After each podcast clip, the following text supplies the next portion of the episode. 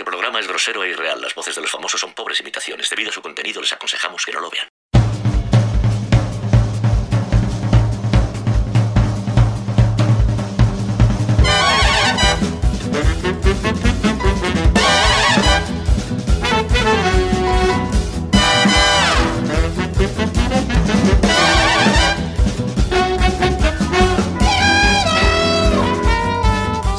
Bienvenidos a Yayo y Gafapasta, el podcast donde un godo y un guanche les cuentan a ustedes su pasión por los videojuegos independientes. El día de hoy les traemos un programa muy muy especial, ya que aparte de mí y de Javi tenemos aquí a Jeff y Harris, los chicos de la Inditeca. Bienvenidos. Hola, Buenas hola tardes. chicos. Pero Que Javi, ¿qué, qué te ha parecido la presentación? Eres un cabrón porque te, te has copiado de la, de la presentación de ellos, tío. No, no soy Tarantino, esto era un homenaje. Nada, nada, te vamos a demandar, no te preocupes. Bien, no me esperaba menos. A- No, no, apunta pero- a la demanda lo del logo que os vamos a, a copiar para ponerlo en la imagen de este programa. Eso fue solo el saludo. Muy al estilo Gamelur, que es cuando se despide el adiós, pero es el saludo y ya si querés introducimos un poquito para que la gente nos conozca. Pues sí, la verdad es que no sé cuántos de nuestros oyentes os conocerán.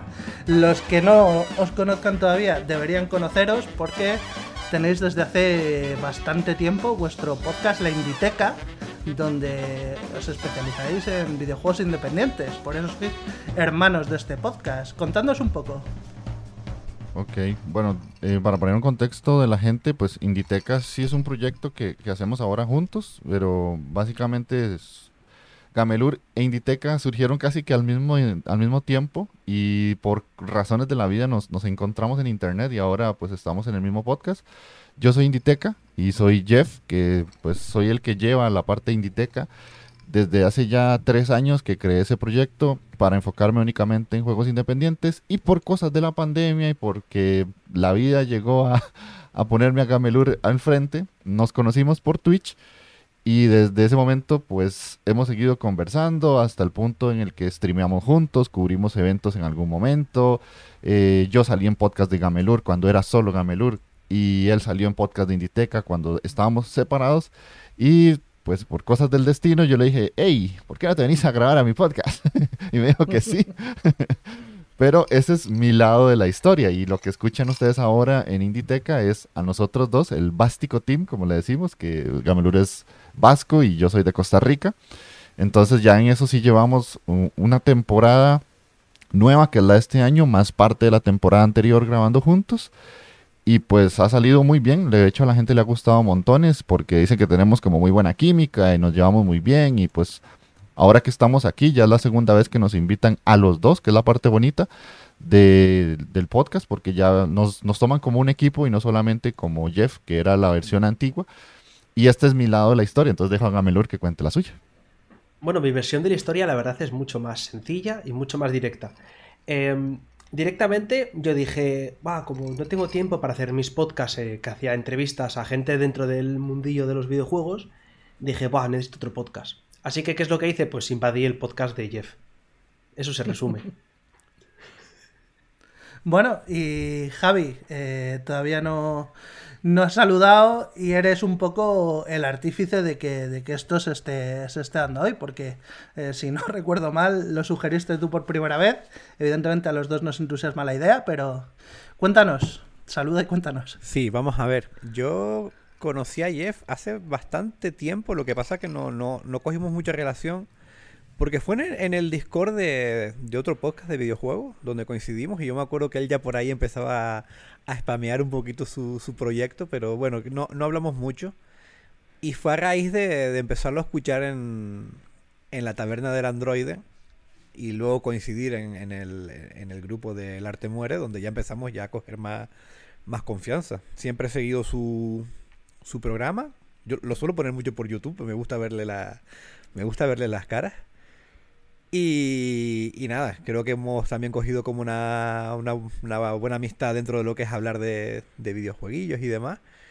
Tenemos así gustos un poco afines y, mm, joder, desde que este proyecto cuando lo creamos, pues siempre fue también un poco inspirado por, por lo que él tenía en marcha. Así que me hace, me hace mucha, mucha ilusión tenerlo a los dos por aquí. Sí, sí, de hecho yo le conocí cuando, cuando llegó a la taberna del androide y recuerdo que me encantó, que pensé, hombre, por fin, alguien que viene a hablar de lo bueno. Que bueno, que no es que no, no hablaran de vez en cuando en la taberna ya, sobre todo Pere, sí que juega bastantes indies y tal. Pero recuerdo que yo tenía la, la, fijación de decir, hostia, al Jeff este nos le tenemos que traer al, al Telegram del Arte Muere y te abordé por, por Discord hasta que al final en un directo y tal te pasé ya el link y te viniste. Sí, justamente fue eso. Y pues de hecho les agradezco mucho esa invitación en ese momento porque yo no sabía todo el montón de gente que había detrás de la pasión del indie, porque después se creó el, chat del arte muere indies, que básicamente fue una versión 2.0 de un intento que tuve yo de un chat de Telegram con Inditeca, que falló estrepitosamente, no se metía casi nadie, la gente ni hablaba. Y este es lo que me hubiera gustado que pasara en su momento. Un montón de gente hablando de indies. Y no, porque a veces se hablan de AAA y pues otra vez personas que, que hablan de, juegos en general, pero siempre se termina hablando del indie, que es lo más bonito, que se hace como una comunidad. Por lo general nosotros también los pasamos mencionando mucho a ustedes en el podcast porque me parece que es un chat muy ameno. Un montón de gente que entre bromas y hablar de juegos y todo se, pasa un gran rato, es un súper activo y la verdad es que toda la gente que está ahí, creo que todos les tenemos especial cariño, excepto a Josemi, ¿verdad? Por ahí. Pero... Josemi, cómeme la polla. Josemi, cómeme los huevos, Josemi. Pero bueno, eh, básicamente es, algo que me gusta mucho porque todos los días, a pesar de que no comento, y, Harris también por ahí eh, comentamos poco por cuestiones de la vida laboral, creo que hasta cierto punto siempre hay algo que leer y siempre hay interesantes conversaciones y a veces hasta de momentos graciosos que cuando uno menos se lo espera eh, se parte la risa porque tal vez estás en un día muy aburrido de trabajo, abrís el chat y ves alguna estupidez y es como, ah, ya me alegraron la mañana. Somos bastante gilipollas, sí, eso, eso hay que reconocerlo. Y para hacer el payaso, a mí, a mí por lo menos siempre se me ha dado bien desde, desde pequeño. Así que ahí las risas nos faltan. Y como bien dices, aunque a veces hablemos otras cosas y desviemos temas y demás, el, el indie es lo principal. Y, y bueno, también me gustaría, que estamos aquí dándole mucha promoción al, al chat de, del arte muere indie, que aquí también tenemos nuestro grupo de Telegram de, de Yayo y Gafapasta, donde también tenemos conversaciones muy interesantes de, videojuegos y donde eh, la verdad es que solemos hablar más de indies y de, retro y demás que de, que de juego AAA actual. Sí, hablamos un poco de todo y de momento no, no somos... bueno, ya somos 20, tampoco está tan mal, ¿eh? Sí, somos 20 y suele, y... suele haber actividad ahí más o menos diaria, ¿eh? Bastante, bastante buena. Sí, la verdad es que yo estoy bastante contento con nuestro grupo. Animaros y, y entrad, gente, que de verdad que eh, luego lo agradeceréis. Y nada, en cuanto a estructura del programa, vamos a seguir más o menos la misma que en el resto de episodios normales, ¿vale? Vamos a tener primero el que se cuece, luego vamos a tener la sección de Es mi padre, con un poquito diferente de, de cómo lo hacemos normalmente. Y al final nuestras mierdas, que es la parte gorda de este programa, el, magro, el, el troncho.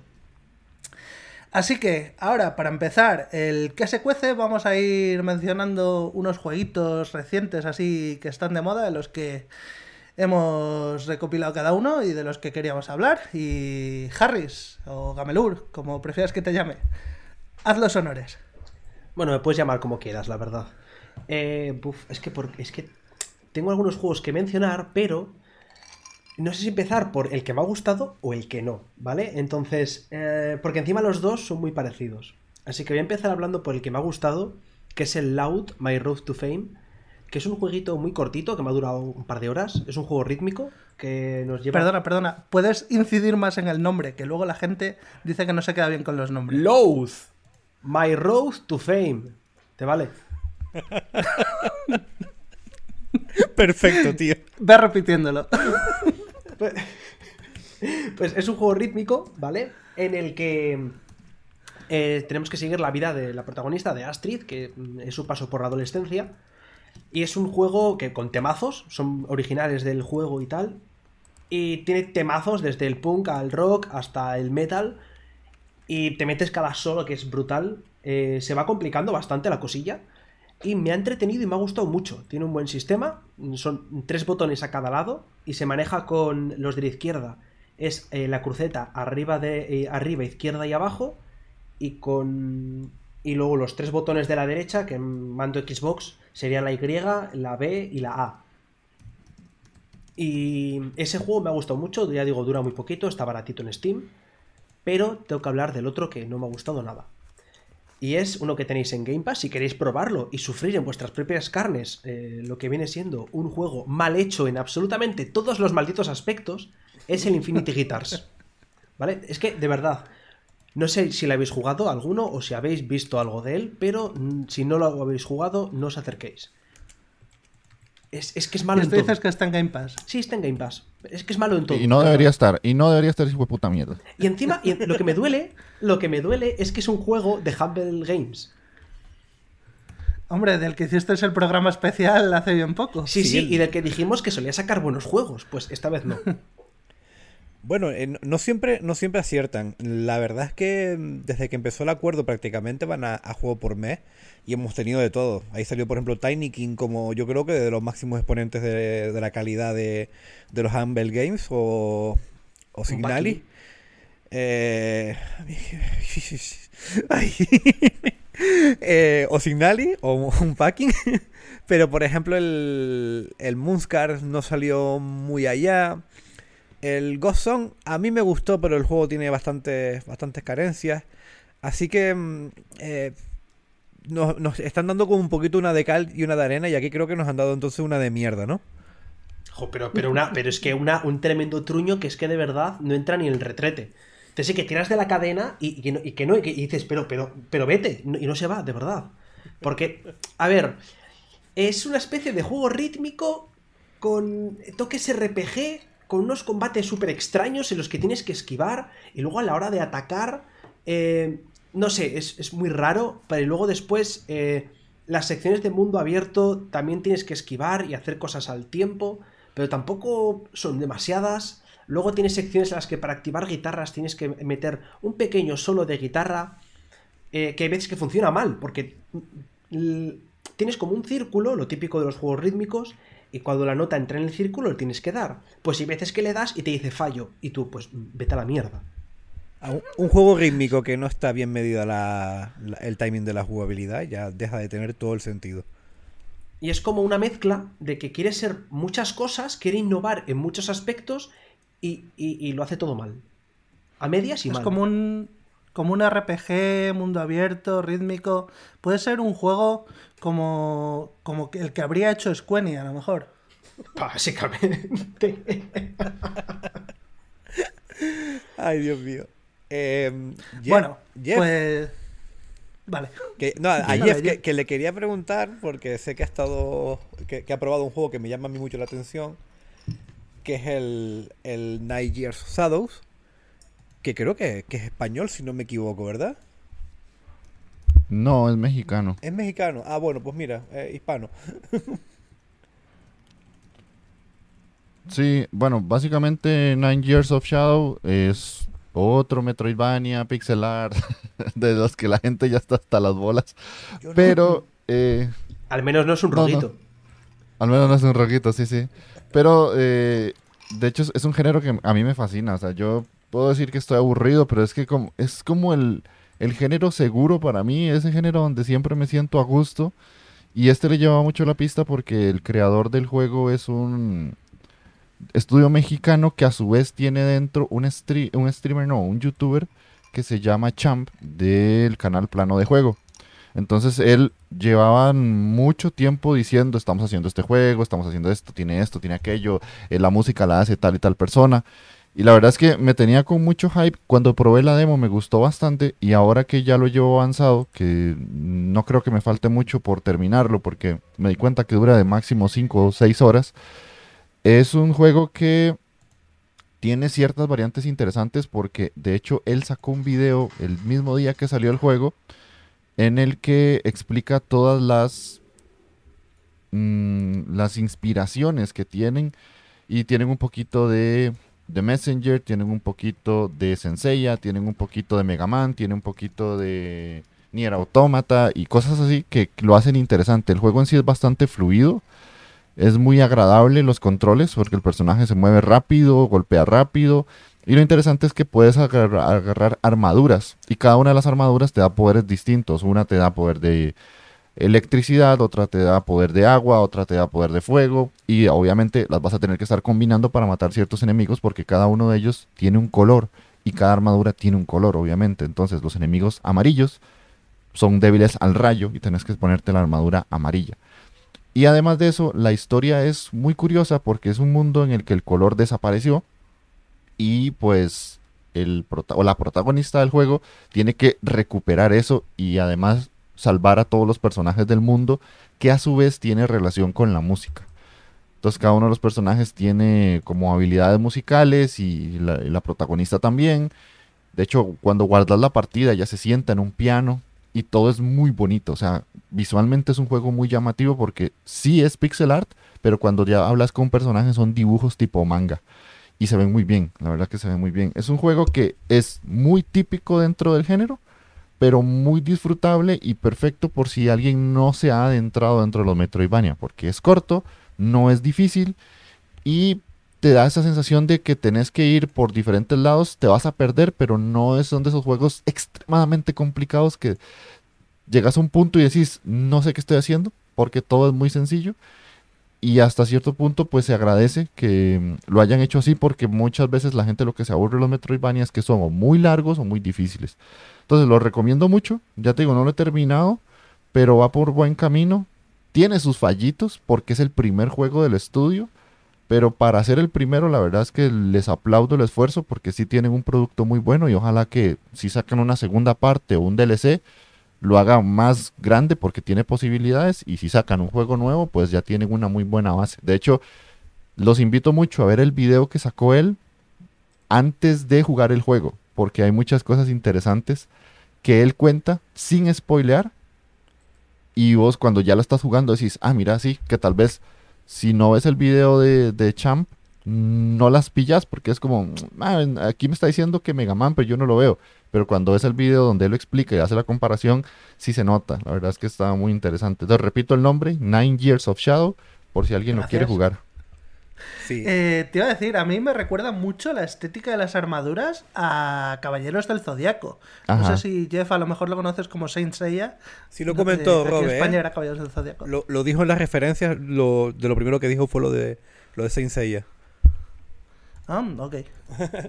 que el... Oh, recuerda saco. Que el, sí, sí, el, yo cuando vi los primeros vídeos, porque creo que este juego, si no me equivoco, iba a salir o a finales del año pasado o a principios de, este y tuvo un pequeño retraso, ¿no? Si no, si no recuerdo mal.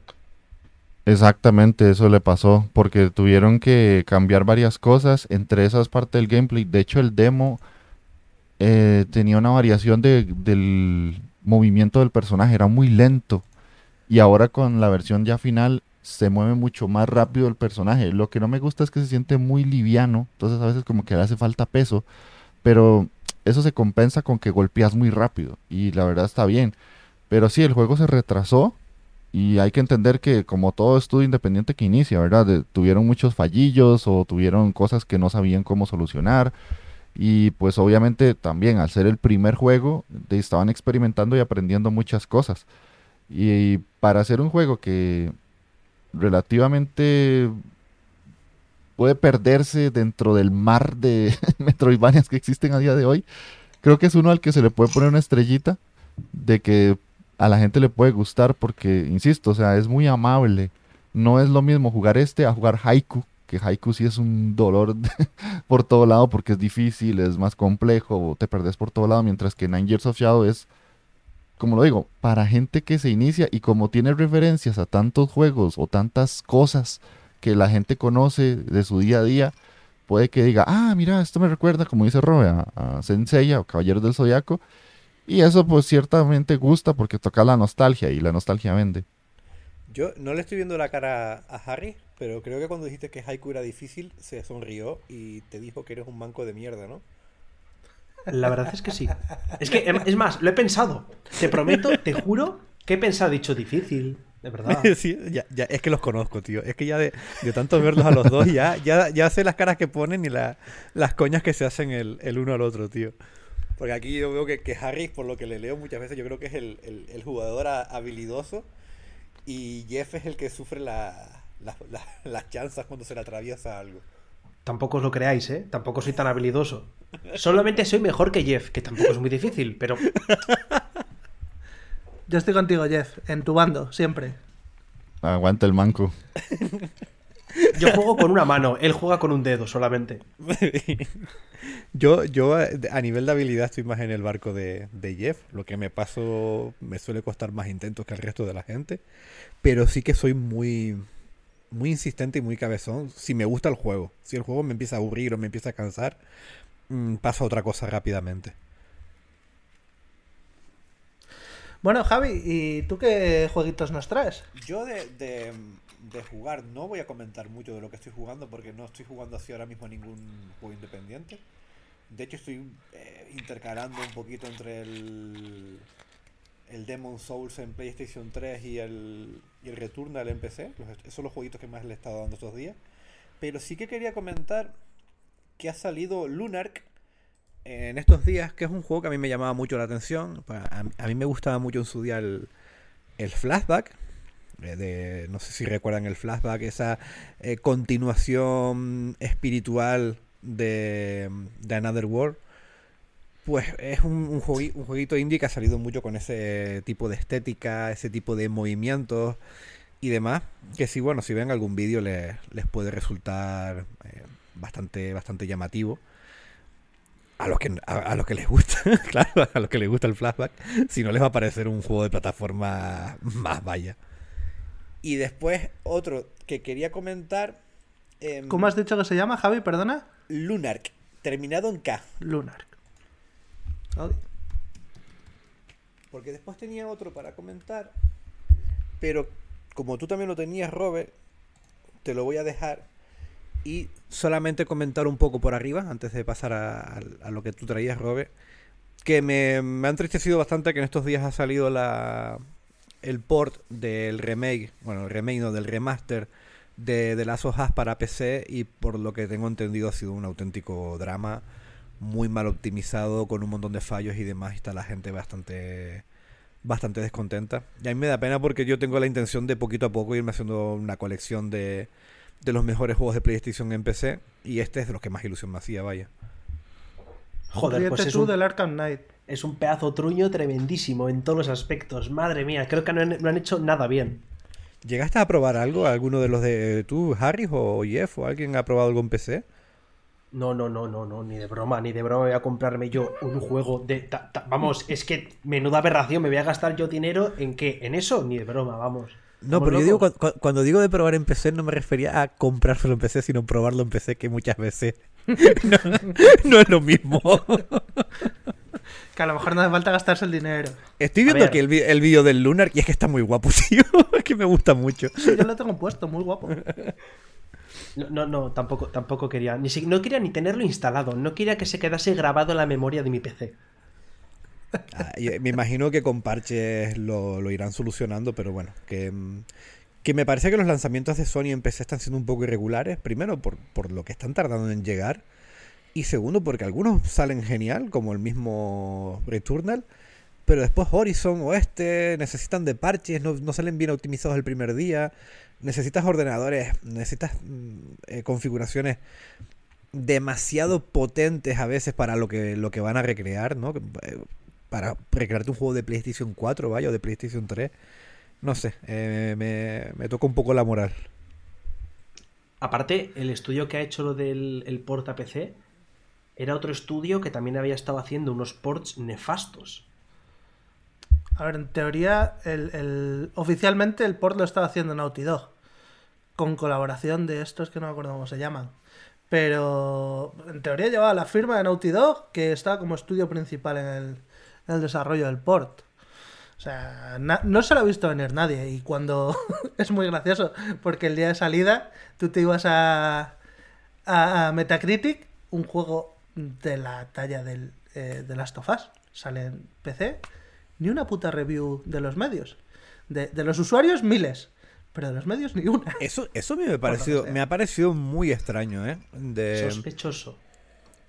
El vacío que se ha hecho de, por parte de los medios de, de esta versión, como si como si no les hubieran pasado copia o, o no lo hubieran visto relevante que un juego tan esperado eh, salga por fin de, de PlayStation y, y se pueda jugar en compatible. El miedo también puede ser. Sí, yo, yo creo que es eso, que a lo mejor sabían que el, que el- que el resultado final no había quedado muy bien y querían arañar todas las ventas posibles en los primeros días. Claro, eso te iba a decir como el miedo, la certeza. La certeza, exactamente. Y Robert, pasamos a los Dime, barquitos. Javi. Vamos a los barquitos. Yo quería hablar del Dredge. Es un juego indie ¿O no? que con toda seguridad vamos a estar oyendo de él a lo largo de todo el año, según la gente lo vaya jugando. Es un juego que no ha hecho ruido hasta que ya estaba aquí. Bueno, habrá quien diga, no, no, yo lo seguía desde, desde hace mucho. Tengo un, un compañero de trabajo, de hecho, que fue el primero que me habló de este juego, que lo venía siguiendo de, desde la GDC o algo así, que le habían, habían estado hablando del juego. Pero vamos, en general, Dredge, un juego que no ha hecho eh, mucho ruido, pero que creo que va a estar en todas las conversaciones de los juegos de este año. Y es un juego que combina una especie de jueguito wholesome de pesca, en el que tú tienes es un, un barquito pescador, ¿no? Es un juego en 3D. eh, Barquito, modesto, barquito, típico- barquito pesquero. Perdona, Javi, es que yo no soy tan náutico. Me ha hecho mucha gracia lo de barquito pescador. Como si el barco pescara por sí mismo. Nada, Os- perdona, os pido perdona.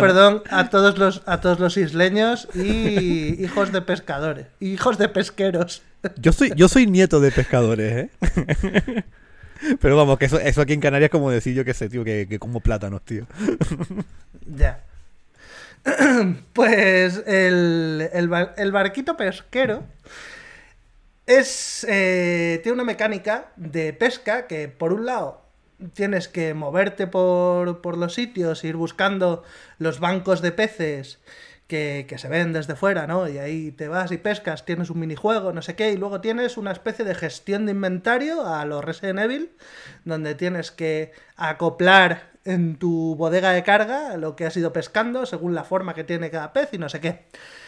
Es un juego con unos sistemas que vas mejorando el barco y que vas eh, ampliando pues eh, la capacidad de carga, los sistemas de pesca, vas desbloqueando eh, cositas para a lo mejor llegar a zonas nuevas. Es un pelín Metroidvania entre muchas comillas, por así decirlo. Pero combinas esto que podría ser un juego en sí y que podría funcionar perfectamente como juego tal cual con una historia. Es un juego con historia. Y que además es una historia mm, con muchos tintes Lovecraftianos. Esa, esa es la clave. Yo creo que es Esa es la clave. lo que marca la, la diferencia con el juego, porque tú ves el vídeo y ves las imágenes, y cuando ves esas, esas partes, los craftianas, eh, te llama mucho la atención, ¿no? Porque ahí ya salimos del realismo y ya empezamos a ver, ¿no? Esos, esos, esos peces monstruosos, o se ven hasta aves, ¿no? Yo estoy viendo aquí una, en el vídeo que se ven hasta como una especie de, de murciélagos gigantes.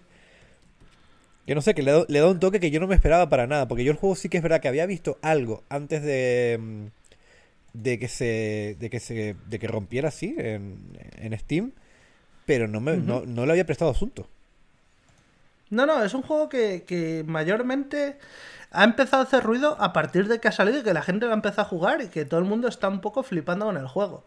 Y la gracia es esa, la gracia es que tú vas moviéndote por un mapa abierto, vamos a decir, en el que vas eh, yendo a puertos, en los puertos hay personajes, tienes diálogos, tienes tienes una historia que ir desentrañando, que las entrañas en parte con los diálogos de los personajes, en parte con eventos que ocurren, tienes un sistema como en cualquier juego barra cualquier cosa basada en Lovecraft, un sistema de cordura.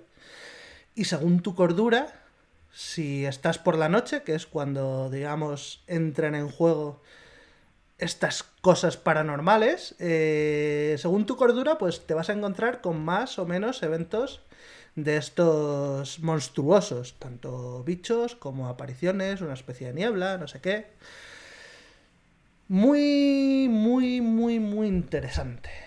Mira, yo quería eh, preguntar a, Jeff y a Harry si conocían un, un indie que ya tiene su, sus años en, a las espaldas, que se llamaba Sunless Sea, eh, o, el Mar Sin Sol, porque la idea del Sunless Sea, o, o, bueno, o la idea de este Dredge, me, me, me parece que, que, tiene un poco del, del Sunless, que, que, siempre fue un juego que a mí me llamó mucho la, la atención y el cual no me compré nunca por el tema de que nunca salió en, en español, sino siempre se quedó en inglés y se, eh, tenía como un poquito de, de, literatura, ¿no? Tenía un poquito de a veces de texto y demás. Pero era un juego también que, con, bueno, con una visión cenital, donde manejabas una especie de, de buque, eh, pesquero creo que es. O, o era como un submarino. Un creo. submarino. Y también tenía mucho tema este de la cámara era muy lejana y a veces pues, te veías eso como monstruos muy Lovecraftianos eh, gigantescos. Jeff, no sé si lo, si lo conocías, si te suena. Sí, este sí lo tengo mapeado. No lo he jugado, si soy sincero, pero sí lo conozco. Y no sabía que tenía como tanta similitud con este Dredge, pero la verdad es que creo que lo he dejado pasar de largo. O sea, cuando lo he visto es como, ah, mira, sí, el Sunless, sí. Otro día lo juego, hermano. a, a, mí me llama, y, bueno, estoy viendo ahora mismo aquí en Steam que, que lo busqué que, y que Robert lo tiene en su, en su colección, tío. Sí, sí, lo tengo. De hecho, este y la segunda parte, el Sunless Sky, eh, son juegos a los que he querido hincarles el diente y has, han estado en mi backlog arriba del todo y no han entrado por la duración. Son juegos bastante largos. Vale, eso, eso no lo sabía. El Sunless Sky encima es que me, me, llama también un montón porque llevas la misma fórmula, pero ya ahí a la inmensidad de, de, del espacio, ¿no? Que es como todavía más Lovecraft todavía. Hmm. Pues sí, buena referencia, la verdad. No... Sí, es que... No había hecho yo la conexión, pero sí, sí. Yo es que muy, muy similar. Desde que vi el Dredge me, me, me llegó el Sunless enseguida a la, a la mente, porque es un juego que a mí a mí todo está. Eh, yo soy como, como nuestro compañero David Sensei, que todo lo que tenga el Lovecraft por detrás me. Ya es como tiene. Como que tiene un punto añadido. Y a veces me he comido unos truños de juegos gigantescos simplemente por lo de Lovecraft. eh, pero el Salde siempre, siempre, siempre me ha llamado un montón.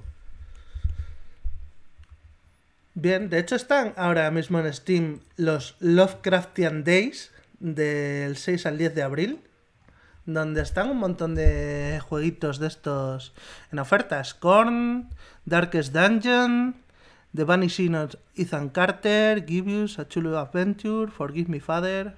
Juegazo. Sí. El que por cierto, hablando... El Forgive Me Father, recomendadísimo. Gamelur, que me di cuenta por esas ventas que va a salir el Forgive Me Father 2. Sí, sí, sí, yo también lo he visto porque estaba viendo lo del Sunless Sea, me salió lo de Lovecraft eh, Days y he visto, ya es más, lo he añadido a la wishlist. Porque vale. me gustó mucho el primero. Y respecto a lo que estabais hablando del Sunless Sea y del. Y del. eh, ¿Cómo se llamaba el juego? El. el, el Dredge. Dredge. Son dos jueguitos, ¿vale? Yo, el Sunless Sea, dije, oh, parece muy chulo. Oh, mierda. Eh, talasofobia, a la mierda. Eh, Luego vi el Dredge y dije, oh, por fin podré jugar un jueguito de. Oh, mierda, también tiene monstruos y tiene putas mierdas en el agua. Eh, así que, pues. Eh, explícame, jugarlo, explícame por... eso, explícame esa fobia. Esa no, no, no me la conozco, me, me, acaba de parecer interesante. Talasofobia es la fobia al, eh, al fondo marino. Hostia. Yo, vale, te, vale, yo tengo. Vale. Yo, la, yo lo digo que tengo una fobia al fondo marino al no saber que. Cuando lo de sumergirte y no saber qué hay a un metro de mí, porque en el agua no puedes ver nada. Y yo juegos como Subnautica lo intenté jugar, me parece un juego muy bueno, lo intenté jugar y no pude. No, no pude, no pude, no pude, me, me era imposible. Porque no, mira, no te pierdes un juegazo. Lo sé, lo sé, pero no, a, me, me, supera. A nivel de experiencia propia, eh, yo estuve muchos años de mi vida que, que hacía mucho, bueno, buceo, pero no buceo con con botellas y equipos, sino con, con, lo que decimos aquí, una gafa y un tubo de aire simple y de coger aire con pulmones e, e intentar bajar eh, profundidades así grandes. y me Lo gustaba. que es snorkel, ¿no? Sí, pero a un nivel muy básico, a nivel de meterme en la, en la playa de- delante de mi casa con, con mi bañador mi- y mis gafas y ya está.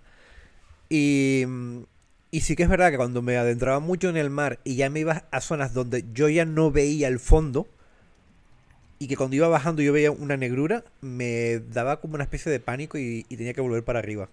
Así que te, te- te entiendo y me, me- me- ha parecido muy curioso, tío.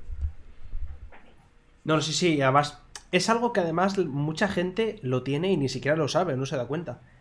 Y lo peor es cuando lo pasas mal, cuando aparecen esos típicos juegos que dicen, vamos a meter un nivel de agua porque, porque sí, y- y dices, no, por favor, no quiero jugar esta parte, no quiero. No lo sé. Pero yo- quiero decir, los niveles de agua del Mario los odiamos todos, pero. No, no, pero Esos no te dan no miedo, sé, por ejemplo, por ejemplo, no sé, el- en el Far Cry, ¿vale? Había zonas que tenías que meterte en el río y estaba lleno de cocodrilos. Yo lo pasaba mal. Mm. Porque es una agua turbia, no ves nada, eh, no puedo. Me- a mí Es me que- supera. Es que es eso, por ejemplo, em, aquí en Tenerife, eh, el- al ser una isla que está mucho más erosionada, hay mucha lo que es arenisca en el fondo. Entonces, desde que el agua se revuelve un poco, tú no ves el fondo, es muy oscuro. Y Oh. si vas a islas como el, como el Hierro, que están mucho menos erosionadas, eh, tú estás a lo mejor por una carretera y ves el mar abajo, eh, de- estás como una especie de risco, ¿no? Y ves el mar abajo y ves el fondo de, la- de lo cristalinas que son las aguas porque es pura piedra, no, no tiene esa erosión. Entonces me imagino que a lo mejor si buceas en un agua más cristalina, donde tú tienes totalmente controlado el fondo, como si estuvieras en una piscina, a lo mejor no te, no te pasaría. Eh, lo mismo pensé con el Subnautica, porque al principio en, el, en ese juego la zona en la que estás es bastante abierta, es bastante cristalina el agua, puedes ver bastante bien. Aún así no podía. Porque había algo más allá, aunque en vez de dos metros no pudiese ver a 30 metros de distancia, seguía habiendo ahí una, una niebla, vamos a decir, un espesor que yo no podía ver, yo no podía ver a través de él. Y eso es lo que a mí me estaba generando esa opresión. Incluso, ya digo, incluso una zona abierta, como en la zona de corales inicial de, de Subnautica, a mí me generaba opresión. Me, ha- me ha parecido, te digo, muy, muy interesante porque sí que he visto que en, en juegos, que yo eso no lo sabía, hay juegos como, ¿cómo se llama este de, mm, de que está en el Game Pass de Microsoft que, em, que ese, los, los chavales chiquititos y están en el jardín? El, Grounded. sí, Grounded. Vale, el Grounded eh, pues tiene una tiene una, mm, una opción que es para hacer las arañas menos realistas, creo que es, o algo así. Porque Sí, hay gente que con el tema de la aracnofobia no, no puede jugar a juegos donde la- las figuras de las arañas sean realistas. Y a mi hijo el mayor le pasa. Tiene un, un tema con las arañas que le, le- le- en una película si es una araña gigante con pelos y que sea muy realista, se, se mm, como que, que aprieta los dientes y todo. Es como que le da mucho, le da mucho mal rollo. Y he visto que en juegos lo han quitado. Pues mira, eh, no sabía, no sabía que, que, que un- que este, este miedo al, al fondo marino estaba diagnosticado y que podía, eh, podía ser un juego, pues, eh, pues eso, de no, de no poder enfrentarte a una, una experiencia jugable, tío. Javi, pues te voy a decir una cosa que no debes hacer nunca con tu hijo, ¿vale? Que es ponerle en Instagram el filtro en el que reconoce la cara y te pone una araña andando por la cara. Joder, pues ya me, acaban de dar ganas de hacerlo, pero ya. O Sí, esos vídeos en los que. Esos vídeos en los que sale de repente la- el filtro, que sale de repente una araña hacia la pantalla, ¿no? Sí, sí, sí. A ver, chicos, yo si alguno tiene algún jueguito más que, mm, que traer o alguna noticia, Jeff, Harry, Robert, A mí me queda uno, pero como he hablado el último, si tenéis los demás alguno, yo estoy, yo estoy limpio. Yo igual. Yo igual. Vale, pues por último, eh, quería mencionar muy rápidamente, y solo por hatear, que es algo que se hace muy poco y se debería hacer mucho más, que es muy sano, joder, hatear un poco. A quien le gusta el juego no le va a dejar de gustar porque yo me cago en él. Chía, este jueguito tan mono de una niña... Uf, ya ni me acuerdo de, de qué, de qué país era. Es chía, ¿cómo se escribe, Robert? Se escribe con T, C, H, I, A. Con doble T al principio. No una sola T. Techía. Techía. Y lo que pasa es que, claro, no lo vas a encontrar. Bueno, a lo mejor sí. El caso es que este juego yo lo he jugado simplemente porque soy de los pocos pringados que hay en este mundo que tenemos el PlayStation Push Extra. Y este es de estos grandes juegos que se le llena la boca a los piperos de decir, estos juegos que también salen de lanzamiento. Hostia, esto, esto recuerda a Summer in Mara un montón, ¿eh? Sí, sí, sí, sí, sí. Es como, es como Summer in Mara, que Summer in Mara ya es una copia de otros cientos de juegos. Pero esto está 100% eh, focalizado en traerte la cultura de... ¿Dónde estaba esto basado? En Nueva Caledonia. O sea, es un juego que más que un juego es como una aventura interactiva de las que podrían hacer los del Ministerio de Exterior para dar a conocer tu país. Pues es un poco eso, es Conoce Nueva Caledonia el videojuego. Y te hablan un poco de sus gentes, sus costumbres, su música, su comida. Qué puto coñazo de juego. Los personajes son un coñazo, lo que te cuentan es una mierda. Eh, las mecánicas mola, eh, se maneja guay el personaje. Hay una mecánica en concreto que es saltar de las copas de los árboles que me ha gustado mucho. Pero pff, es un juego bastante pocho. No, no dice nada especialmente nuevo u original. ¿Habéis que Pero el- también esa- hay otros juegos que sí que sacan muy bien el tema ese de, de presentarte una cultura o un país. A mí me viene a la mente muy fácilmente el, eh, el Never Alone. No sé si lo conocéis. Que es el que. El de los esquimales. Ese, el de los Iñupiaq. Yo, fue de los primeros juegos que me completé cuando compré la, la, la Xbox One en 2014, 2015 creo que fue. Y a mí me gustó mucho, tío. Es un juego muy bonito, es una aventurita y te enseña mucho. Te entretiene, te cuenta una historia y te enseña mucho sobre la tribu.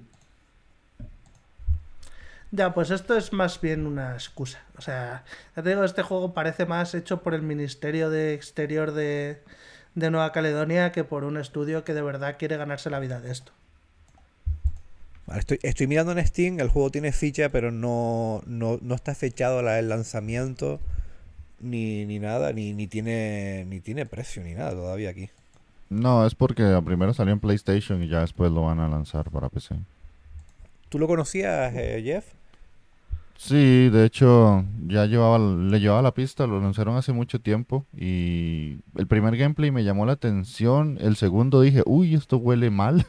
y ya después cuando vi que el juego salió, un poco de, de una review y pienso lo mismo que Roy, sin haberlo jugado, que no es una forma buena de, de- hablar de un juego, pero es que sinceramente todo lo que vi en el gameplay se ve mal, o sea, es que es lo que acaba de decir, es, es un juego que es como de ir a hablar con personajes, caminar, hacer misiones muy wholesome y todo se ve muy bonito, pero primero no es un juego para lanzar como la gran cosa de un servicio como el de PlayStation.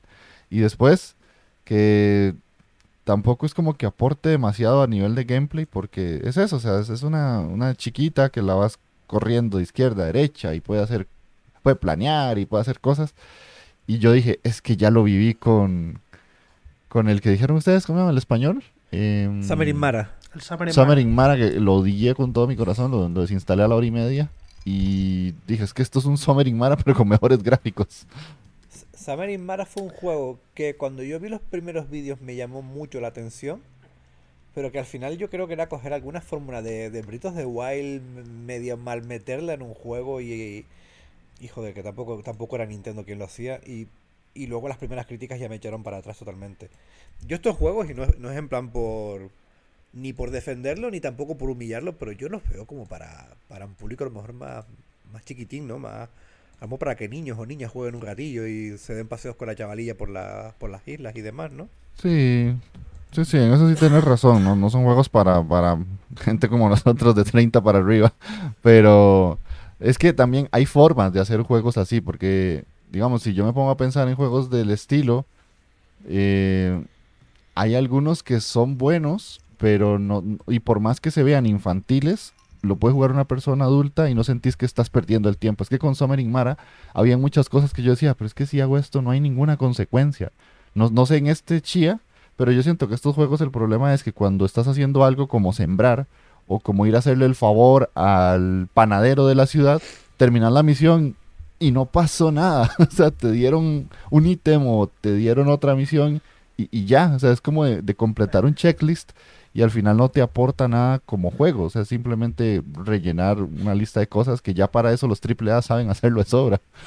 Yo creo que el gran problema, el gran problema de este juego, eh, o del Mara, que el Mara no lo he jugado, pero el gran problema de estos juegos es que no tienen un buen diseñador detrás de él. Eh, no tienen una persona que diga, vamos a meter, o sea, alguien del equipo dice, vamos a meter que puedas disparar con el tirachinas, y no hay alguien que diga, vale, ¿por qué?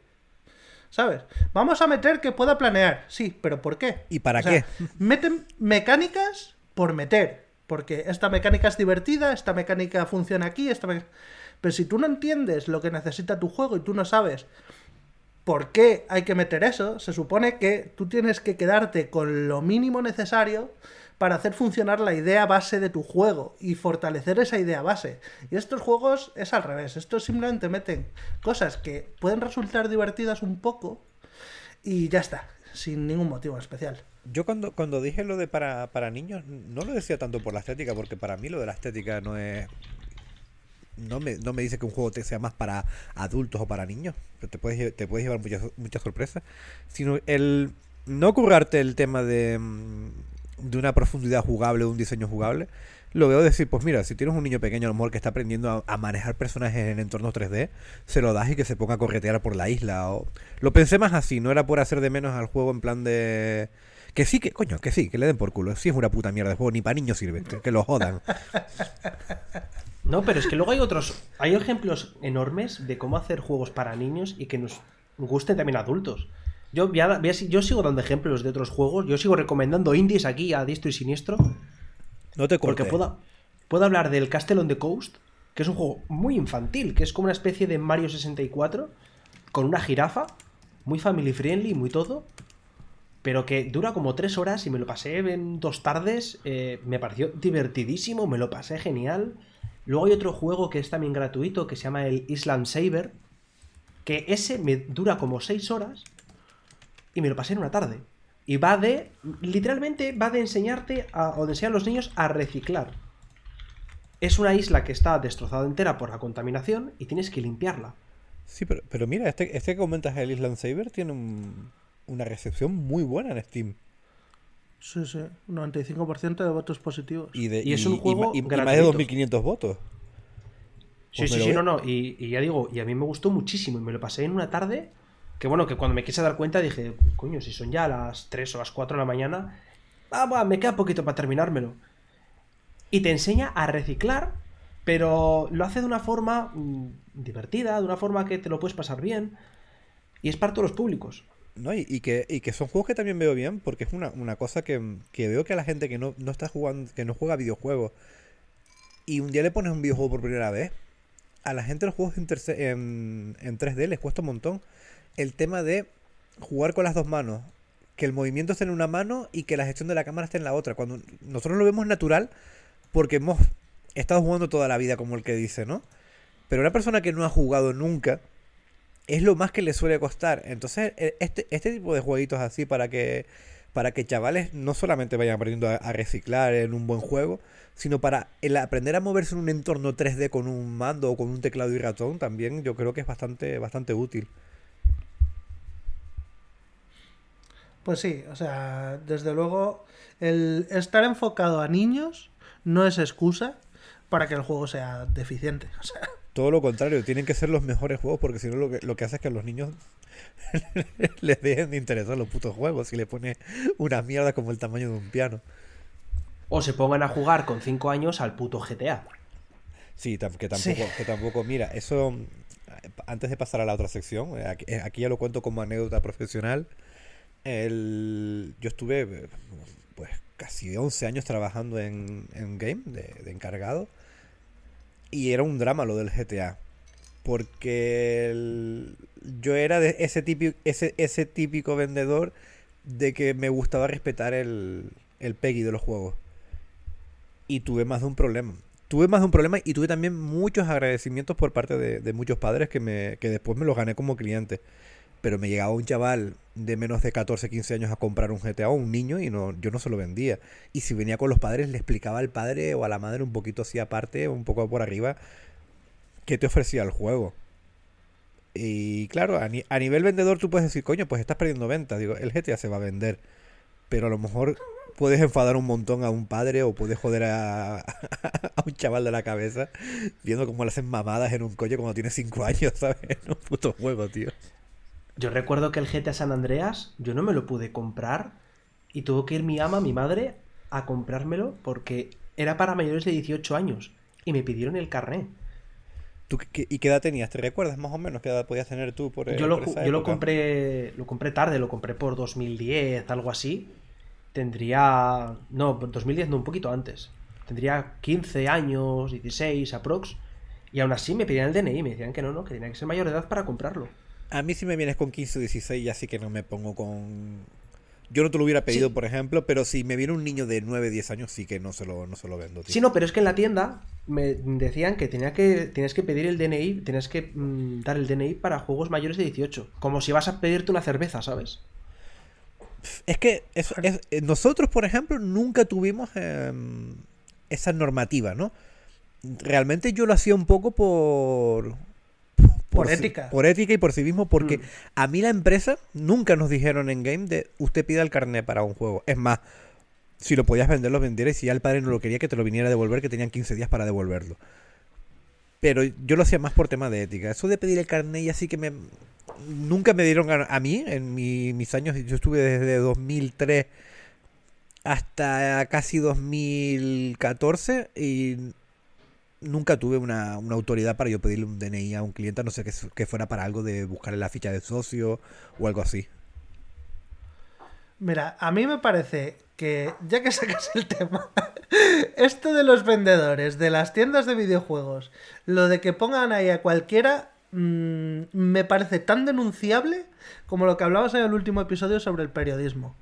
Sí, lo de sí. ir yo a, a un, a un game que no voy nunca, pero a, a lo mejor voy alguna vez y estoy hojeando juegos y le pregunto por el precio de algunos, si tiene no sé qué. Y que el tío se ponga a recomendarme mierdas que no tienen nada que ver, solo porque son los juegos que más venden, sin interesarse de, de qué, o sea, no me pregunta a ti qué es lo que te gusta, no, no. Asume que no conozco nada y que simplemente me voy a comer la papilla que se come todo el mundo y me empieza a recomendar, pues, el último shooter que haya. ¿Has jugado al Call of Duty? ¿Le conoces? Es que no, por Dios, ¿cómo voy a conocer el Call of Duty? ¿Quién conoce eso? Es que en Sí, game... bueno. Perdón, Disculpa. perdón. di. ah, no, no, habla, habla, habla, disculpas, perdón.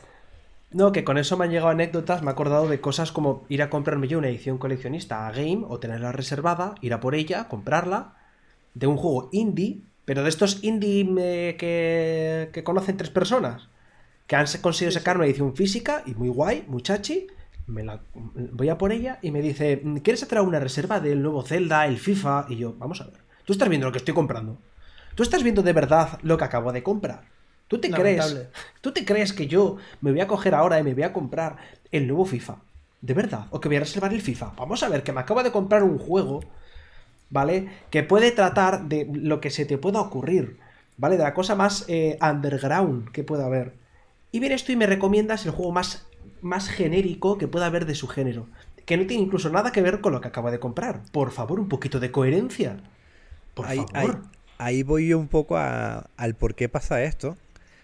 Que más que cargar contra los empleados de que no podía trabajar cualquiera ahí, hay que entender también las directrices de la empresa. Y yo, una de las razones por las que yo salí de Game, porque ya mis últimos años ahí era en plan de que iba hasta trabajar con dolor de estómago de lo poco que me estaba gustando ya mi trabajo. Y es increíble cómo pasó de un trabajo en el que tú tenías una libertad total, que lo único que tenías que hacer era recepcionar la mercancía, colocarla, eh, pues tener todo bien limpito y bien cuidado y, y ser un buen vendedor y ser un, buen dependiente y, y ayudar cuando lo necesitara la otra persona y entender un poquito lo que estabas vendiendo y tener empatía a una presión brutal por parte de la central con el tema de las reservas, los seguros y demás. Hasta mandarte Mystery Shopper y si tú me venías a comprar ese juego y yo no te, no te ofrecía esas reservas, a mí me podría, me, me podía costar una sanción si tú realmente en vez de un cliente eres un mystery shopper. Hasta ese punto, con esa presión trabajábamos. Entonces a veces cargamos un poco contra los empleados sin saber la cantinela que le dan a esos empleados diariamente para que consigan X cifras o propongan la venta de este seguro, este juego, este tal, aunque tú sepas que el cliente no lo quiere ni lo necesita. Pero la... Mira, yo, yo creo que me he expresado mal y, y yo no estaba echándole la culpa en concreto al, al dependiente, que efectivamente puede ser alguien que sepa la hostia y que en realidad eh, me está recomendando por la editorial de la, de la compañía. En este caso ya te digo yo que no era el caso, pero cuando digo el dependiente tiene que ser alguien que sepa de lo que está vendiendo, el que se tiene que encargar de que eso pase es la propia compañía. Exactamente, O sea, exactamente. No sé, Todo el hay- mundo va a buscar trabajo, no, no, no vas a dejar de buscar un trabajo porque no sepas de eso. Tú vas y si te lo dan, pues oye, de puta madre. Sí, yo, yo era más el, el, el- por contestar a Harris, el tema eso de que por qué le ofrecen unas reservas de mierda que no tienen nada que ver con lo que está comprando. Y que a veces puede ser porque el tío es retrasado, el que te está vendiendo es retrasado, que también hay, porque yo, yo tuve mucho incompetente trabajando conmigo que decía, por Dios, que te están pagando por esto, colega, y parece que los clientes te están haciendo un favor. Pero después también está el- el- esa parte en la que te, te machacan un montón, tío. Es que el trabajo, por último, yo me acuerdo que era, que era odioso. De todas Sí, las semanas, todos los, todos los viernes, yo tenía que reunir a mi grupo de trabajo y, el, y que me dieran explicaciones para yo rellenar un informe de por qué no habían llegado a X seguros, por qué no habían vendido mm, más periféricos con las consolas que vendían. Joder, pues a la persona no le apetecía un segundo mando o no le apetecía el puto forro de la pantalla, tío. Es que no todo el mundo quiere comprar esas cosas. Y era... era Sí, no, no, que- pero, pero había veces que sí que es cierto que mm, están obligados, pero yo pongo también mi ejemplo de lo que yo he vivido, que yo en el... Si, si por algún remoto casual me están escuchando desde Baracaldo, el game que hay en, en, en el, en el Mass Center, ¿vale? Sí, sí, seguro que sí, porque tenemos una, una fuerte, eh, un fuerte grupo de fans de Baracaldo. Hombre, por supuestísimo. O para Baraca. Pues, pues allí en el Megapark de Baracaldo había, vamos a decir, dos, dos, eh, dos dependientes, ¿vale? Uno era un tío, joder, que me acuerdo que siempre que iba y siempre que reservaba juegos, recuerdo que allí me compré el Blue Fire, no, me compré mm, el Isaac en, físico, y, me- sabían del juego, me decían, ah, mira, te has pillado este tal, mira, es que este lo he reservado, lo tenía yo reservado, lo he cogido yo, eh, pero me hablaba del juego que sabía de lo que me estaba hablando. Me estaba diciendo, o del Isaac, me había dicho, eh, este que es la primera vez que lo, juegas al Isaac, porque es un juego que, que tal, me, hablaba del juego, sabía lo que era. Hablaba lo- sabía lo que era este tremendísimo juegazo. Y luego estaba el otro, que no le sacabas del Battlefield, del Call of Duty y del FIFA. ¿Vale? Entonces cada vez que ibas a la tienda tenías que jugártela y decir, vamos a ver si tengo suerte. Y esta persona, la que me toca, es la que sabe y no la otra, la otra inepta, que no sabe ni, ni cómo coger un mando. Que, ah, vamos a ver, mm, yo creo que para poder trabajar en una tienda de videojuegos es lo mismo que poder trabajar en una tienda de deporte. Tendrás que tener algo de conocimiento. Al menos de los productos que vendes. Aunque sea el, juego que mm, tengas tres unidades porque casi no se vende. Tendrás que tener un mínimo de conocimiento. Estoy totalmente de acuerdo contigo. También te diré que muchas de las mejores de los mejores empleados que yo tuve trabajando conmigo, mm, recuerdo sobre todo el, el caso de una amiga de Raquel, que ella entró teniendo un conocimiento básico de, de que le gustaba la Game Boy cuando era niña. Y en dos o tres meses era posiblemente de las mejores personas que he tenido yo trabajando conmigo. Empezó, empezó a jugar en aquel tiempo y em, te digo, nos daba lecciones a todos al, par de meses. Pero que, no es lo normal. Lo normal es que tengas una base. Y que luego también hay que pensar que el videojuego es algo muy variado. Ya, nada más que viendo el tipo de programa que hacemos nosotros, te das cuenta de que esto llega a, a- a gente muy diferente. Eh, y tú en una tienda tienes que tener a gente que entienda mucho de los FIFAs, Battlefield, Call of Duty y demás. Pero también tienes que tener a gente que entienda de lo que nos gusta a nosotros, que es lo que cuesta más encontrar. No, bueno, pero. Entender a alguien que entienda de FIFA es alguien que sepa en qué año vive. Sí, pero no te creas, Robe, ¿eh? porque muchas veces te, te vienen chavales con preguntas co- concretas para tema de las cartas, del no sé qué, del, del cómo comprar esto, cómo comprar lo otro. Y es un mercado muy amplio. Yo sé que hay juegos que nosotros mm, despreciamos un poco, pero sí que en una tienda tienes que tener No. un poquito de conocimiento de, de esos juegos. Claro, claro. La puta, hay que, hay la que puta saber de- procesión. de lo que estás hablando, de lo que vas a vender. Está pasando la procesión de Semana Santa justo ahora mismo por, por al lado de mi casa, tío. Perfecto. la madre que Yo los si, parió. yo si trabajase en un game, sería de los de me viene el crío con el GTA o el chaval y le digo, quita esta mierda, se la tiro y le digo, tú compra esto. Y le paso por caja y le cobro el Blasphemous o el Colossus Down, ¿sabes? Y de, tú te vas a llevar este juego, te vas a joder. Vete y cómprate esto y disfrútalo. No ves, tú, tú hubieras sido muy buen amigo mío en mi tienda. O tú quitas esta. ¿Qué mierda es esta? Ah, que le tiro el juego, lo tiro por ahí, le tiro la carcasa y le doy el otro, ¿sabes? A lo mejor dura una semana, pero habría sido un gran vendedor. Vale, chicos, vamos a pasar ya a la siguiente sección, que no queríamos, no queríamos que se nos alargaran mucho estas dos primeras partes, porque queremos darle cerita de la buena a la última. Entonces, ahora toca la sección Es nuestro padre. Y hoy viene con un pequeño giro. Normalmente elegimos un estudio o un creador y hablamos de toda su carrera, eh, contando sus juegos y tal. Como hoy somos demasiados, eh, no, no, queríamos hacer ese, ese mismo formato, pero queríamos aprovechar para que algunos juegos que son muy reivindicables y que su autor a lo mejor mmm, ha sacado solo ese juego interesante o muy poquito y a lo mejor no daría para una sección entera de las que hacemos habitualmente de Es nuestro padre, pues aprovechamos y cada uno de nosotros nos trae un juego o una compañía más bien que tenga uno o poquitos juegos para hablar rápidamente de esto y así podemos aprovechar también para, como decía Javi, a lo mejor hablar de algún creador de contenido, algún creador de contenido, no, perdón, algún desarrollador o estudio que si le gusta a él y a mí no, o a mí y a él no, pues no podríamos traer en un programa normal. Así que, sin más dilación, eh, yo creo que le toca a Jeff, que es el que más tiempo lleva sin hablar. Sí, sí. Bueno, es que no tenía nada para opinar de Game porque básicamente en Latinoamérica no existen, creo que en Argentina nada más. Pero bueno, eh, yo quería traerles a Octavi Navarro. Octavi Navarro es mi puto padre y de Javi también. Sí, yo me sumo con Jeff, ¿eh? La verdad es que Octavi es un desarrollador muy interesante, es español.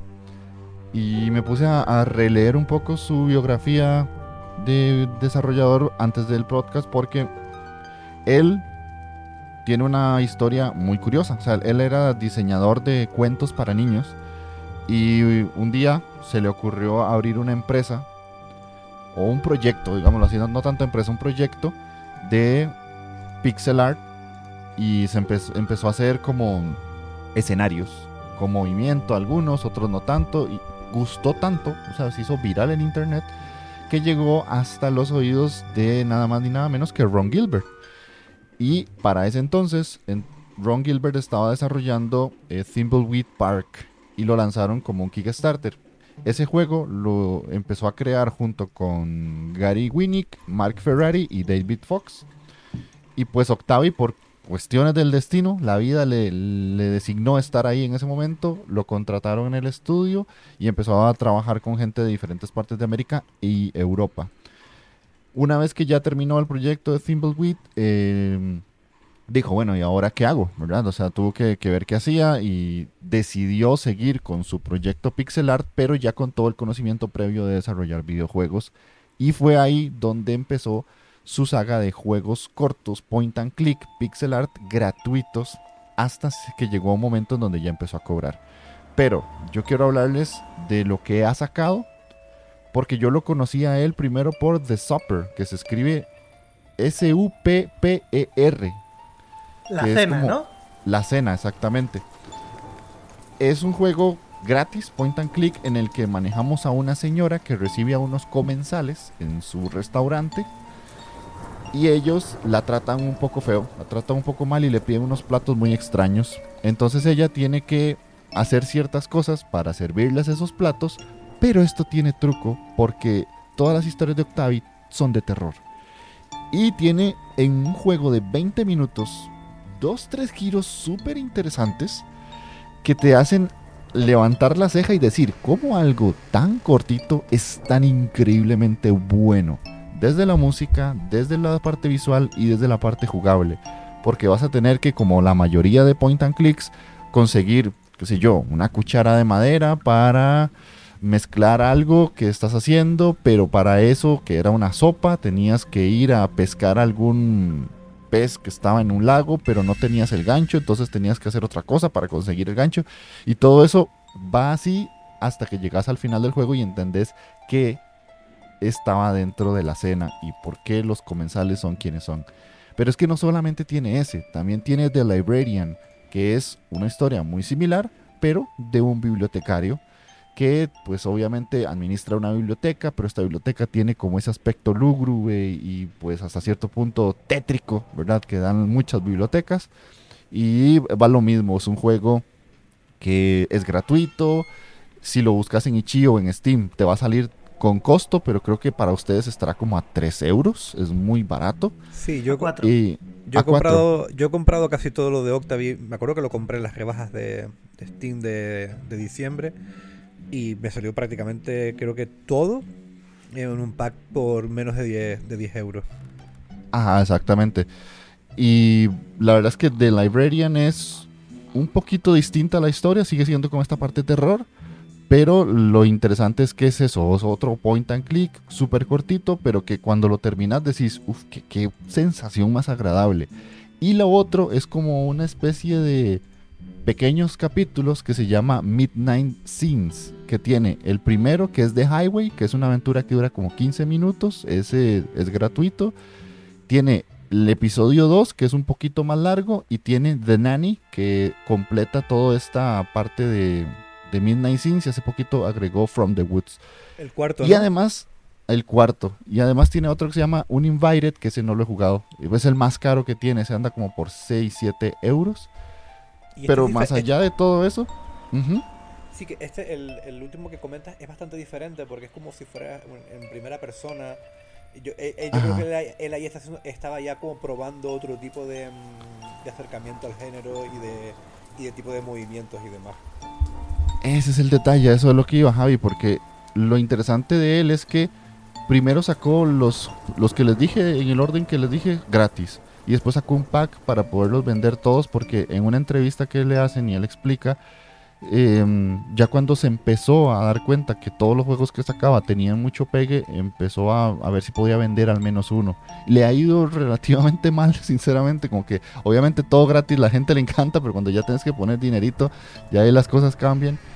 Y lo de Octavi, lo interesante es cómo experimenta él con el point and click. Yo soy una persona que no soy muy fan del género y gracias a él me he ido acercando.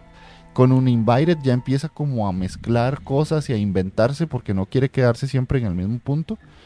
Pero lo más interesante de Octavi es cómo con una historia corta te hace sentir miedo, tensión y suspenso en, en escenas muy sencillas, porque son juegos que realmente los recomiendo mucho jugar con cascos.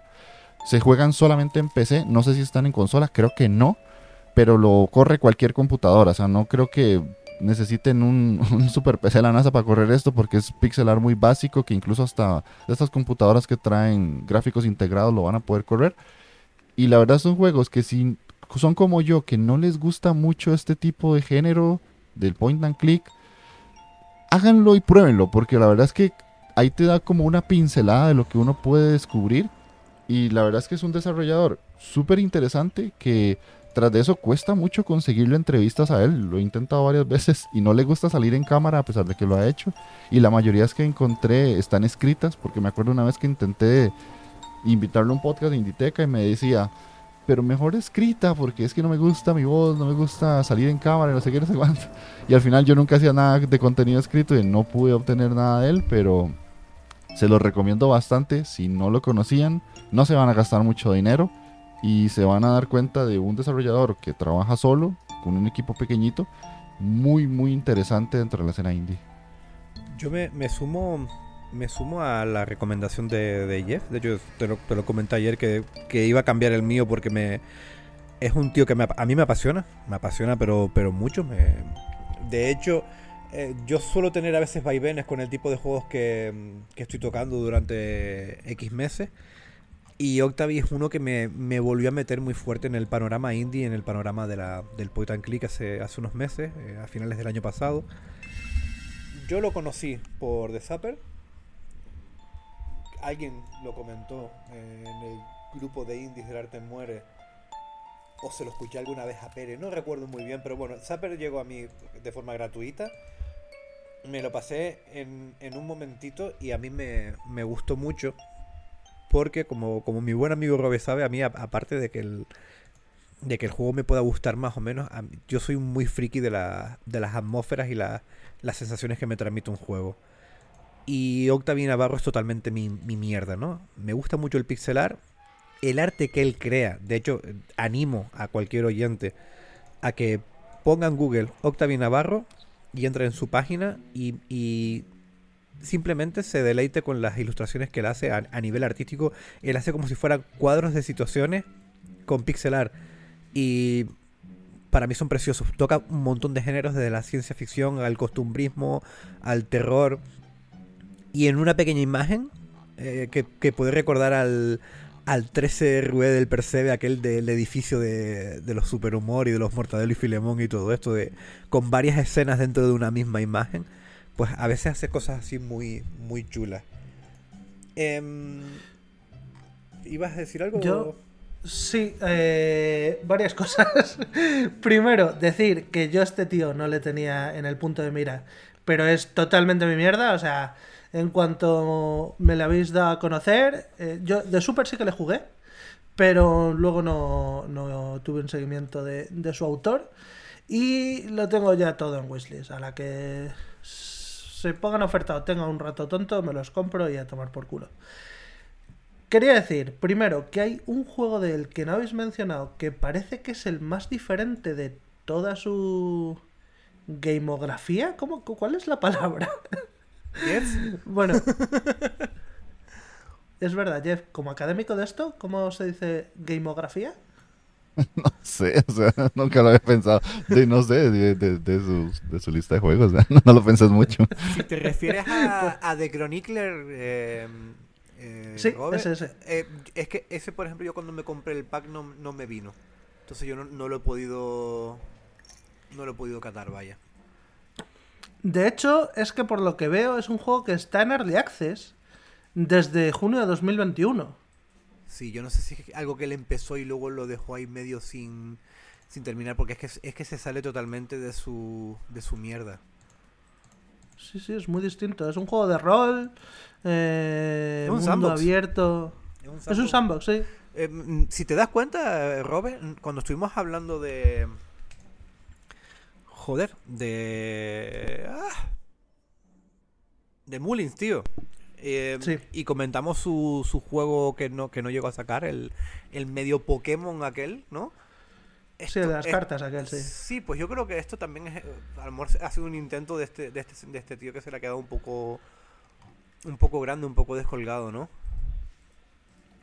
Tiene demo, o sea que quien lo quiera probar lo puede probar. Pero bueno, independientemente de, este, de esta rareza, em, eso, que me, parece la hostia este tío. Entra a la página web, me flipan los, diseños.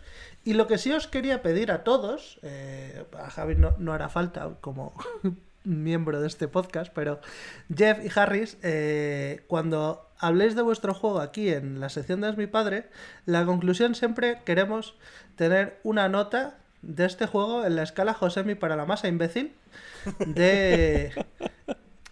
Lo puedes hacer si quieres en general de todos los juegos y consideras que más o menos eh, son eh, uniformes o uno por uno, eso ya como tú veas. Vale, yo. Hijo de, puta, está difícil. Déjame acabar la, pequeña exposición que tenía sobre él y ya, si quieres, comentamos un poquito sobre los, los juegos. Pero vamos, son point and click en, en pixelar en, en, su mayoría. Así que yo, en una escala para la masa imbécil, no sé si le llegaría al 3 o al 4. Sí, yo, iba a ponerle un 2. Porque, o sea, es que primero son exclusivos de PC.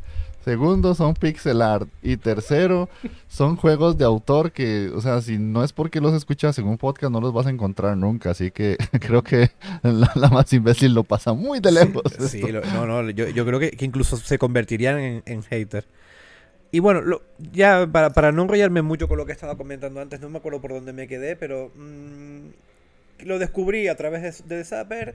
Eh, luego me, causó mucho, mucho interés su arte. Lo empecé a seguir a nivel artista, eh, tanto en Twitter como en PC y demás, porque me encantaron sus ilustraciones. De esto de, descargarme una, ponerme la pantalla completa y ponerme a mirar detallitos, lo que me transmitía, los colores y demás, me, me ha flipado muchísimo.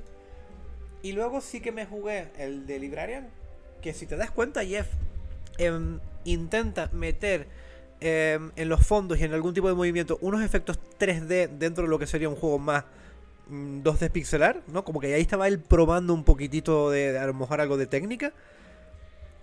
Él tiene cuando salías a la calle o cuando cambiabas algún plano, tenía algún efecto que era como más, más elaborado que por ejemplo que lo que podíamos ver en The Zapper o en, los Midnight. Y, y, los Midnight yo he jugado al 1, al 2, el 1 es... Están como muy basados en, en la Twilight, en la Twilight Zone, ¿no? En la...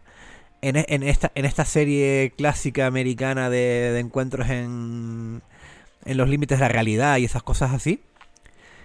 Y cada uno es una historia de terror eh, autoconclusiva y bastante chiquitita. Y a mí el 2, el episodio 2, me gustó un montón. Creo que es el, de sus juegos el más que me, que me ha gustado a nivel personal. Y junto con The Zapper. The Zapper me gustó mucho también. Y nada, eso, que lo, recomiendo muchísimo y que mm, a cualquier persona que le guste un poco el, ya no solo el juego de, autor, sino el tema del arte, el arte en el pixel, es un tío al que tienes que, seguir y estar muy atento. Sí, de hecho, todo lo que dijiste es muy cierto y pues sí, más allá de recomendarlo nuevamente por si alguien no lo conocía, eh, denle un chance porque la verdad es que a veces uno dice, ah, hoy no puedo jugar mucho. Ah, con un jueguito de estos de 20 minutos jugás y, te quedas a gusto, porque al final no es algo que te va a consumir mucho tiempo y es una historia entretenida. Y ya les digo, muchas veces yo sí eh, fundí el, el objetillo porque dije, uy, esto me da cosita. Sí, a mí, a mí con el, te diré que con el episodio 2 del Midnight tuvo un par de escenas que me dio como hasta, hasta ese, ese pequeño terror de estar metido, recordándome mucho a a The Last Door, ¿no? Me daba como esa sensación. Aunque sí que creo que el, que el pixel art de este hombre es, como mucho más, más fino, más trabajadito. Y te digo que a nivel de sensaciones eh, es, una, es una pasada. Y que es un, un, autor que te cuenta mucho, muchas cositas en muy poco tiempo. Y que luego su, cuando una vez que te pasa ese pequeño corto, como dice Jeff, se te puede quedar varios días en la cabeza dándole, dándole vueltillas a lo, a lo que has vivido. A mí me lo habéis vendido 100%, vamos. O sea, de no conocerle a estar deseando jugarlo todo. No, yo sí, yo, eh, es, tu mierda, Robert. Ya te lo, te lo digo yo desde aquí que, que es tu mierda totalmente. Sí, sí, sí. Tiene pinta.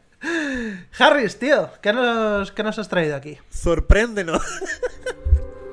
Isaac and his mother lived alone, in a small house, on, a hill. Isaac kept to himself, drawing pictures and played with his toys as his mom watched Christian broadcasts on television. Así podría seguir con toda la introducción que me la sé absolutamente de memoria, ¿vale? Eh, voy a hablar, obviamente, de mi querido Edmundo. Pero, pero, pero, hay un vacío legal. Encontré un vacío legal, porque habéis dicho un desarrollador, que obviamente Edmundo es mi puto padre, pero aparte de eso habéis dicho uno que haya sacado pocos juegos. Está sacado, lo que viene siendo de forma oficial en, Steam, ha sacado poquito. Entonces, lo que es en esa parte es, ha sacado poco. Pero, eh, aunque me encantaría hablar de mi querido Isaac, sí que es un juego que es muy súper conocido, al igual que el Super Meat Boy. Y quería hablar un poco más de esa parte, o del Dentist Knife, que también se hizo popular. Quiero hablar de la parte un poco más underground que tiene él, porque es un desarrollador que, vamos a decir, se ha hecho a sí mismo, ¿no? Que ha plasmado mucho todo su pasado, toda su infancia en los videojuegos que ha ido creando. Y que empezó. Es que este, este hombre empezó eh, desarrollando juegos en Flash. En, la mítica página esta de Newgrounds y hacía juegos, mm, nada, que eran minijuegos súper cortitos y cositas simples. Es más, luego hay en, tenéis en Steam eh, The Basement Collection, que son juegos que sacó de 2008 y cositas así, y un poquito antes, que son casi, parecía una forma como, vamos a decir, demos, ¿no? Porque son cositas muy cortitas, tiene 8 o 9 juegos, es una recopilación de, de algunos títulos. Tiene, por ejemplo, el prototipo del Super Meat que es el Meat a secas, pero luego tiene otros que son muy interesantes, como el Aether, tiene el eh, Triadsmith, eh, hay otro que también se llama eh, eh, el Spiwer, Y son todo prototipos, son cositas muy sencillas, pero que mm, tienen la visión de lo que es el propio Edmund. Y luego ya si nos metemos en su página de Newgrounds, hay cosas muy extrañas, ¿vale? Como, mm, por ejemplo, no sé, el Dead Babies o The Sea World. Y hay un juego que se llama, bueno, juego, Cerebral Discharge o Dischar- Discharge, ¿vale? Para los amigos. Es una galería de imágenes donde, vamos a decir, muestra su peculiar estilo artístico. Es un poco, no sé, muestra como su visión del mundo un tanto extraña, ¿vale? Y la verdad es que, aparte de que sus títulos grandes son muy conocidos, yo también tendría que recomendar otros como el Fingeret, que es de estos tipos de juegos en los que tienes, eh, vamos a decir, lo típico de la policía, que tienes a, lo- al, eh, a los eh, cinco sujetos, que tienes que saber quién ha sido el criminal, y tienes varias pistas, y son personajes muy pintorescos, tienen, tienes diferentes eh, pistas que te hacen elegir, ¿no? Y el juego trata de eso, de elegir, ¿no? De fingeret, tienes que señalar con el dedo quién es el culpable. Es un concepto mm, que incluso es que se ve, que es un, juego simple, pero que es que mantiene toda su esencia. Y yo os recomendaría de verdad a todos los que hayáis jugado o no a, al Isaac, mínimo habréis conocido el Super Meat. Y os recomiendo muchísimo meteros en el mundo de este hombre, en, en- esa cabeza perturbada que tiene, porque tiene obras que, que son una auténtica maravilla. A mí. mm, tomo la palabra. a mí el Isaac me flipa. De hecho, hace no tanto que le estuve dando eh, una serie de runs y, y me acuerdo de pedirte bastantes consejos y demás. Y me flipa porque, aparte de que jugablemente es muy mi mierda, el tema estético y esa. Esa enfermedad mental que tiene que tener este tío. es que, es que es una, es una locura. Y es de esos independientes por los que a mí me gusta el videojuego independiente. Porque te lleva mm, a mundos, a creaciones, a atmósferas que no te hace, que no te hace prácticamente nadie. Que ni cuando jugábamos a los juegos 2D en su día mm, nos imaginábamos que íbamos a ver cosas así. Y con Super Meat Boy, que es un tipo de plataformeo que a mí se me da bastante mal. Fue un juego que no me pude completar en su día porque soy muy torpe con este tipo de juegos, pero al que le tengo un montón de cariño porque me lo pasé muy bien. Y sobre todo por eso, porque esa, esa estética, ese trazo que tiene, ese, ese arte me, me flipa un montón, tío. Y no, con- no conocía para nada el fingering que acabas de nombrar. Es más, en, cuando salió el Super Meat Boy, este hombre es tan indie, pero tan tan indie, que cuando en Xbox le ofrecieron hacer un juego financiado, pagado por ellos y tal, el Team Meat, que era él y, y Refinis, entre los dos decidieron hacer la secuela del Meat Boy para crear Super Meat Boy, que para ellos fue lo más parecido a venderse, pero es que sabían que era una apuesta segura. Y es que la cosa que tenían ellos dos era que eh, Edmund había sido operado de urgencia y tenía, en Estados Unidos, ya sabéis, eh, no hay eh, seguridad social, y tenía una deuda enorme. Y su otro compañero, el Refinis, estaba en números rojos. Es decir, era un todo o nada. Madre mía. Yo, yo de hecho, ahora que viste lo de Xbox, yo Super Meat Boy lo conocí en, en los Xbox Live Arcade. Fue cuando me, Hmm. me acerqué a este hombre por, por primera vez. Pues la verdad es que de este tío sí conozco todos sus juegos, por supuesto, el Super Meat Boy lo he probado. Y el Isaac siempre me ha llamado la atención, siempre he pensado que es un juego que si le metiera, eh, me metería hasta el, hasta el tuétano, pero me da mucho miedo porque es un juego infinito de, de decir, de aquí no salgo. O sea, de aquí solo salgo con los pies por delante. Así que le- siempre le he tenido mucho respeto y, y me he visto me he visto gameplays. Ha habido un tiempo que me veía gameplays de Alex el Capo jugando al Meat Boy y me, me parecía fabuloso. Pero me, me- es el típico juego que te da mucho respeto y dices, hostia, es que como te enganches a esto, se acabó los podcasts, se acabó tu mujer, se acabó tu vida. Únete, únete a nosotros.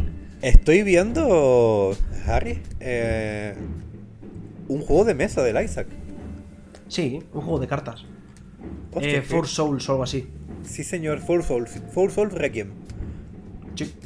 Lo tienes. Es más, lo quiero, lo quiero pillar. Ah, vale, vale. Sí, no, sí, sí, obviamente, obvia, por favor, por supuestísimo.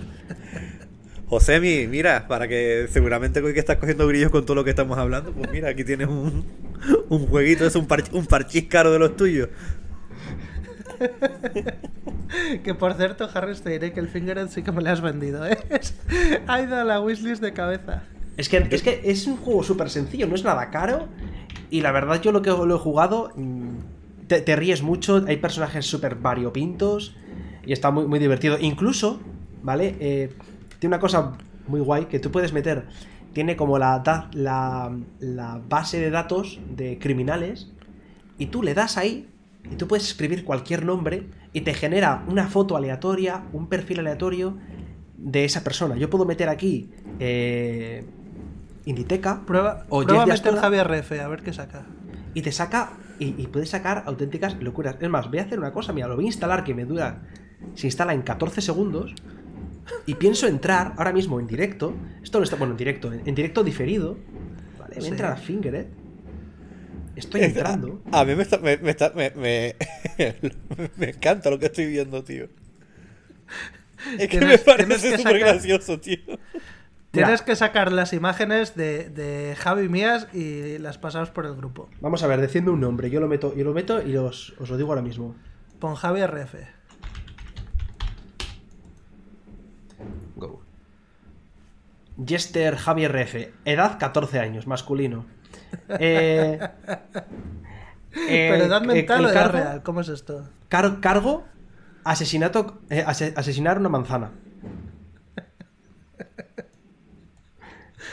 La Quiero imprimir. Aquí lo tengo guard- Me lo voy a guardar. Guárdalo, guárdalo. La puedo guardar, ¿eh? Es lo, lo mejor de todo esto. Escritorio. Aquí.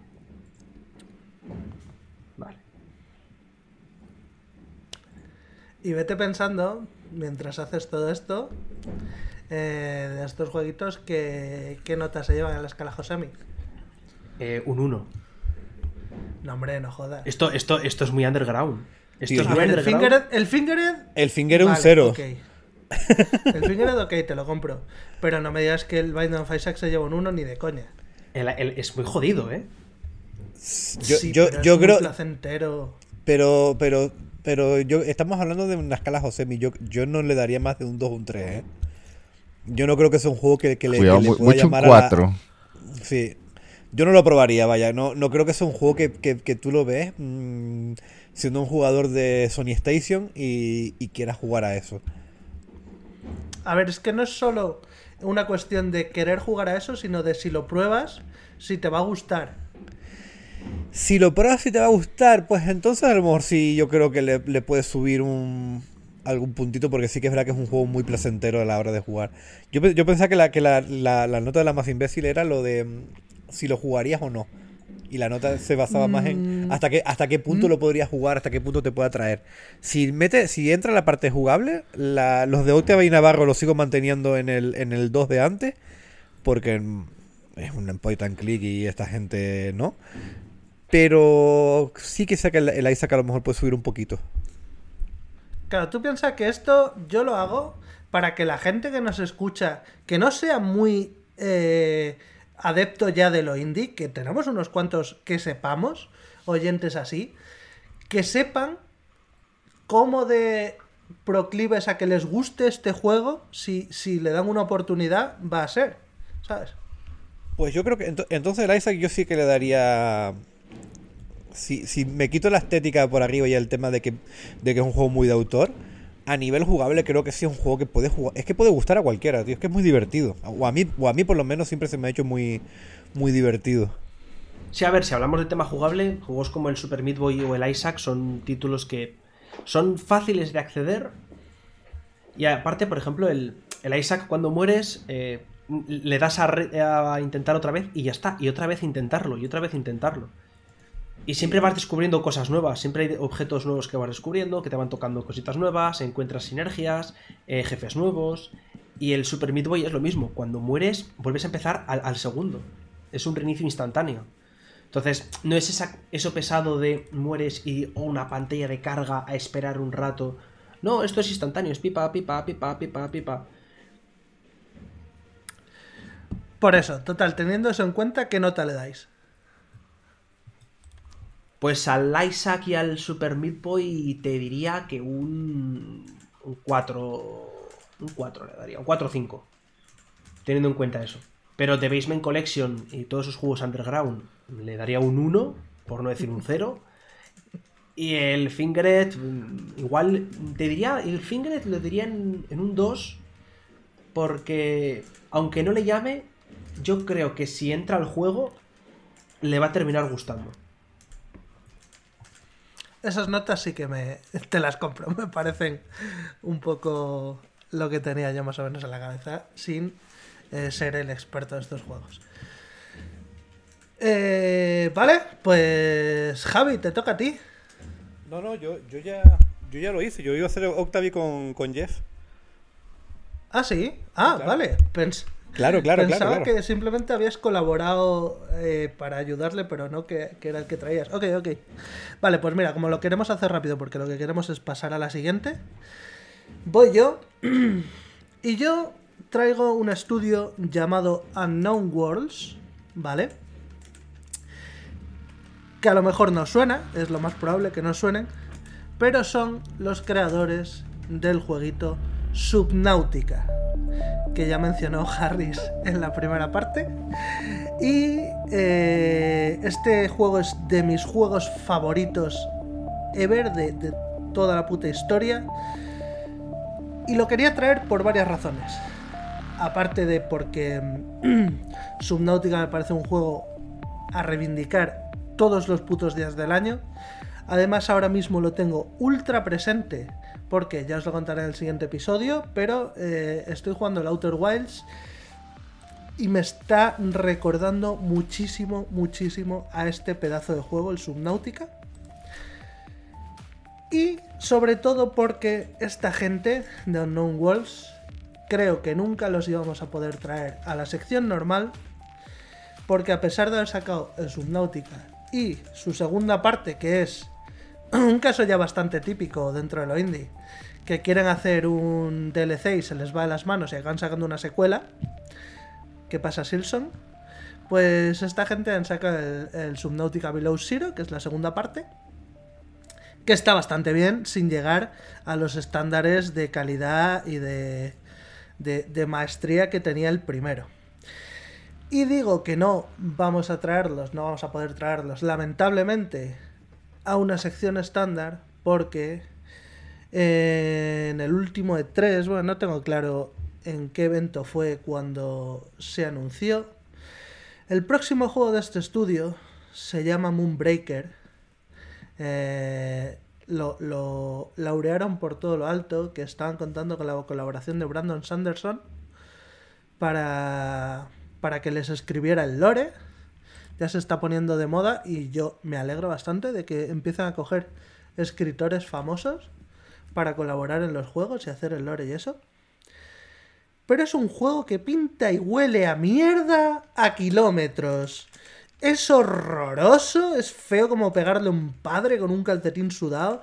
Es un juego de estrategia que parece más un juego como servicio que otra cosa. No sé, a mí me parece un desastre. Creo que es un juego que se la va a pegar gordísima. Y por eso quería aprovechar esta oportunidad para hablar del grandísimo Subnautica.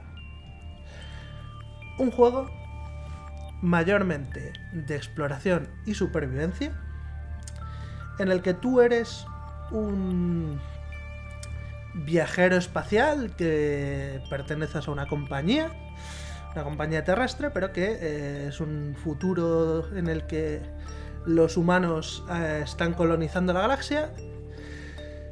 Tu nave sufre un accidente y tú caes en una cápsula de escape eh, en el agua, en un planeta que no conoces.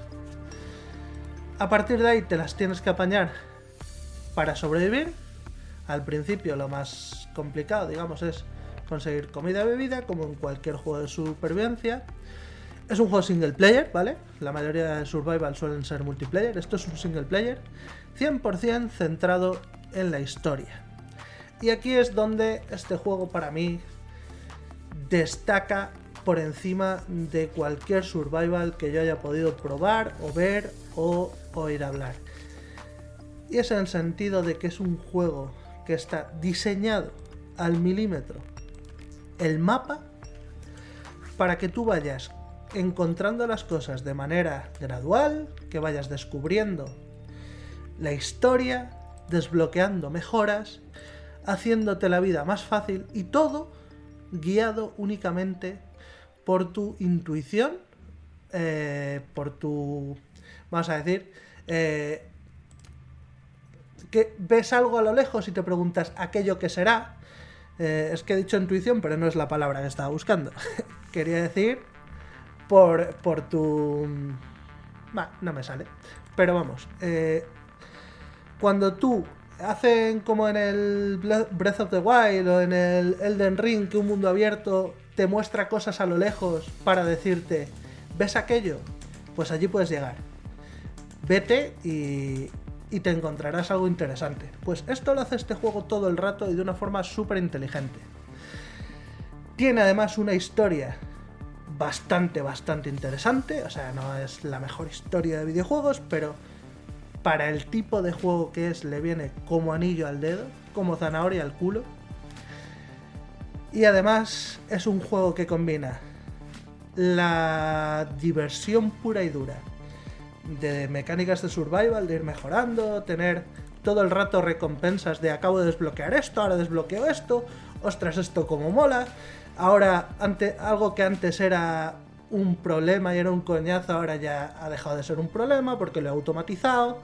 Eh, todas estas mini recompensas que hacen que un juego sea adictivo, propias de un survival, lo combinas con una historia súper interesante, que es la parte que me recuerda al Outer Wilds, con una exploración acojonante y con una atmósfera que a veces es de terror no mucho, pero cuando se pone tensa hay veces que las pasas canutas y que consigue generar de las mejores tensiones que yo he vivido en un videojuego.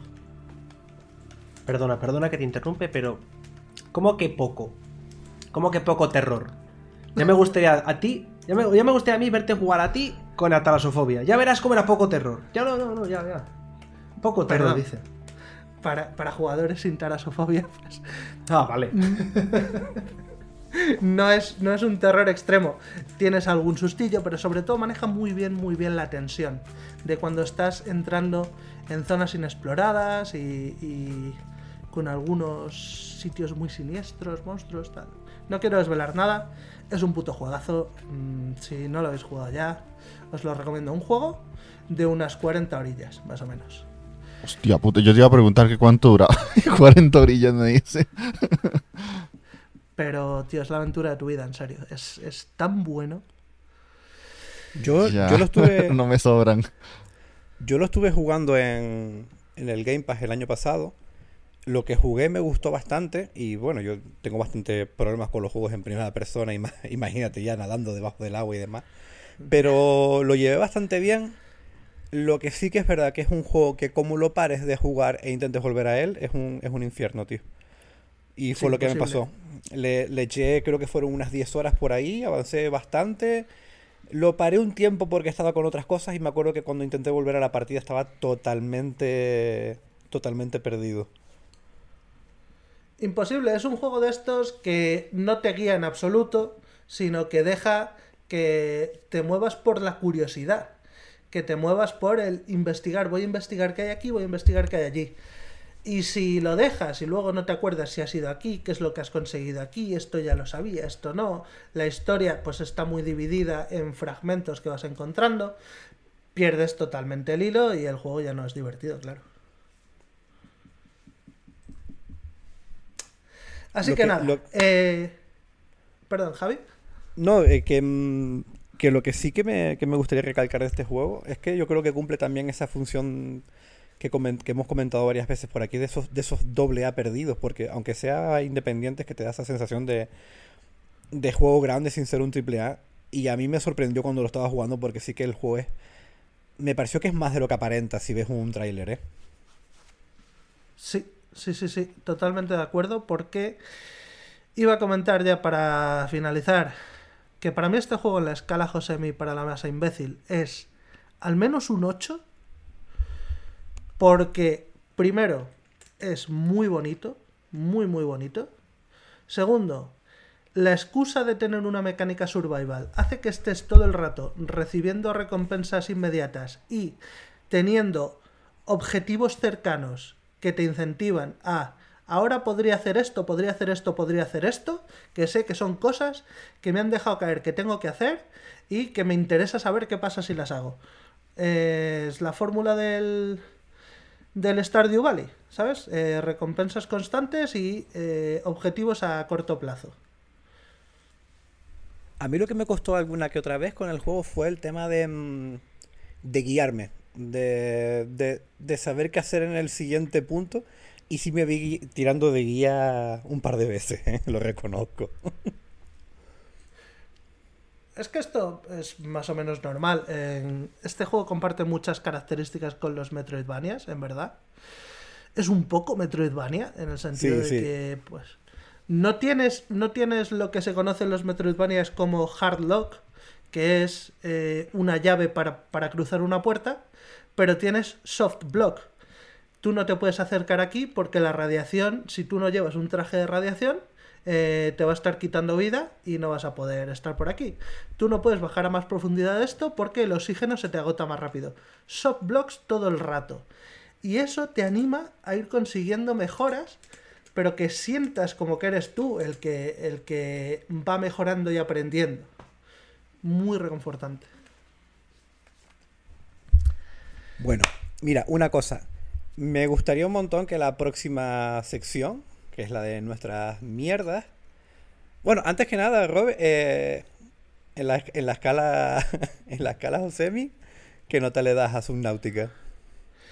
Pues había dicho que mínimo un 8. mm, yo es que te diría que sí, un 8, un 8. Sí, estoy, estoy, estoy de acuerdo.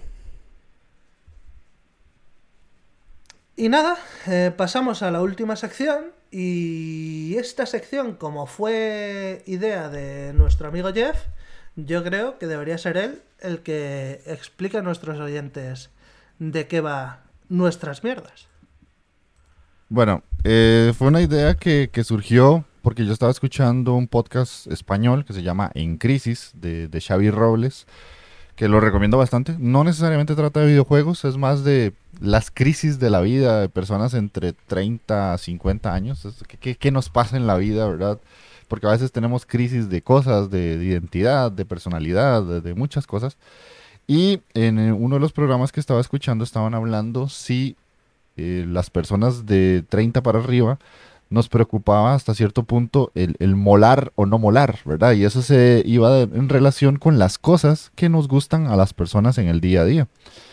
Y entonces ahí me surgió la idea y lo comenté con Javi porque yo le decía, está interesante hablar en el podcast de por qué hemos llegado al punto de jugar los juegos que jugamos a la edad que tenemos cada uno de nosotros que está acá porque hay un pasado que tenemos, ¿verdad? Hemos jugado ciertos juegos cuando éramos niños, cuando éramos adolescentes, cuando iniciábamos la vida adulta, y todo eso nos ha llevado a escoger que ahorita yo a mis 33 casi me ponga a jugar un Metroidvania antes que un point and click, o que Javi de un momento a otro empiece a emular retro porque quiere revivir o que quiere experimentar juegos eh, de hace épocas atrás que tal vez las vivió, pero lo había dejado por estar jugando juegos nuevos.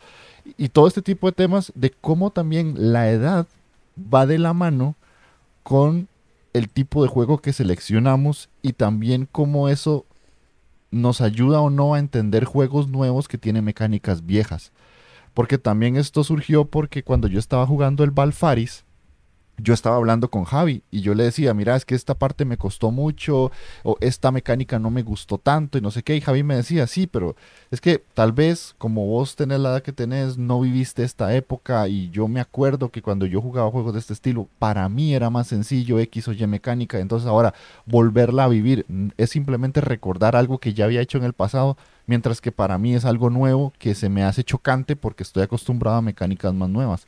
Entonces es eso, es establecer un punto en el por qué nosotros escogemos los juegos que escogemos y si eso va de la mano con lo que hacíamos de niños o porque nos da recuerdos bonitos o simplemente porque ya estamos acostumbrados a ese tipo de mecánicas y después de eso eh, llevarlo a un punto de los juegos actuales de hasta cierto punto qué nos llama la atención. Cuando vemos un juego nuevo, ¿por qué decimos que es bueno, que es malo, o que lo vamos a comprar o lo vamos a jugar o no, según nuestra experiencia? Entonces, más o menos esa es lo, lo que quiero ver cómo sale, porque sé que cada uno de nosotros tiene edades diferentes, pero digamos, Gamelur y yo estamos en un bloque de entre 29 y 35 y ustedes están en un bloque distinto. Entonces, creo que va a ser una conversación súper interesante.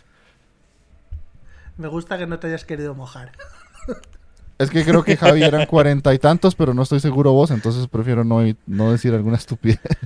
Yo en, en el 24 de este mes tengo ya lo- los 44 palos. Pues yo dentro de un par de meses hago los 40. A ver. Que a mí bueno, me... pues... No, Di, que Robert. ha empezado, iba a preguntar. Si, si tú ya ibas a empezar, pues dale. No, no, yo no iba a empezar. Digo que, que, me- que eso, que me comentó la idea el otro día me pareció muy, muy interesante. De hecho, la- en principio lo que íbamos a grabar era esta sección, los, los cuatro juntos.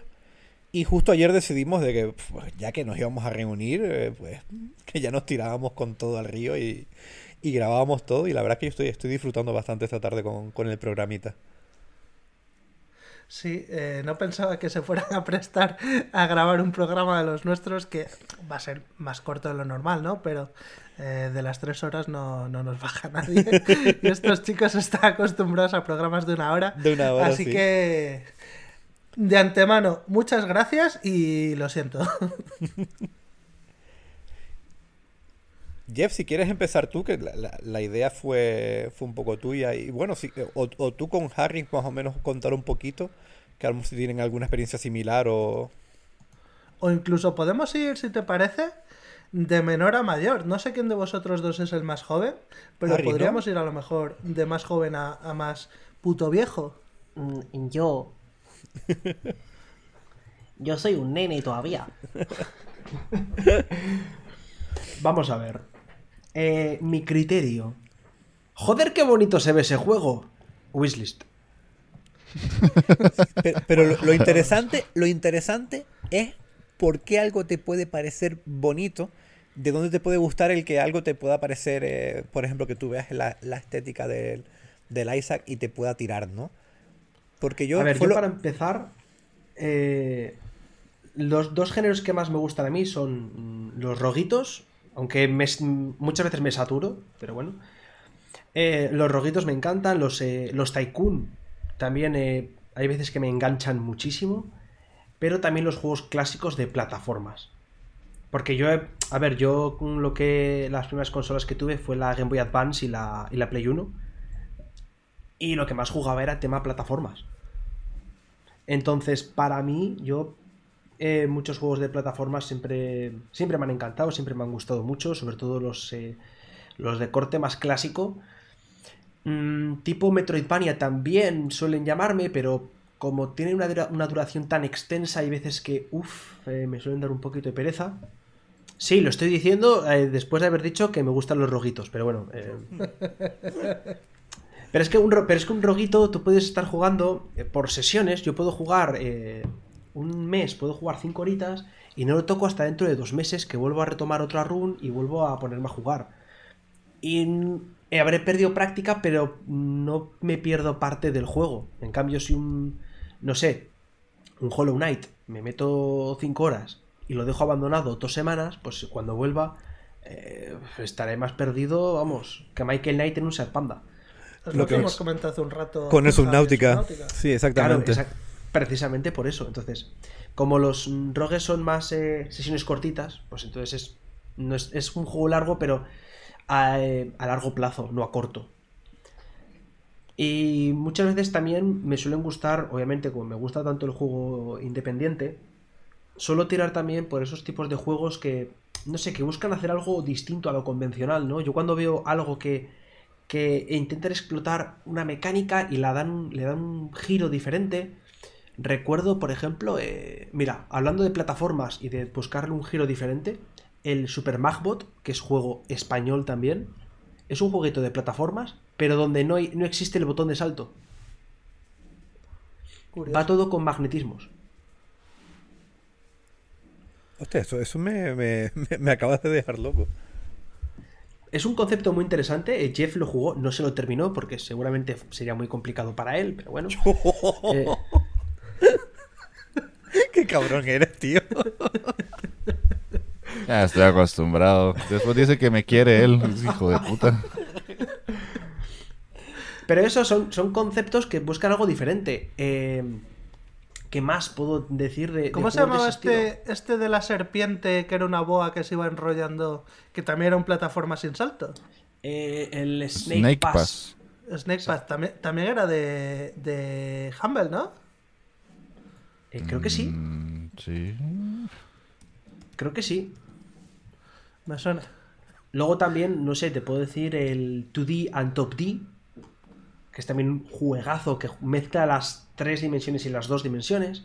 Está obviamente en mi, uno de mis grandísimos juegos y de mis favoritos del 2021, que también es el de Jeff, que es el Before Your Eyes, que es un juego muy cortito y que... Es el de eh, pestañear, mecánica- ¿verdad? Ese, el de Sí. pestañear, me parece, es una historia preciosa, una mecánica que es diferente. Le da una vuelta de tuerca al, a- al concepto de querer contarte una historia. Y es lo que a mí también me gusta mucho y es lo que, lo que busco muchas veces. Algo que me saque de mi zona de confort y algo que, que sea algo distinto a lo que he estado jugando siempre. ¿Y qué, ¿Y qué son los juegos que te hicieron amar el roguito como tu género favorito indie? ¿De verdad me, de verdad me haces esa pregunta? A lo mejor había alguno antes del Isaac. que- el Isaac que fue- original, el de Flash. El, el que estaba en Flash, ese que funcionaba a 15 FPS, ese juego. El- es el más, Isaac- el Isaac. Perdona. No, te, te iba a preguntar que si, que si, que entonces el Isaac fue tu, tu detonante, pero si no sentiste que cuando jugabas al Isaac te recordaba a algo que ya te gustaba de antes, o fue un juego con el que descubriste muchas cosas. Es que el Isaac fue de los de mis primeros indie. Entonces, eh, no tenía nada que me recordase a algo per se, pero era un juego que me enganchó. Es más, a ver, tampoco le metí demasiadas horas al, al original. Y creo que me pasé en los primeros endings, creo que me saqué como tres o cuatro endings, no, me, no jugué mucho más.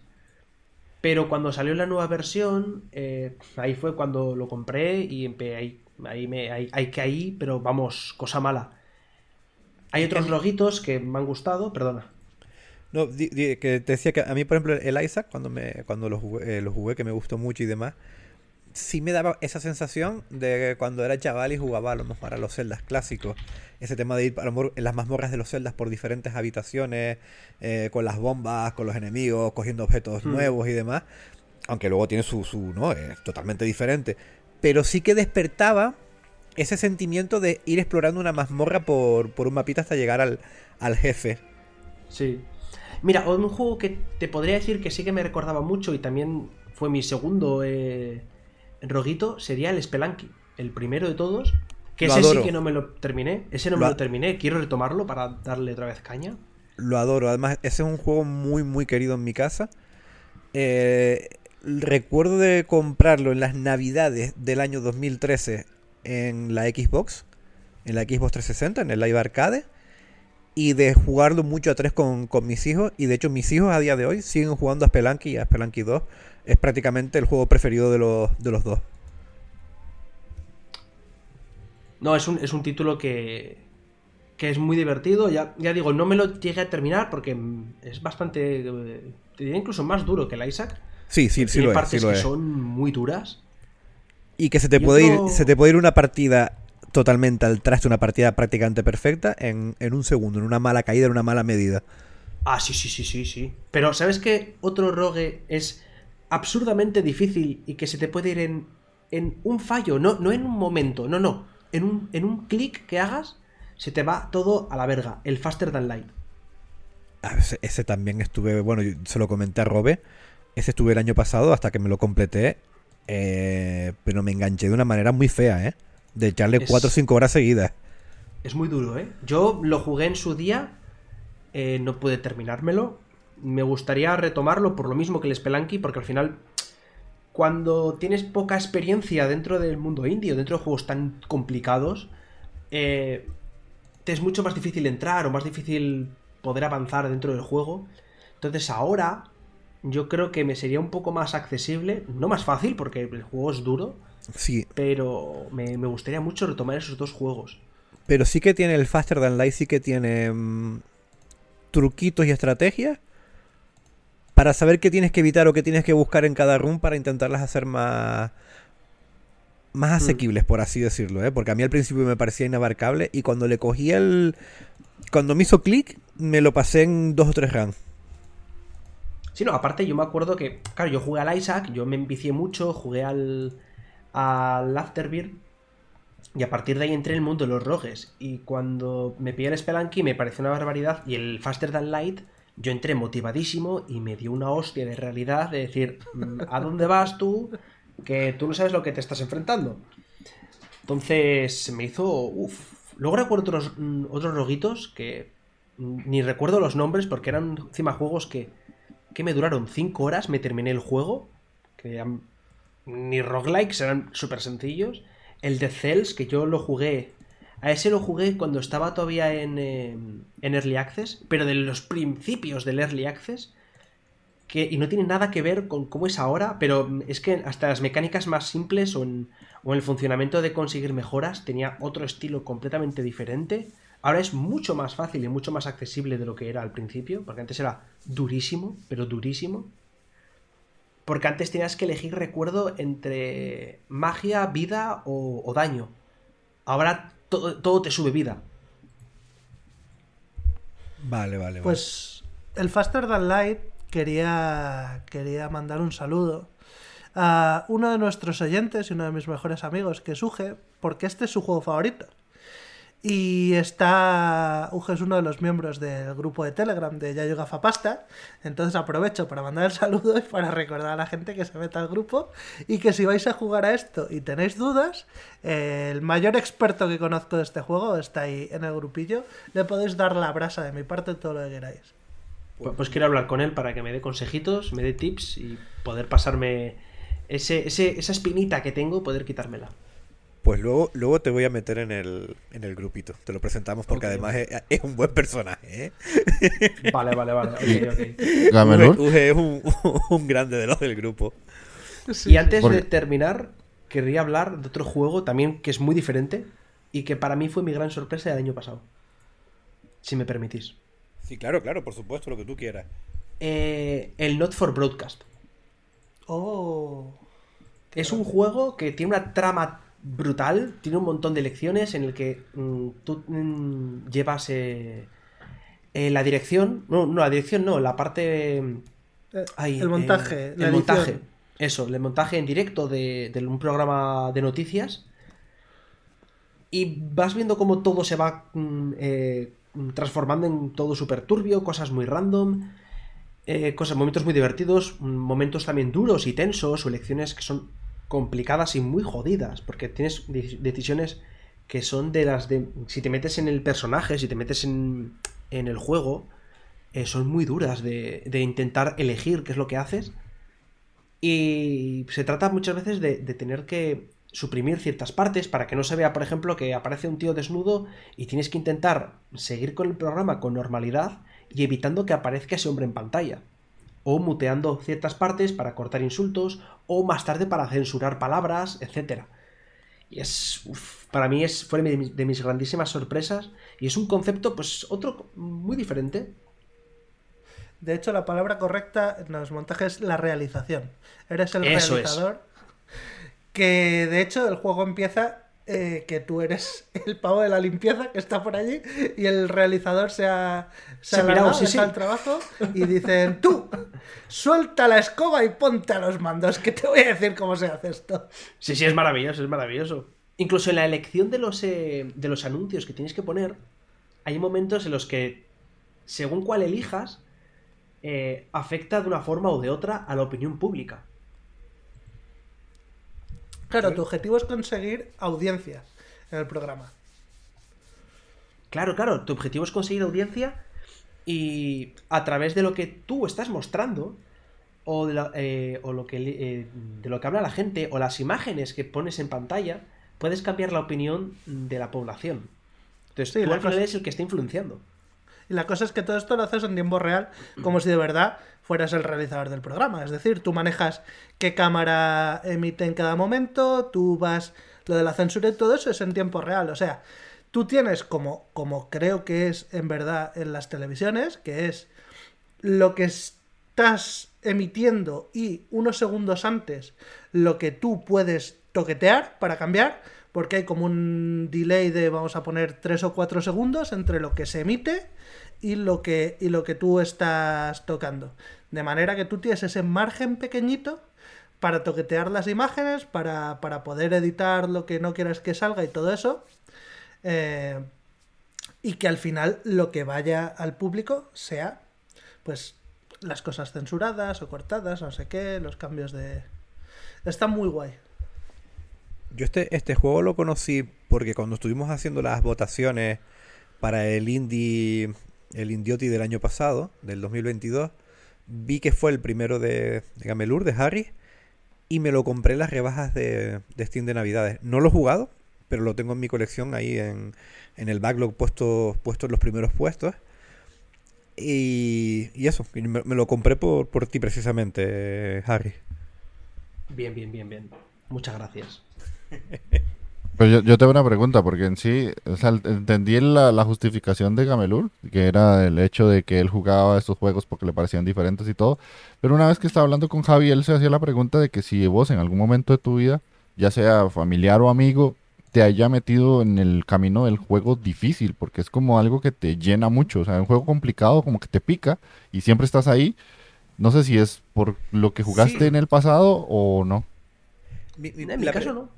La pregunta que yo le hice, que le ayer, pues, cuando estuvimos hablando del programa, mm, mm, cuando he compartido experiencias con, contigo de videojuegos y demás, me parece curioso el tipo de juego que te gusta, porque es un juego que la gente suele achacar a que, la, a que la gente que nos gusta es por temas de nostalgia. Una nostalgia que tú no tienes y te gustan esos juegos. Entonces digo, digo, o tiene mm, a lo mejor un hermano mayor, un padre o un amigo que lo introdujo ahí, o directamente porque le gustan a él porque sí y ya está. Y se cae un poco el mito ese de que cuando la, que la gente que juega a juegos en, en 2D o juegos indie es siempre por temas de nostalgia. Y a lo mejor no es por temas de nostalgia, sino por temas de, de que te están ofreciendo cosas que no puedes jugar de otra manera. Sí, básicamente es eso, porque yo no he tenido una figura de decir, Buah, esta persona es la que es el super friki que juega un montón de juegos eh, clásicos o juega un montón de indies, no. Realmente conocí a una persona que, que sí que le gustaban los indies y que con él empecé pues a hablar, empecé a tener conversaciones sobre juegos y, empecé a descubrir algunos títulos. Pero eran juegos más, vamos a decir, los inicios de, del mundo independiente, pero tampoco fue tanto. Y mucho menos para juegos de, de gran dificultad. Vale, vale, vale. Pues, pues me, me doy por respondido porque me daba, me da mucha, mucha curiosidad ese, ese punto. Sí, no, muchas veces es porque soy muy cabezón, un cabezón y muy testarudo y digo, si me lo quiero pasar, me lo quiero pasar. Incluso sabe Jeff que mm, le he dicho muchas veces juegos que son muy malos, son malísimos, pero yo digo, me lo voy a terminar. Me lo voy a terminar. Y hay veces que no he podido con ellos porque son demasiado malos. Mangavania. Pero eh, hay, mm, yo siempre intento esforzarme para poder terminármelo, aunque me esté doliendo o me cueste horrores, intento siempre terminármelo, porque es como, mm, si quiero hablar de él, quiero habérmelo terminado, quiero habérmelo pasado. Yo ahí tengo, tengo el límite a lo mejor un poquito antes que tú. Yo sí, si me esfuerzo mucho, mucho, mucho, mucho para intentar acabármelo o intentar avanzar lo máximo posible, es porque sí que siento que el juego me está ofreciendo algo por lo que mm, quiero dedicarle mi tiempo. Si veo que el juego me está costando mucho, pero encima no, no lo estoy disfrutando o me está pareciendo malo, sí que, sí que soy mucho de abandonar, ¿eh? Lo, lo reconozco.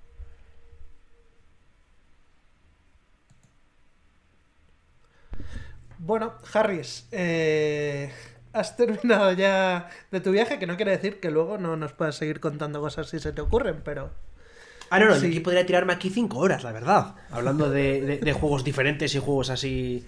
sobre- o, o juegos de gestión también, que no he hablado de los, de los juegos de gestión que son diferentes. Es verdad, has Como el- nombrado los Tycoon, pero luego no has hablado de ellos. A ver, es- me puedo poner a hablar del City Bus Manager, que tiene. que es una compañía de autobuses, pero que los mapas son reales. Es decir, yo me cogí Baracaldo y yo me puse Baracaldo y tiene sus puntos de interés reales. Puedes hacer tus rutas por las calles reales. Y eso mola un huevo. Porque puedes elegirte desde tu pueblo, eh, Alcalá la Vieja de abajo, hasta Nueva York, si te apetece. Y eso mola muchísimo. Y a lo mejor te das cuenta de la incompetencia del, del concejal de urbanismo de, de tu ciudad. O del incompetente que eres tú también. También podría ser. Ese- No, ya ese- digo, poder ponerme aquí a hablar de 100.000 juegos. Pero otro podría destacar podría ser, por ejemplo, el que me estoy pasando ahora. Que va por nivelitos, que no es lo que yo me esperaba, pero aún así me ha gustado mucho. Que es el Terranil. Que me esperaba un mundo más abierto y más eso, pero lo he estado hablando con Jeff. Y en el fondo me está gustando, me está gustando bastante el juego. Y me pareció una premisa que es interesante, ¿no? Entrar en un mundo también, eh, un planeta que está devastado por la contaminación, etcétera, etcétera. Y tenemos que eh, restablecer la naturaleza, los biomas, y luego con todas las maquinarias tenemos que reciclarlas y eliminarlas del- de la zona de juego antes de marcharnos. Porque hay que dejarlo limpio. Hay que, hay que dejarlo sin el rastro humano. Oye, este- este me, este me, me mola, ¿eh? Lo estoy mirando aquí ahora mismo y me... Creo que es con el que podría llevar un par de tardes yo aquí bastante, bastante entretenido y tranquilito. No me ha llevado mucho, pero es muy divertido, la verdad. Hostia, que es de Sí, Devolver, ¿eh? Terranil ha- han hablado mucho de, de este. Bueno, de hecho se viene anunciando en eventos desde hace la hostia. Y los de A Night Games han dado bastante la turra con este juego. Ya sabes, como es. En vez de deconstruir, es de purificar y encontrar la naturaleza. Uy, Marta Trivi. como O el batir. maldito House Flipper. Eh, Jeff, ¿qué, qué te parece House Flipper? Es una joyita. Droga. Droga pura. Que tenemos que. Es, es que es un juego de renovar casas y venderlas. ¿Cómo es House? House Flipper. Flipador de casas. Aquí lo tengo. Tienes Tiene- que re- segunda parte también, ¿verdad? Eh, van a sacarlo, sí. Pero eh, es que el 1 es una barbaridad. Está en Game Pass. ¿Eh? de- Está en Game Pass, vale, ok. Ah, encima eso. Ok, ok. Yo recomendadísimo, de verdad. Pues sí, estoy Esto es como el de los, los hermanos estos de las reformas, ¿no? Los- Es más, hay un DLC que es eso, que están ellos.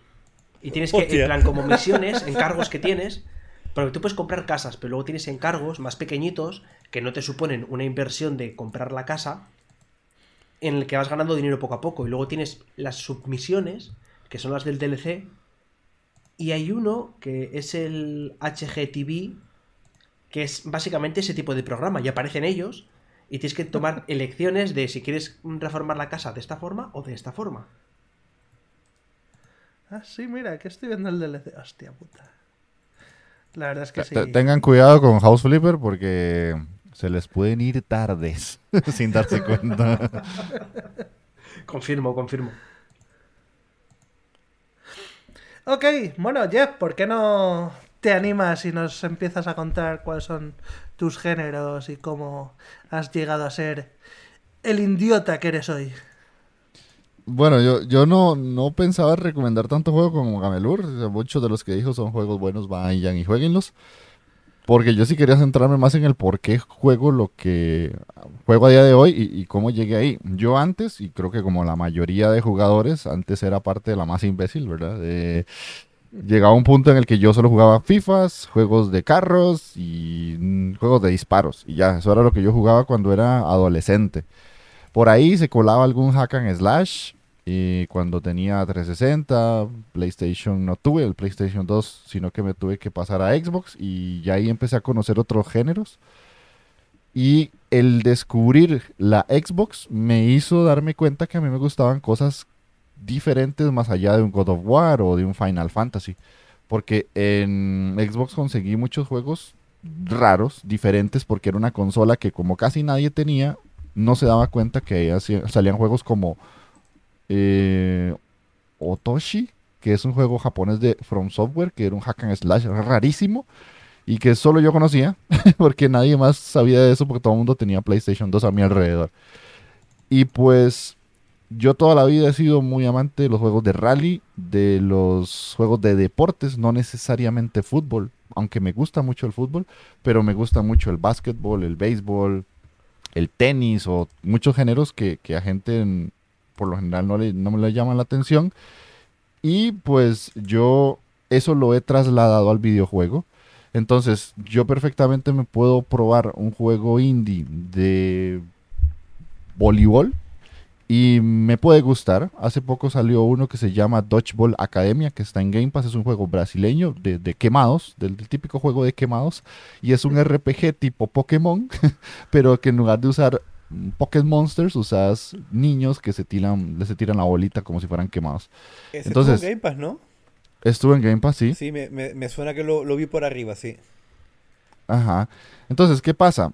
A mí me gusta todo este tipo de géneros porque yo soy del 90. Entonces yo me salté toda la parte de NES, Super Nintendo, Game Boy, Game Boy Color, Game Boy Advance. Todo eso yo nunca lo tuve. Además de que cuando yo era niño, mi familia pues no tenía dinero para comprarme consolas, que siempre eran muy caras. Y yo llegué al- a, tener mi propia consola hasta el PlayStation 1 con los famosos discos quemados, lo que ustedes en España llamarían las tarrinas de Princo.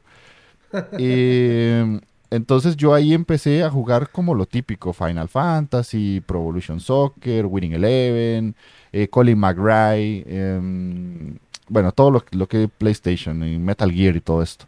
Y yo iba como por el camino, por, por la senda del jugador tradicional que jugaba siempre todo esto, pero como yo tenía acceso también a todos los juegos, porque conseguirlos eh, quemados era muy barato, empecé a probar otros géneros y ahí fue donde me gustaron los juegos de deportes, los juegos de plataformas y eh, también empecé con otro tipo de juegos porque conocí a alguien que era mayor. Yo tenía 9, 10 años y tuve un amigo de 15 que él ya me enseñaba juegos un poco más distintos a lo que normalmente jugaría una persona tradicional de mi edad. Y cuando ya llegué a Xbox fue donde empecé a conocer toda la parte de los juegos que hace Microsoft, ¿verdad? Que son sagas ya a día de hoy consolidadas. Entonces, cuando yo me veo a día de hoy jugando un Nine Years of Shadow, me veo jugando un FPS estilo Doom, porque en su momento en Xbox jugué Halo, es un punto en donde digo, ok, yo juego a día de hoy lo que juego porque en el pasado eso era lo que me gustaba, entonces quiero buscar esas experiencias. Y cuando me enfrento a juegos como Alfaris, que era lo que comentaba con Javi, a mí me choca y se me hace muy difícil jugar un juego retro o con estilo retro tan complejo. Un Odalus lo jugué y no duré ni una hora y media porque me frustré mucho. Si bien yo ya me he pasado toda la saga Souls, se me hace más sencillo a mí entrar a un Dark Souls que entrar a un Odalus con esas mecánicas retro tan estrictas en el que si te morís y perdés las dos vidas tenés que empezar el juego desde cero y tenés que memorizártelo hasta el último momento con el combate final del jefe.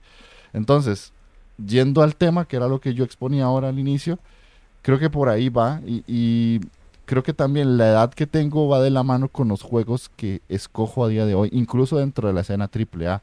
Yo perfectamente prefiero jugarme un juego AAA que parezca más de Xbox, del primer Xbox o de 360, a triples A que tiren más como a un mundo abierto, porque eso es algo que no me llamaba la atención en su momento cuando salió un GTA, que sí me gusta y todo, pero no me encanta. Un prototype, son buenos juegos, pero no me llaman. Entonces yo me tiro más por el otro lado y cuando ya conocí la escena independiente fue revivir todo lo que yo podía jugar de niño porque los desarrolladores indie más llamativos a día de hoy son gente que anda entre sus veintitantos a cuarenta, entonces es gente que vuelve a ver hacia el pasado y te trae experiencias de las cuales yo ya estoy acostumbrado. Y más o menos eso es lo que podría decirles. No sé si tienen como algo que ustedes que digan, ah, bueno, eh, esto que dijiste se me mapea con esto, o como yo estaba hablando con Javi, que él me decía, bueno, un juego como Alfaris mm, se te hace complicado porque no viviste esa época que yo sí viví. Odalus no es tan difícil. Ah, jodas. O, Mira, Odalu- mira, logros, O- logros de Steam. Juego completado.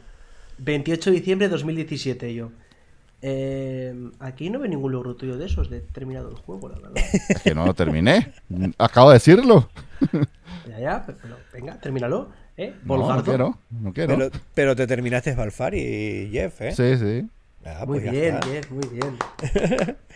Yo lo que te quería decir eso con, eso, Jeff, es que em, al igual que mucha gente le cuesta a lo mejor el, hacerse a controles 3D cuando empieza a jugar, creo que cuando tú coges los videojuegos actuales, que en su mayoría, sobre todo si te metes en, en los grandes lanzamientos, suelen ser en 3D, el, para, muchas, para mucha gente el coger mm, juegos 2D con ese toque de mm, avance lateral, acción frenética de lo que eran arcades muy ochenteros y noventeros, puede chocar bastante. Y Balfaris es un juego, dentro de ellos, es un juego, es un juego durete, tiene, tiene picos de dificultad que, que pueden frustrar bastante.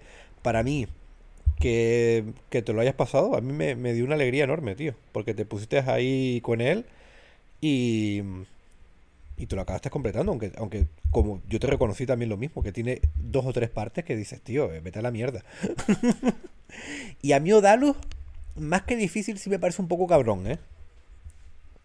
Porque Balfari es el tema de que como tengas los puntitos de guardado cada, cada cierto tiempo, pues si te encallas en una parte, la repites, la repites hasta que la pases. Eh, Odalus, si no recuerdo mal, era con vidas y te podías joder y tener que volver a empezar.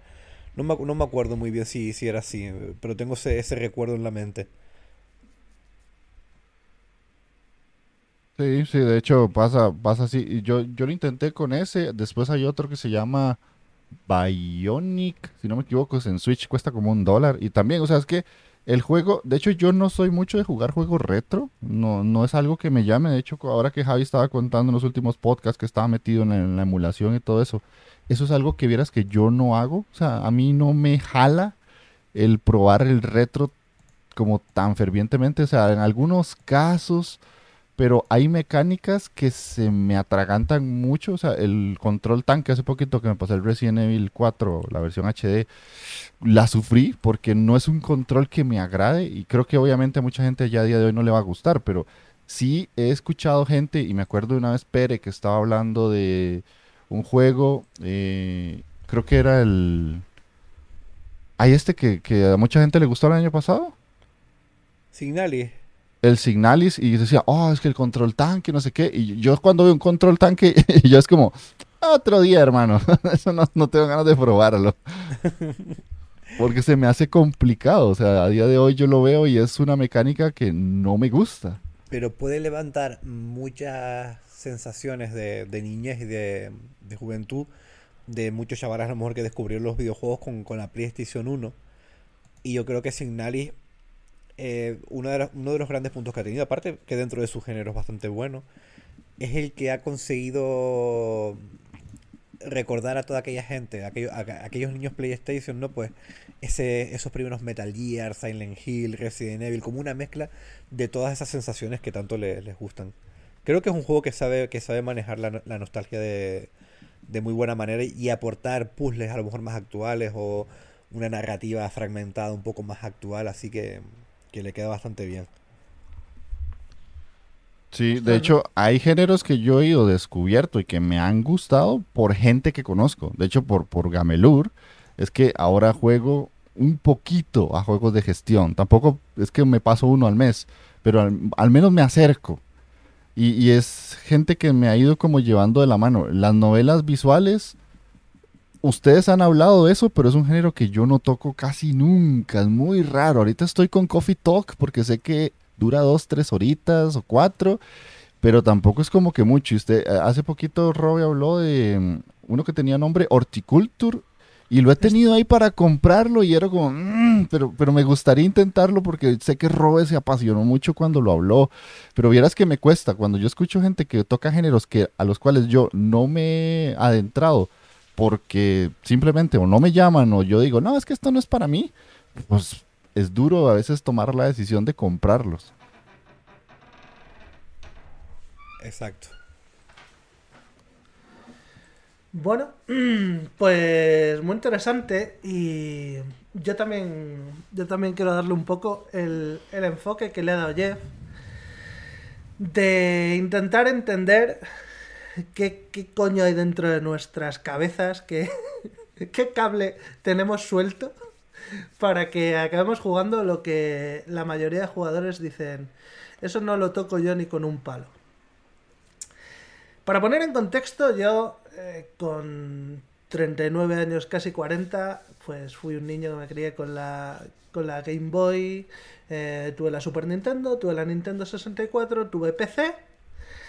Me enamoré de los juegos de, de esa época, sobre todo pues de Nintendo 64 plataformas en 3D, colectazón, eh, RPG, Zelda, tal, de las aventuras gráficas, que hoy en día son mi género fetiche, y digo mi género fetiche porque igual que a mucha gente les gustan los JRPG por gustarles, es decir, puede ser un juego de mierda, pero es un género que les entra muy bien, y, y aunque el juego sea claramente una mierda, les va a parecer la hostia, porque en esa época había mucho JRPG, solían ser los juegos que a lo mejor más profundizaban porque eran más largos, tal, y esas mecánicas ya las tienen interiorizadas, entonces a día de hoy los juegan y lejos de hacérseles pesados o de hacérseles sosos, son juegos que les entran eh, particularmente bien. Eso a mí me pasa con las aventuras gráficas.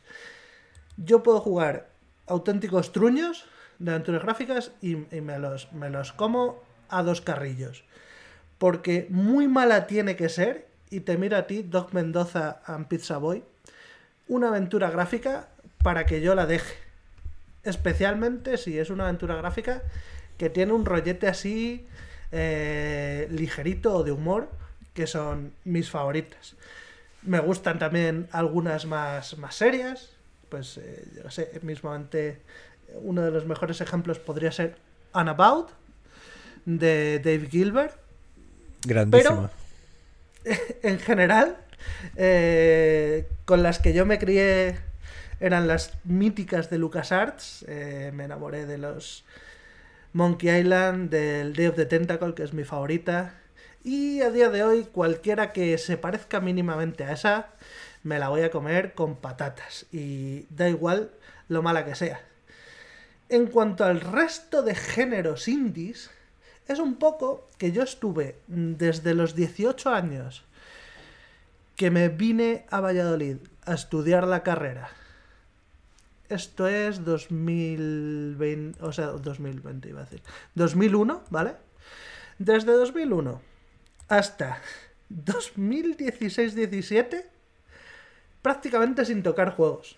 O sea, tenía PC y de vez en cuando pues jugaba sobre todo con mis amigos cuando me, me enganchaban a juegos online, pues eh, jugaba al, al, WoW Pirata, eh, Heroes of Might and Magic, eh, típico de vampiro que también como jugábamos a rol, pues los juegos de vampiro, sobre todo el bueno, que es el Bloodlines, de mis juegos favoritos.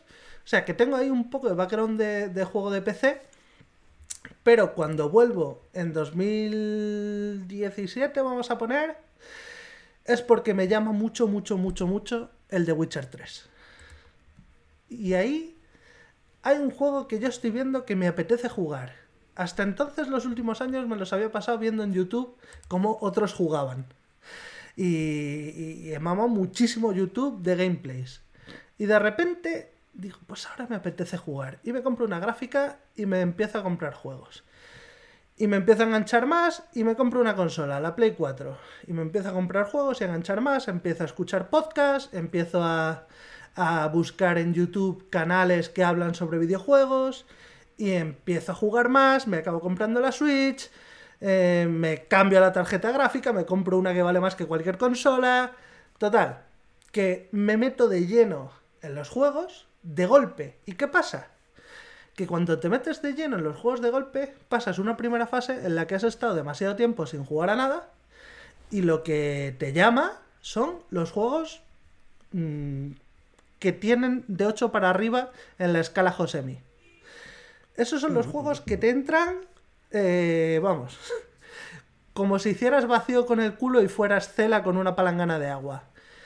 Eh, ese tipo de juegos, vamos a poner el The Witcher 3, eh, yo sé, el, el- el- el que nombraba hace un momento Jeff, el Prototype 2, me lo fumé encantado. Eh, pues yo qué sé, Assassin's Creed, el, el Odyssey, incluso todavía jugaba, porque lo que yo hacía era irme a Metacritic, buscar los que tenían las mejores notas y esos eran los que jugaba al principio, antes de empezar a escuchar podcasts y estar más al día de todo. Uy, uy, uy, uy, uy, uy, qué genérico eso. Sí, sí, sí, ultra genérico. O sea, era volver a los videojuegos sin tener ni puta idea. Y, y- y- y al final eh, jugaba pues lo que, lo que los periodistas de videojuegos me decían, que a veces acertaban y a veces no. O sea, yo empezaba a jugar, yo sé, Final Fantasy IX y le he echado 20 horas y le he dicho, chico, ya está, hasta aquí he llegado.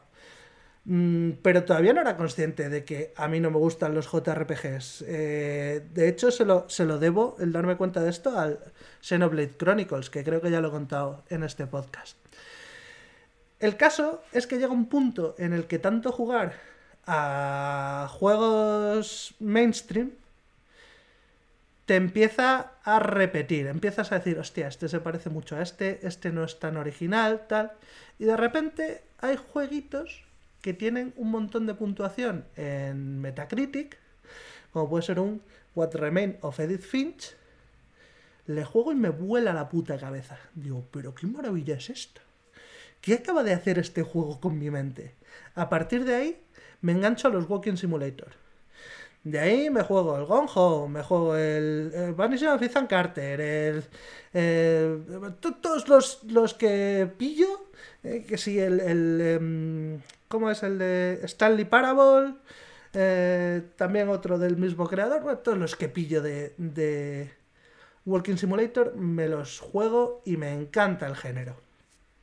Poco a poco me voy abriendo y pruebo el Hollow Knight, juego que mm, me parece fabuloso, que me encanta, es de mis juegos favoritos, pero que jamás me hubiera pasado sin una guía, y que me hace darme cuenta recientemente que los Metroidvanias no es un juego, no es un género que me, que me guste, en, en realidad, pero que cualquier juego, si es suficientemente bueno, da igual el género, tío.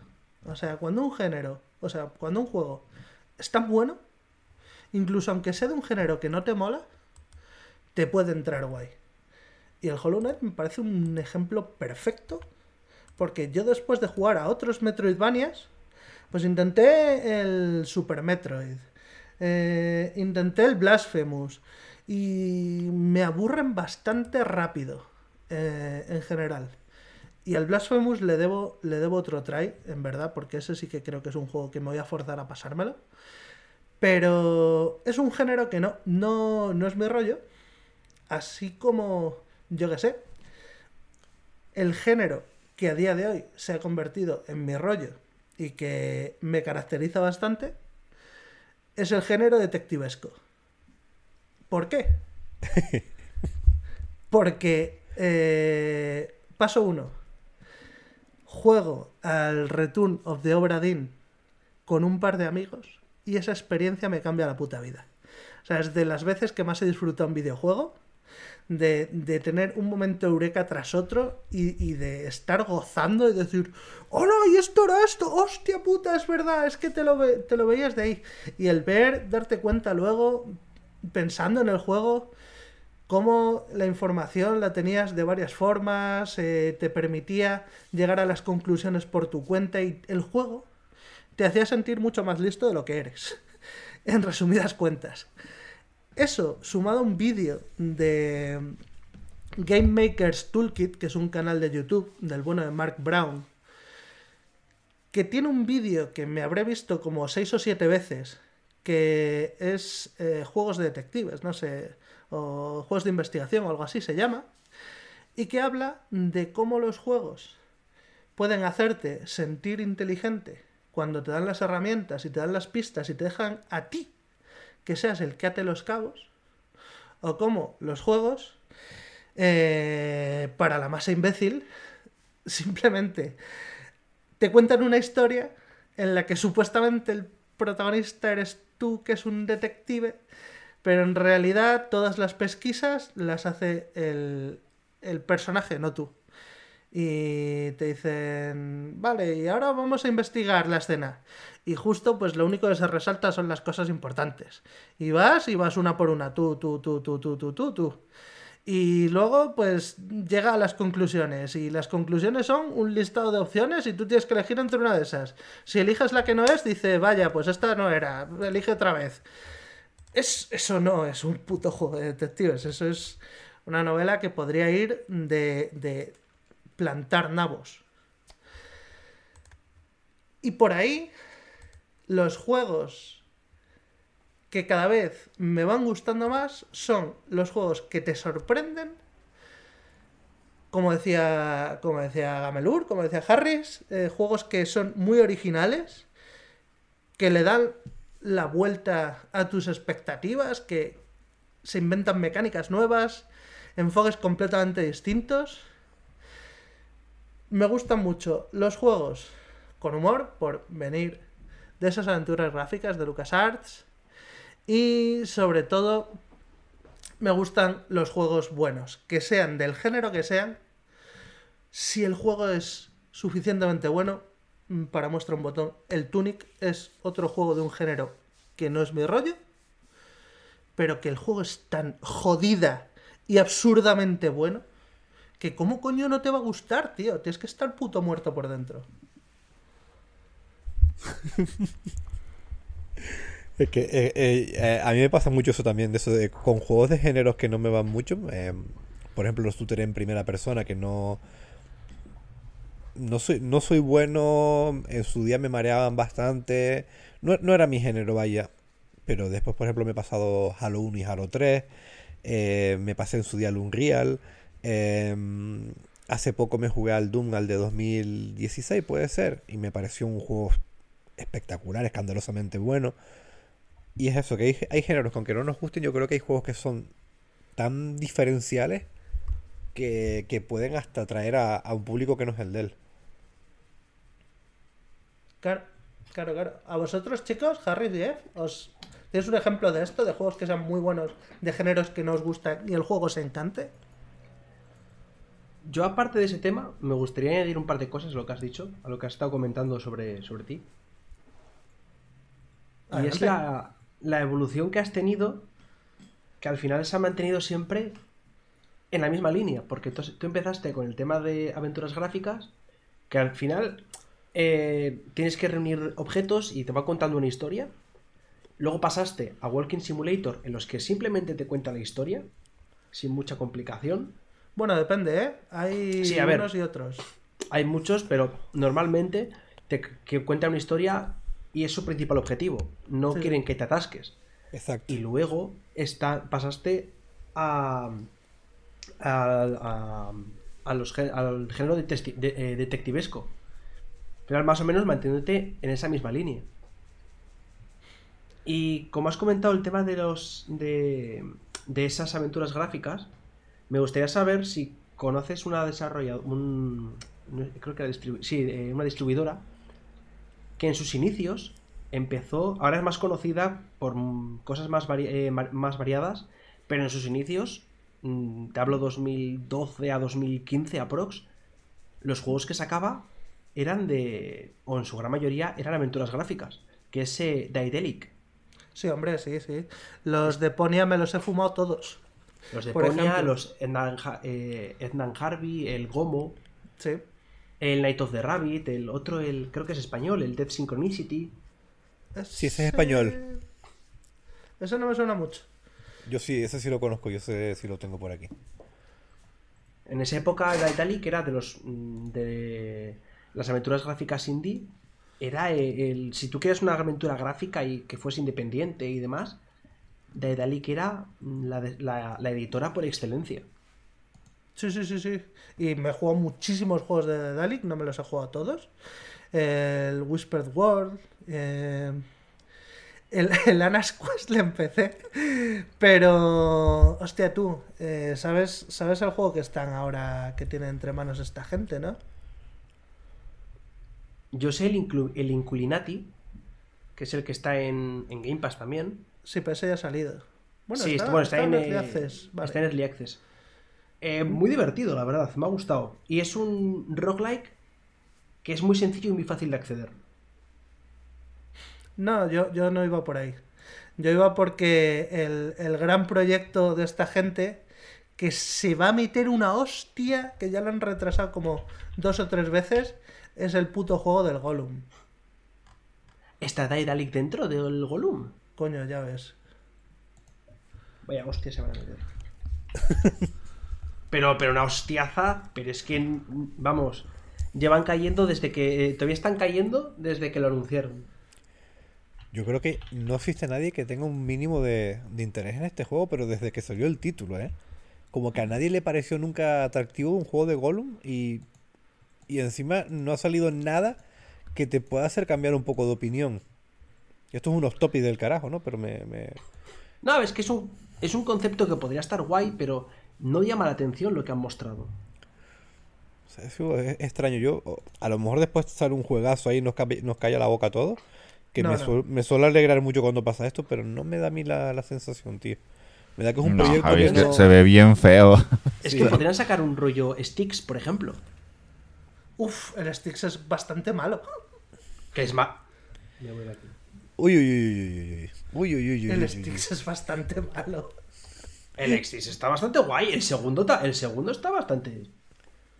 ¿Eh? ¿Se le cortó? Harry, Le, le dio algo, le dio un patatús. No, no, Perdón, no, retiro, me he ido. retiro lo del Styx. El Styx es la hostia. hostia, Harry se- nos amenazó con que se iba y se fue, ¿eh? He dicho que me iba y me he marchado. No, no, me he marchado, sí. Encima cuando, cuando menos os esperabais, la verdad. Sí, sí, sí, sí.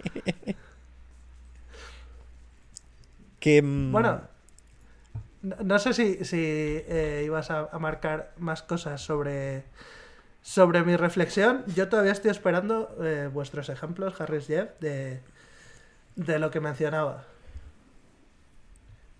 Hmm. De juegos que son la hostia, de géneros que nos gustan, pero que ese juego os encante. Antes Jeff con los de Octavio Navarro, pues mira, son juegos que le han acercado a la aventura gráfica sin, sin gustarle el género especialmente. Pero yo creo que más que porque sean est- extremadamente aventuras gráficas buenas, yo creo que es porque son experiencias más cortas, directas y también tienen un toque diferencial a nivel arte y atmósfera. De hecho, esos eran los que iba a mencionar porque te iba a decir ese, porque lo dije ahora cuando estábamos hablando de él. Es como alguien que me ha ido acercando a un género que del todo no juego. Y bueno, ya hablé mucho, no voy a repetirme. De mm, juegos de como gestión, estrategia, ahí sí meto el House Flipper. Porque ya es culpa de Gamelur, que, que me enseñó el juego. O sea, es un tipo de género que yo no toco para nada, pero para nada, nada, nada, nada. Y pues de, con, con ese me enganché, pero mal, porque fueron dos semanas hasta que lo terminé. Y la verdad lo recomiendo mucho. Y pues he visto algunos otros. Hay muchas copias. He visto Building, Flipper, Stadium, Flipper, pero no es de la misma empresa. Entonces me da como cosilla, porque pueden ser como malas imitaciones. Así que me quedo con ese. Y hace poquito eh, nosotros habíamos hecho un podcast del 4X bueno, de géneros que no jugábamos, y yo mencioné el 4X, y en Game Pass hay uno que se llama Before We Leave. Ese está bien bueno, y es un 4X muy suavecito para los que no hemos entendido mucho ese género tan extraño. Y lo recomiendo porque eh, para quien no tenga en la cabeza que es un 4X, es un juego en el que hay que gestionar aldeanos, hay que gestionar eh, la producción de alimentos o producción de cosas para que esos aldeanos vivan y puedan producir em, edificios y explorar. Entonces, eh, si alguien no está como muy entendido en ese género, le recomiendo mucho ese. Está en Game Pass, no sé si está en Game Pass de consola, pero con esos tres creo que te respondo. Sí, sí. ¿Y tú, Harris? Mm, La verdad, es que estoy pensando ahora mismo. Sé que hicimos el podcast aquel, pero es que ya no recuerdo qué tipo de géneros sean los que. Porque como yo los géneros que a mí no me gustan los omito directamente, no los tengo en mi mente, entonces. Estoy intentando re- echar memoria de a ver qué juego, qué géneros eran, porque ya digo, mm, No sé si Jeff me dirá, eran estos, pero la verdad no me acuerdo. Si no, mientras, Javi, tío, eh, ¿nos podrías ilustrar con algún ejemplo? ¿O prefieres esperar a contar todo tu rollo para no spoilear? Que... No, yo, yo puse los de los, los de los Doom y los First Person Shooter, que son un- un- géneros que prácticamente no toco, que no me traen nada. Y puse los juegos que, que, por ejemplo, a mí me hicieron acercarme al juego, incluso, incluso completar el juego hasta los créditos. Me pasó eso, pues mira, pues con el último ejemplo fue Doom 2016, que me lo, me lo completé y lo disfruté, pero un- una barbaridad. No gustándome para nada los juegos de, de disparos en primera persona. Ya, tío. eh, eh, a mí también me da la sensación de que es un juego que podría disfrutar, pero que tienes que estar en, en un punto de, de decir, venga, ahora me pongo concentración a tope. Son juegos como muy exigentes, ¿no? Que necesitas estar 100% focalizado. A mí me. Te vas a reír, pero yo me sentí como. como me siento cuando juego un hack and slash, una cosa extraña. Como el ir avanzando por una zona y de repente llegar a una especie de arena de enemigos a lo Devil May Cry.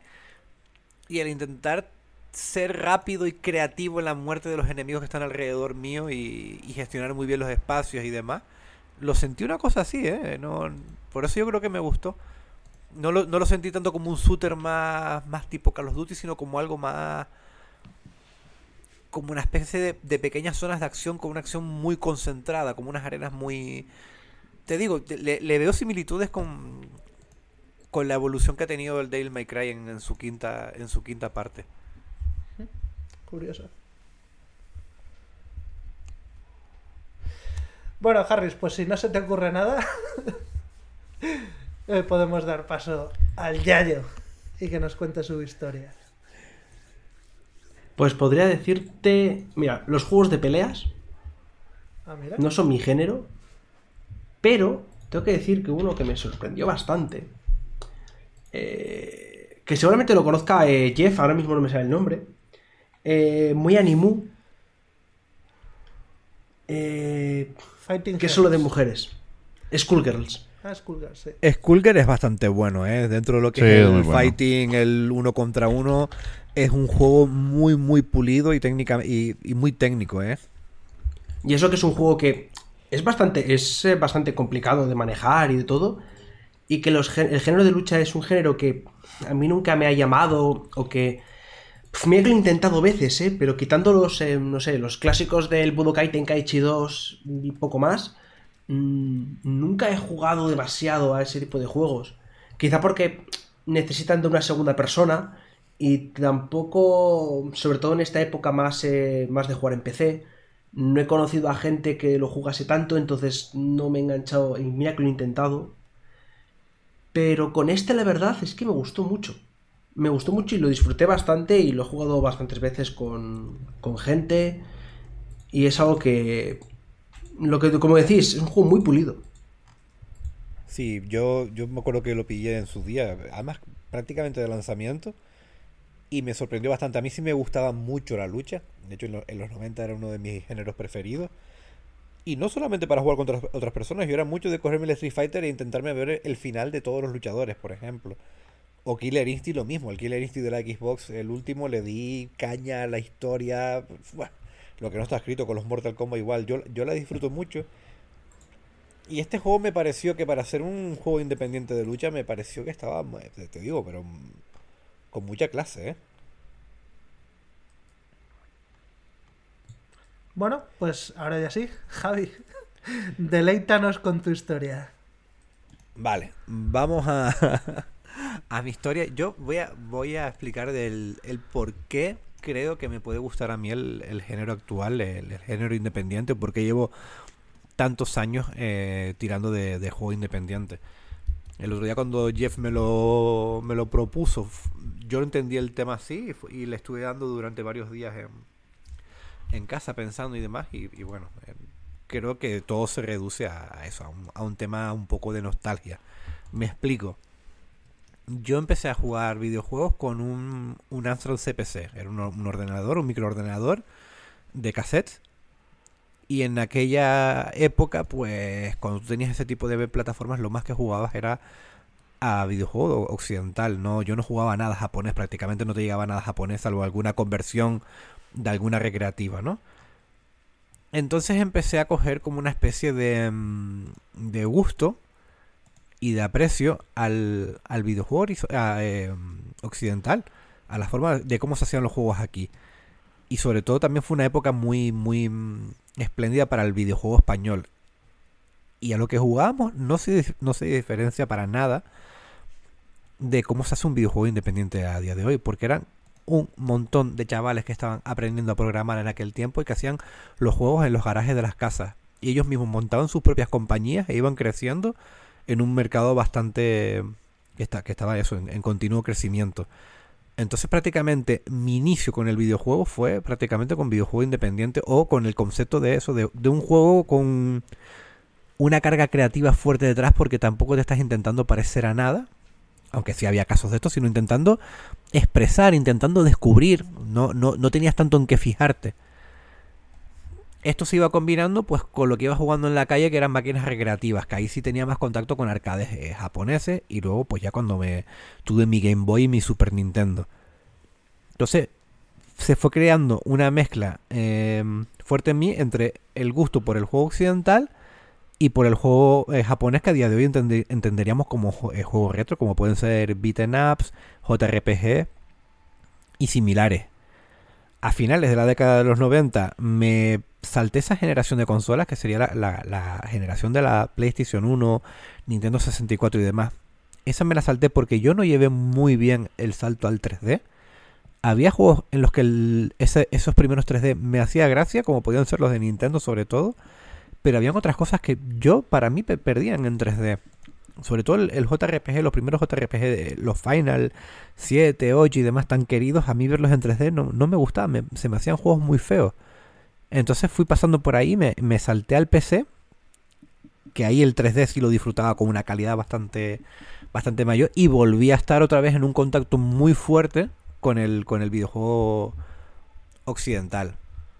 Em, en la época de la PlayStation 2, GameCube, primera Xbox, creo que fue la época en la que más me metí a saco con el juego comercial de, de consola, a tope.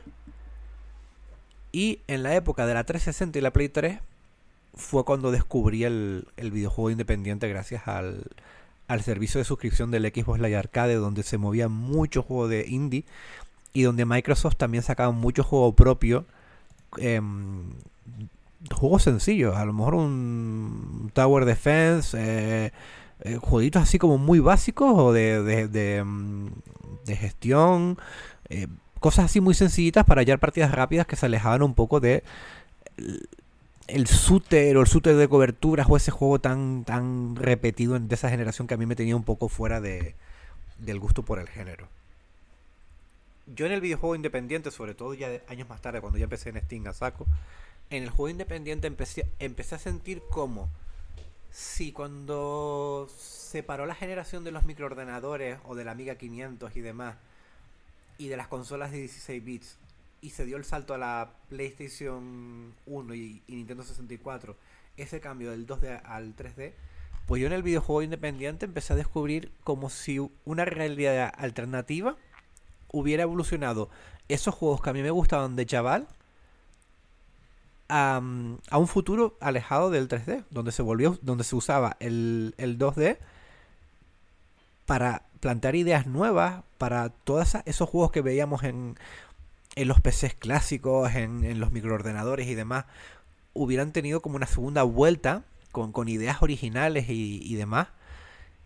Y me sentía eso, digo, joder, estoy jugando un montón de cosas que me retrotraen al videojuego que me gustaba de, de chaval, pero también estoy viendo que hay gente que se está arriesgando a hacer géneros nuevos, a narrativas diferentes, a algo que no es lo que está mm, en la estantería de las tiendas donde trabajo. Y ahí me volví a enganchar mucho al indie. Y a día de hoy, pues eso, yo juego prácticamente a todo, ¿no? Juego a juego actual, a juego retro, a juego independiente, emulo mucho y demás. Pero el cariño que le tengo al, al indie, el- la pasión que siento por el indie, viene, viene de eso. También se me olvidó comentar, pues, por ejemplo, que también jugaba en casa de un vecino a mucha aventura gráfica y que es un género que también me viene mucho de eso, de principios de los 90. Por eso soy un jugador un poco atípico, porque casi todo el mundo suele tener o ser, se crió con ordenador o con consola y suelen, su justo es ir muy de la mano de, lo, de, de empezaron. Pero es que yo tuve una combinación muy fuerte de los, de los dos mundos. Y en el indie, pues encuentro eso. Encuentro el beat'em up japonés y el JRPG japonés, pero tam- como en Undertale o en Castle Crasher. Pero también encuentro cosas como Loop Hero, que me retrotrae más a esos juegos de, de yo qué sé, de Amstrad o de MC2. Es- es- es- encuentro la variedad que, que quiero y, y el estilo artístico que, que tanto me gusta. Y Sí, de hecho, yo diría, Javi, que tú eres probablemente el, el jugador más completo de los que estamos aquí. El que le pegas a más palos, a más géneros distintos, más variedad, no solo de géneros, sino de, de épocas, de jugar cosas muy antiguas, a jugar cosas de salida, modernas, con graficotes, sin graficotes, un poco a todo. No sé si tienes algún género que tú dirías, esto no lo toco ni con un palo. Y más allá de los shooters que, o, de los juegos en primera persona, que es una cosa de que, pues eso, que tienes eh, cinetosis y te mareas, pero no es una cuestión tanto de gusto, ¿o sí? No, sí, me, sí, sí, de hecho te digo que me, me pasaba unos cuantos y me gustan y lo disfruto. Últimamente te digo, no me está pasando tanto. Y cuando me pongo un shooter en primera persona, incluso clásico, los estoy hasta, hasta disfrutando. No me. No puedo decir que es un género que no me guste. Creo que lo único relacionado con el mundo del videojuego que siempre me ha causado un poco así de, rechazo y que nunca me suelo meter es en los juegos online. En los juegos enfocados a puramente online, como pueden ser los, los of Warcraft, que lo intenté, estuve jugando, me acuerdo, 15 días al primero, eh, lo pillé de salida, pero no, no fue mi rollo. Y a juegos tipo Counter-Strike, eh, cosas que sean enfocadas al competitivo online o para jugar online en comunidad y cosas así. Sí, Creo que ese es, ese es mi, mi, mi talón de Aquiles.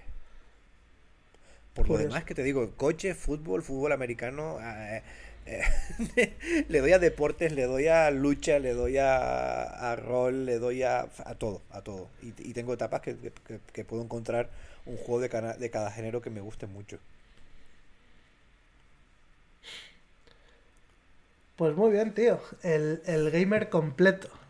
Es un poco lo que decía Carmen de Mairena, ¿no? Soy la mujer completa, tengo pito y tengo teta. Pues sí, pues más, más o menos, porque con la, con la panza que tengo y las tetas que tengo también soy medio Carmen de Mairena. que, pero que bueno, que lo que quería decir era un poco eso, mi evolución como jugador y el, el, el que mi, mi amor al videojuego independiente actual eh, se debe mucho al, al factor nostalgia y al factor de de lo bueno que tenían esos juegos de, de sobre todo de la década de los 90, ¿no? Eh, de cuando jugabas a ese Baldur's Gate y decías, joder, qué bueno, ¿no? No, no todo tenía que ser un Final Fantasy o un Dragon Quest. También habían RPGs muy buenos occidentales. Las aventuras gráficas, ¿no? Que siempre... mm, Ah, es que voy a, un juego que me cuenta una historia y parece que como que las aventuras gráficas siempre se... Al, consolero, al, jugador de consola, siempre las ha dado como un poco de lado, ¿no? Entonces, como yo he tenido todo ese acercamiento también al, al- PC, al videojuego occidental y demás, pues me, me encuentro muy cómodo con el, con el independiente actual. La verdad es que dentro del indie, como habíamos hablado en, en el último programa, creo que ha sido hablando de los AA, es donde están a día de hoy las ideas frescas.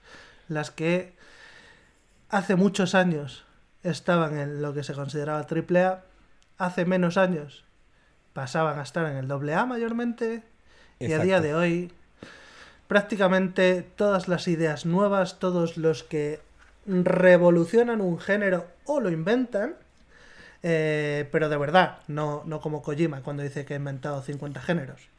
Eh, eh, son los indies, mayormente. Sí, y sobre todo es el tema de la variedad, tío. Porque en el indie te puedes refugiar. Si te gusta mucho el retro, vas a encontrar una, un amplio abanico de indies que te van a, a llenar en ese aspecto. Y si te gustan juegos locos, los vas a encontrar en el indie. Si te gustan mezclas explosivas entre fórmulas mm, clásicas con cosas que no te imaginas, lo vas a encontrar en el indie. Yo, por ejemplo, tío, jugarme un, juego de escape room con un juego de cartas sobresaliente como cuando jugáis Inscription, es que eso son cosas que nada más que la vas a encontrar en el videojuego independiente. Eso y los juegos porno japoneses. De eso hay un montón, pero fíjate que eso no lo doy tanto. Recuerdo uno de chaval en los años 90 que se llamaba Cobra Mission, que, que fue muy popular entre los que teníamos PC en aquel tiempo y no teníamos internet para, para, para esas primeras pajillas. Que era un, un JRPG de vista cenital.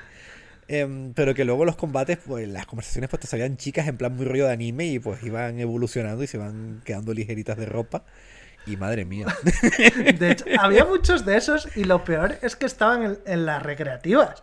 Yo no sé si Jeff y Harris han vivido la época en la que tenías el Gals Panic, El que ibas Panic desnudando a tías. Eh, ¿Cómo se llama este de, de billar? Que cada vez que ganabas una tía te salía con, en tetas, que eran de No sé si dibujos. era- No sé si era el, el- el- el snooker o el pool no sé qué. Pero sí, Sí. Me, me acuerdo, me acuerdo, me acuerdo de ese. Pero yo, yo lo que sí recuerdo de primera mano es mm, ver en un, en un salón al que yo iba mucho en la máquina del Gulf Panic. Sí, sí. Que tuvo Ahí, varias a- partes. A, la vista de, de todo de todo el mundo. Y bueno, Jeff, no ¿Vosotros sé habéis si... Eso yo no lo viví. Para que yo... Yo recuerdo el de. eh, el de billar. Tengo ciertos recuerdos de haber visto algo al respecto, pero. Hostia, Conocimiento muy lejano. hostia, me acuerdo también un montón que lo, yo lo tuve para el Astro CPC, el Street Poker. Había un llama Street Poker, que era eso de jugabas a, a póker contra una chica y bueno, con gráficos pixelados bastante malos y demás, pero si le ibas ganando, se, mm, su personaje se iba quedando como muy ligerita de ropa. Nunca se llegaba a ver un desnudo integral. Pero sí que es verdad que en los microordenadores y en esa época de principios de los 90 y demás, se jugaba mucho con el erotismo, las mismas aventuras gráficas de Larry también, de Sierra. El erotismo era muy palpable porque yo creo que muchas compañías occidentales y americanas se dieron cuenta de que mucho padre de familia o muchos oficinistas que tenían ordenador en casa, pues le- el tema del videojuego le estaba trayendo y estaban, estaban creando como un videojuego para mm, también para, para, para adultos, vaya, no solamente para chavales. Bueno, Javi, para, solo para agregar, para agregar, ponen en Steam Scarlet Maiden y luego me avisas. Eh, bueno, eh, eh, tuvimos varias conversaciones aquí, Jeff y yo, de esto de que miras en, en la tienda de, de Steam. No, no, tú entras a la tienda de Steam y de- le das a lanzamientos recientes, en lo, ¿dónde era? Próximos lanzamientos populares o novedades y tendencias. E- En, tendencias, ¿eh? Y aparecía cada, aparecía cada juego en novedades, aparecía cada juego em, subido de tono, pero a- hasta límites insospechados. El Scarlet Maiden, esto es una puta locura. Jeff, hijo de puta, que lo tienes, lo tienes en deseados, pero es que encima mi amigo Dani también. Cacho de cerdo, tío. Oye, pues lo voy a poner en deseados yo también, que no me Venga, yo también. Si, si le dais, si, si le dais en novedades, estoy mirando novedades ahora mismo, ¿vale? Y pone uno que es Hinami Bay, no es tan bestia, pero mi niña odia la fruta. Hostia, este es, madre mía, de verdad. Javi, y sea- te dejo otro, te dejo otro Castle in the Clouds DX y ya con eso me callo. In the Clouds, castillo en las nubes DX. Ah, este sí lo conocía. Ah, bueno. Este sí lo Hostia, colega. Este sí lo conocía. Además que, que, que creo que el juego, como juego, no está nada mal para lo que nos gustan estos tipos de, de Es que ese es el punto, no son malos. Un amigo quiere este juego, Inditeca.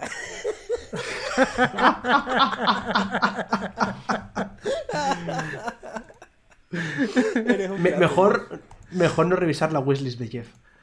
No lo quería decirlo yo, que le gustaba este tipo de juegos, pero lo hace. A mí me gusta cuando son más explícitos en el nombre, como el Aristoputas. Me parece. Goti, Me- ese es Goti. me parece el marketing en estado puro. Había uno, Jeff, no sé si lo recuerdas, que te lo pasaba, lo estuvimos hablando. Ah, Hay uno que acabo de ver, se llama My MILF Stepmom. Hombre, Literalmente, ah, Eso, eso, eso puede ser un videojuego o mi buscador de Xvideos por las noches, ¿sabes? Ay, Jeff, ¿te acuerdas aquel juego que era súper explícito? Bueno, tendrás igual seguramente en deseados. Hostia, Gemma, este no, no, no, no es ni pixelar ni nada, esto ya va. a- a No, no, no, es que no-. Pero, pero hay muchos de ese tipo, ¿eh? Que, que sin pixel art van a tope, mía, van, van a full. se- señorita que con menos culo también se caga. ¿Qué coño es esto, tío? Hostia, tú. Oye, Harry, te veo muy puesto en el tema, ¿eh? Sí, sí, No, sí. no, sí. es que, es que no sabéis lo que es un día estar con, con Jeff revisando esas cosas, esa página, esos tipos de páginas y empezar a encontrar cada cosa, pero que de verdad que solamente he entrado en novedades y me salen ese tipo de, de- de- de vainas. Me- Novedades. Me estoy arrepintiendo de haber hecho nuestras mierdas de nuestra evolución como jugadores cuando lo podíamos haber hecho de este tipo de juegos, ¿eh? Esto se merece una, una futura reunión. Lo hablaré en otro podcast. Sí, sí, yo creo que eh, podemos dejar este tema a lo mejor un poco ahí apartado y otro día nos pasamos tres horas hablando de esto y de cómo hemos aprendido a manejar el ratón con la izquierda. O con la boca.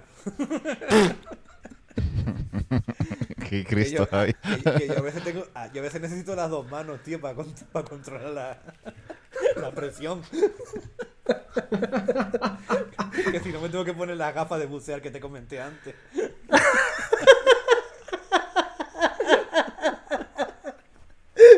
Momento Scary Movie. ¡Hostia! ¡Hostia! ¡Hostia lo que estoy encontrando aquí! Literalmente se llama Sex with Hitler 2069. Hostia, Bueno, hostia, bueno, bueno, hostia. bueno, bueno, bueno. Es un. Hostia, que. pero no, que tiene gameplay y todo. En plan. En plan Espérate, bien, en plan. espérate, Parte un espérate, shooter. Aquí yo encuentro, a ver, Sex Un montón de Sex with Hitler. 1, Sex with Hitler Sí, sí. 2 y el 2069, ¿eh? Coño, y Sex with Hitler WW2, o sea, ¿Y qué World te War parece II. por 32 céntimos el Sex with Stalin? Mudándome. Este, este es Jeff. Este es Jeff. El de mudándome con mi hermanastra. Por favor, pónganlo de el sexo con Stalin y miren las imágenes porque esto, esto, no, no, no, no, no. Pero no. qué cojones. No se puede hacer esto. ¿Pero aquí, qué? que le pueden enjabonar la espalda a Stalin, tío, ¿qué coño es esto? Ojo, tío, yo quiero, yo quiero ese juego. Pero ¿por qué esto es en el espacio? O sea, ¿por qué? ¿Por qué está en el Y la ¿Por espacio? qué pregunta es: no? ¿por qué no? Hostia, Jeff, que lo tienes en deseados también. Es broma, Hombre, claro. broma.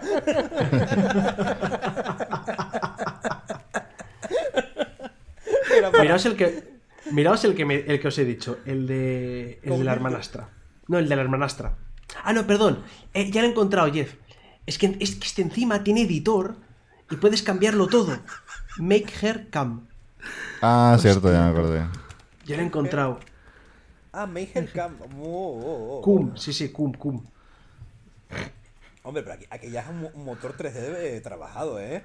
Pero que tienes edición de que puedes editar absolutamente lo- lo- lo- todo, lo que quieras. Ah, O mira, sea, le puedes esto poner- es Hasta las bolas el editor- las puedes editar.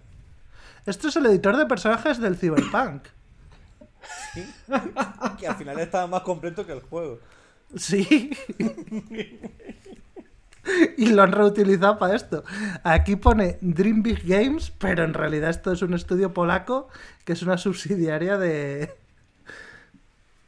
Hostia, aquí una, una rubia tremenda con más rabo que yo, tío. Que tampoco hace falta mucho para eso, pero. Bueno, eh, entonces eso que amamos el indie. el indie nos ha reunido aquí. no, espera- no esperaba una conclusión del programa. Además, fíjate lo que es capaz de hacer el indie, que es capaz de hacernos a los cuatro terminar viendo a una rubia con una polla de 30 centímetros. Sí, sí, pero sí, sin, sin nada, sin nada, sin nada de sutileza. ¿no? Eh, Eh, ¿pa' chicos, eh, ¿qué tal se lo, se lo han pasado? ¿Se, le- se les ha hecho ligero? Eh, ¿se, han, se han quedado a gusto? Sí, sí, sí. Yo, bueno, yo, yo sí, porque normalmente estoy del otro lado, que es el que administra, graba y hace todo. y eso por, ya por estar solo hablando. eh, de paso ya me pasé dos jefes de Line Years of Shadow, así que todo bien. Y, y no, súper entretenido y, espero que no sea ni la primera ni la última. No, yo, yo espero si, si todos están de acuerdo en, en intentar hacer este tipo de quedadas de vez en cuando, tío, porque te digo, yo me lo, me lo he pasado muy bien. Tenía muchas ganas de tener una charla a cuatro bandas eh, con, con los tres, porque con Robe pues hablo prácticamente a diario, con pues siempre en el grupo o algún privado tengo algún contacto también, pero con Harry es una persona con la que, que siempre me, me- me- me ha caído muy bien y siempre he tenido ganas de tener una, una buena charla con él. Y lo veo más por YouTube que, que otra cosa, vaya. Sí. Bueno, pr- pronto, ya aviso que pronto podrás verme eh, más en YouTube de lo que me estás viendo ahora mismo. Bueno, verme o escucharme. es verdad que, que nos habías comentado, nos habías comentado antes de empezar a grabar que ibas a, a retomar tu canal, ¿verdad? De Gamelur. Eh, sí, voy a retomar la parte de Gamelur, aunque no va a estar tan centrada en buscar tanto juego indie, aunque sí que haré micro reviews y cositas. Pero sí, tengo pensado, es más, este lunes empezará ya a subirse el contenido de videojuegos indie, que analizaré un poco más por encima muchos mensajes, muchas cosas que tiene que tienen los juegos o lo que nos quieren transmitir. Hashtag Az, ya sabéis. ¿eh?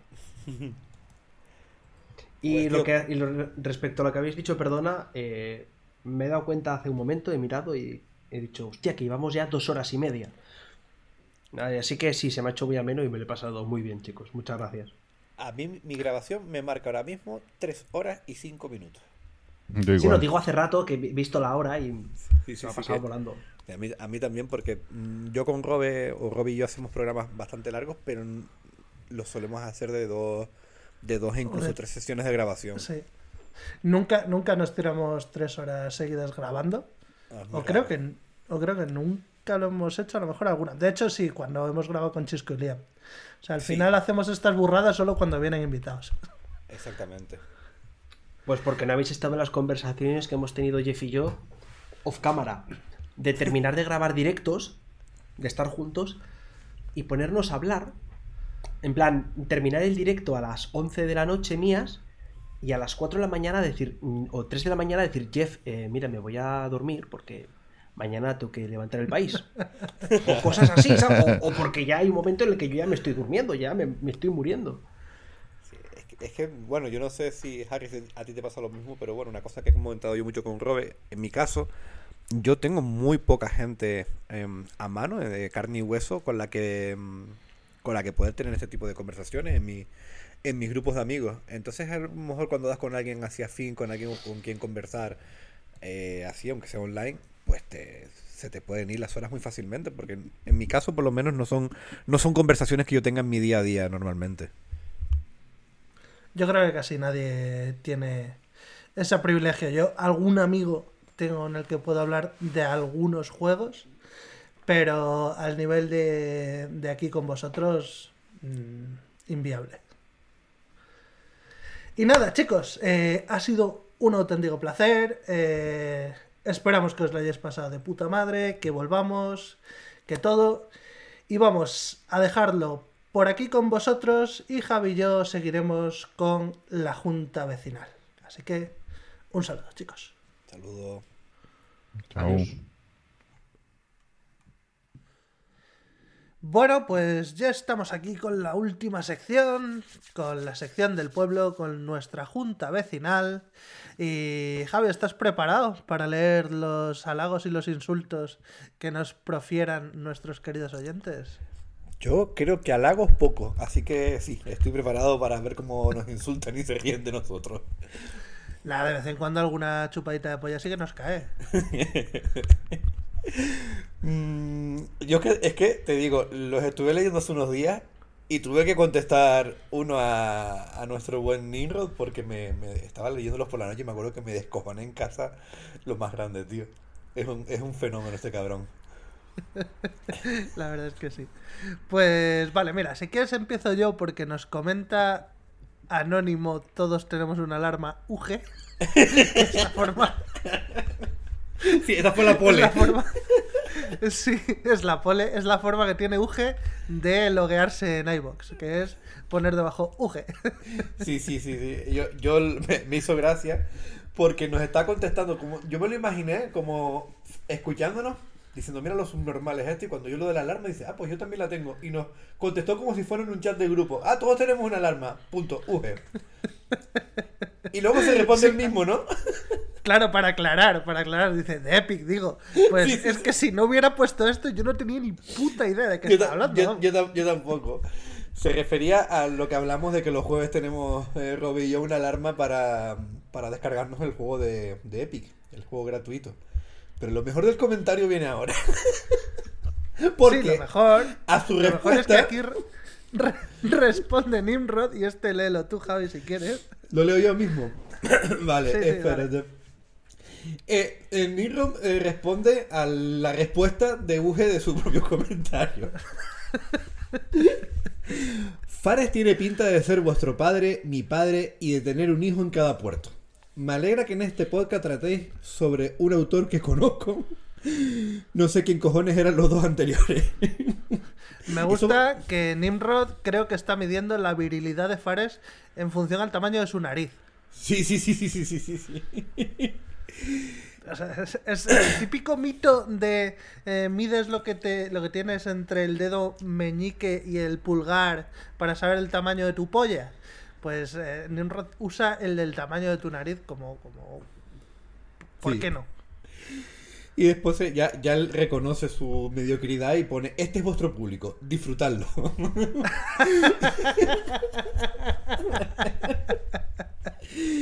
Pues sí, está muy bien. y no me enteré de la existencia de este autor y sus juegos hasta que empecé a consumir podcast y meterme en grupos de Telegram como los vuestros. Joder, de, de Fares. Pues mi- mira que Fares es... Bueno, yo creo que yo creo que con, con Brothers a lo mejor no era tan conocido. Con A Way No. Out un poco más, pero yo creo que con Insta y tú ya, ya, ya se puso en el mapa de, de prácticamente cualquier persona que, que esté dentro del videojuego un poco más de lo, de lo normal. Yo creo que se le conoce más por el meme del fuck de Oscars que por los, los juegos. De los juegos, ¿verdad? ¿eh? La- después ya nos empieza a hablar de la sección de, de la prensa de, que- que- de nuestras mierdas y pone, la prensa de videojuegos no la consumo desde los 16, 18 años que me dio por ir de cultureta. Vale, él vio que, que, que su sumo intelectual eh, se sal- dio el salto a, a leer pre- prensa de videojuegos. Me Eh, que sepas, Nimrod, Nimrod es más o menos de nuestra quinta también. Es, Sí, sí, sí, es, sí. un, es un pureta de pura raza. Es de lo, es de lo bueno. Por, por eso yo creo que, que conecta bien con nosotros. me compré una Cinemanía o alguna de esas para leer críticas de películas que me llamaba la atención. Y cuando vi que no me enteraba una mierda de lo que escribía esta peña, mandé a la prensa en general y videojuego en particular a tomar por culo. Así que una, una Cinemanía lo sacó de la lectura. Hombre, pues bien, bien, bien. O sea, al final, cuando, cuando quieres ir de guay y te das cuenta de que esto no solo no te sirve para follar, sino que te hace follar menos, pues lo normal es tener esa reacción con esa edad, claro. Exactamente. Ha sido bonito como habéis empezado recordando con cariño y nostalgia la prensa de los 90 y cómo, según nos acercabais a la época actual, ha derivado todo en atizar a diestro y siniestro. Totalmente merecido, por cierto. El otro día nos comentaba Christian, que sacó un interesante debate también em, sobre por qué le dimos tanta caña a la prensa y, y por qué siempre damos caña a la prensa. Y yo, yo bueno, si la verdad que si a alguien no le, no le gustó o lo que sea, pues lo, lo- siento. Pero creo que tampoco hemos dado caña a la prensa en los programas. Yo creo que es la primera vez que tocamos el, el tema, ¿no? No sé. Yo- después estuve yo pensando y digo, no me suena a mí de, de atizar a la prensa o de atizar mucho. A lo mejor algún comentario aislado, pero no sé. Nah, yo creo que en el podcast es la primera vez que sacamos el tema y que nos quedamos a gusto. Pero es verdad que en los grupos de Telegram más de una vez ha salido la conversación y pues siempre sacamos el machete. Pues pu- puede ser que a lo mejor fuera que fuera Cristian por ahí y yo después lo, lo, lo enfoqué, digo, pues en los grupos no me suena. Pero vamos, Cristian, que no nos tomes tampoco muy en serio, que nos conoces bien y sabes que, que cuando nos sale la vena la vena hater y la vena la vena de, de, de- de viejo, no hay quien nos frene. Al- Yo es que me apunto a, a insultar a lo que sea, o sea, me da igual lo que sea. Yo, si alguien está insultando, yo me sumo. Sí, yo también, tío. Sí. El otro día entraba un compañero, un compañero nuevo que entró en el, en el, en el grupo de Yayu Gafapasta de Telegram. Eh, nos preguntaba que por qué tanto odio al Ragnarok, ¿no? Y yo le dije, pero si yo ni lo he jugado. Y a mí me parece un buen juego. Sí, sí, sí, sí.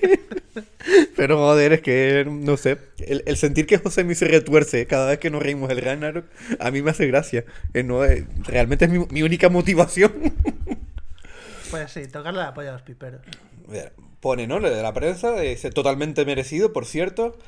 Al final, escuchar podcast para mí es el paso lógico de los que consumíamos las revistas de videojuegos como panfletos publicitarios para informarse de lo que había en el mercado y que luego, mediante el boca a boca o el compartir experiencias con amigos, ibas haciéndote una idea de juegos, de qué juego jugar o no. Yo aquí estoy bastante de acuerdo, ¿eh? Mm, No, no, no, no, le- no es que le esté dando la razón de que diga que esto es lo correcto, sino que estoy ba- bastante de acuerdo en que mi forma de actuar es, es así.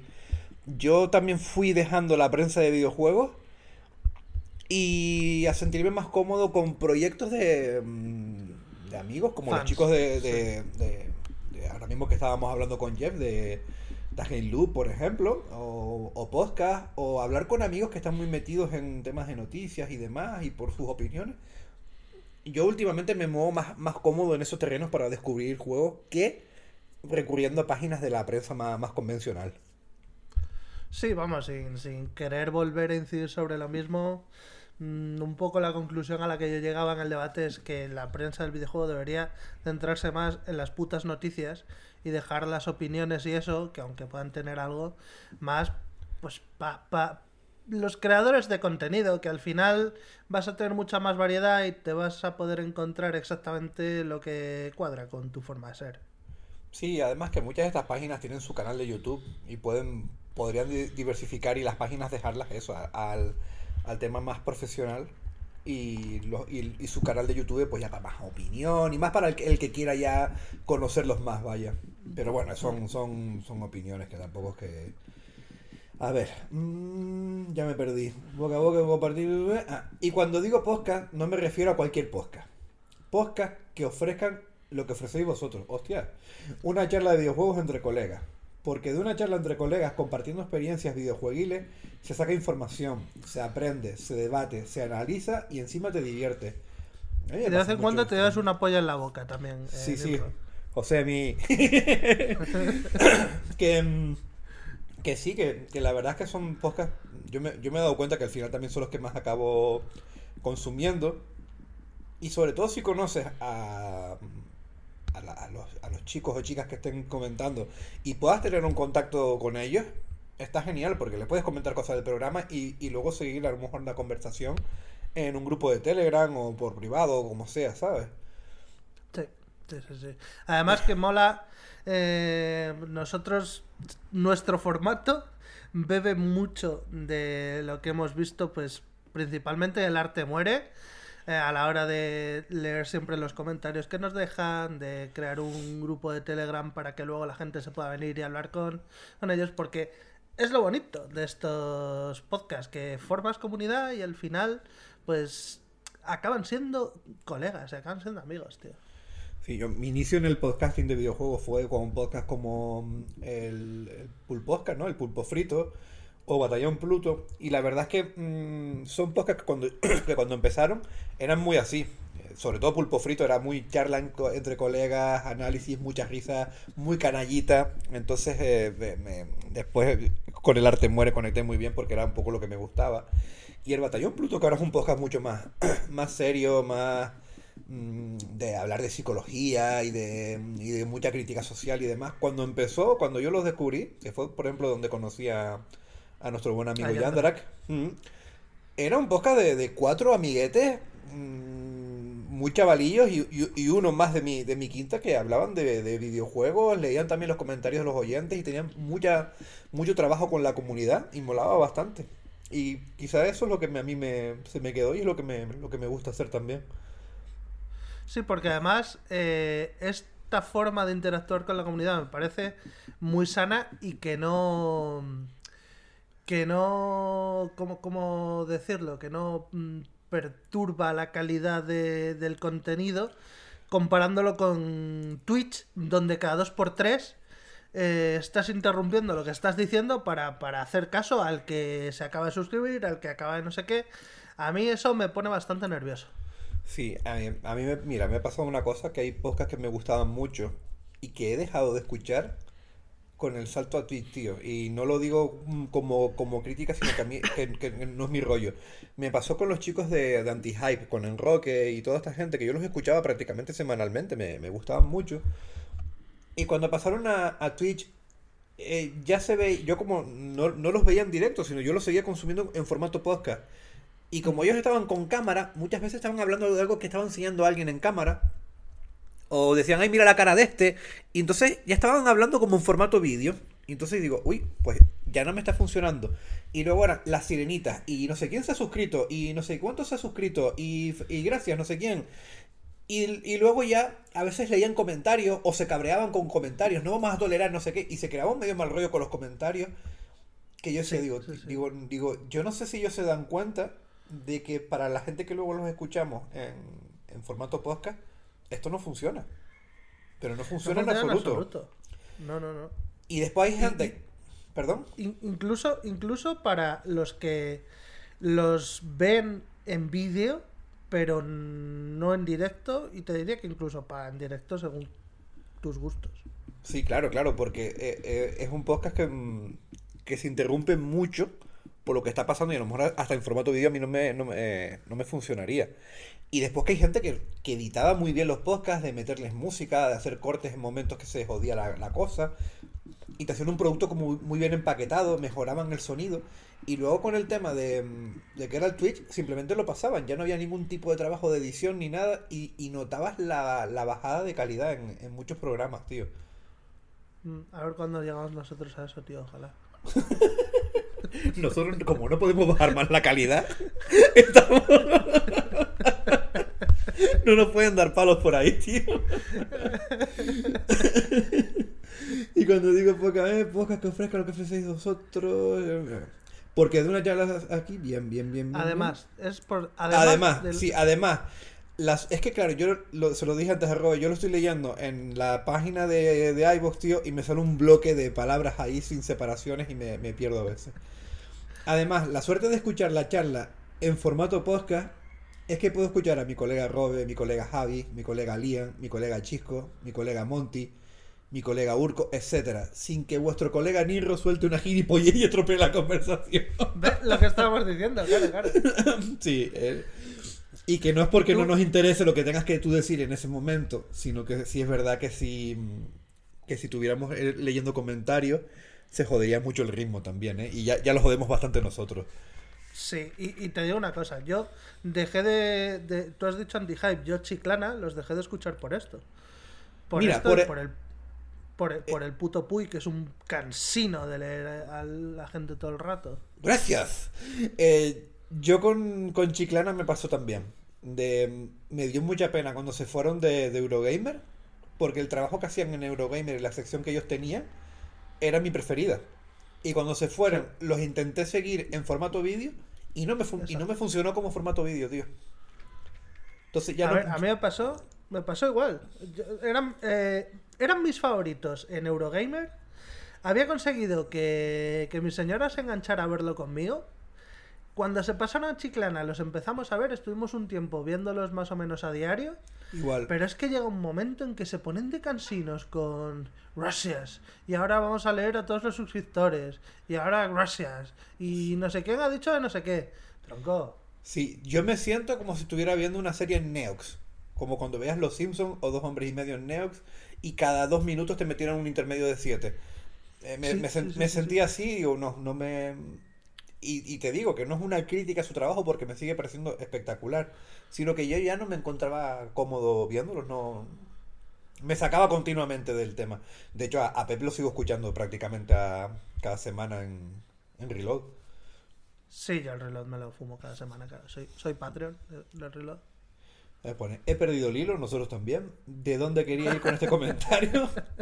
que soy la puta hostia. Me cago en 10. Copón, ¿cómo, cómo te quiero, Franchute? Postdata. Este mensaje vale para... gabachito. Sí. Dice postdata. Este mensaje vale para los otros podcasts que escucho habitualmente. Así que chicos, si nos estás escuchando, aquí también Ninro te está soltando un abrazo.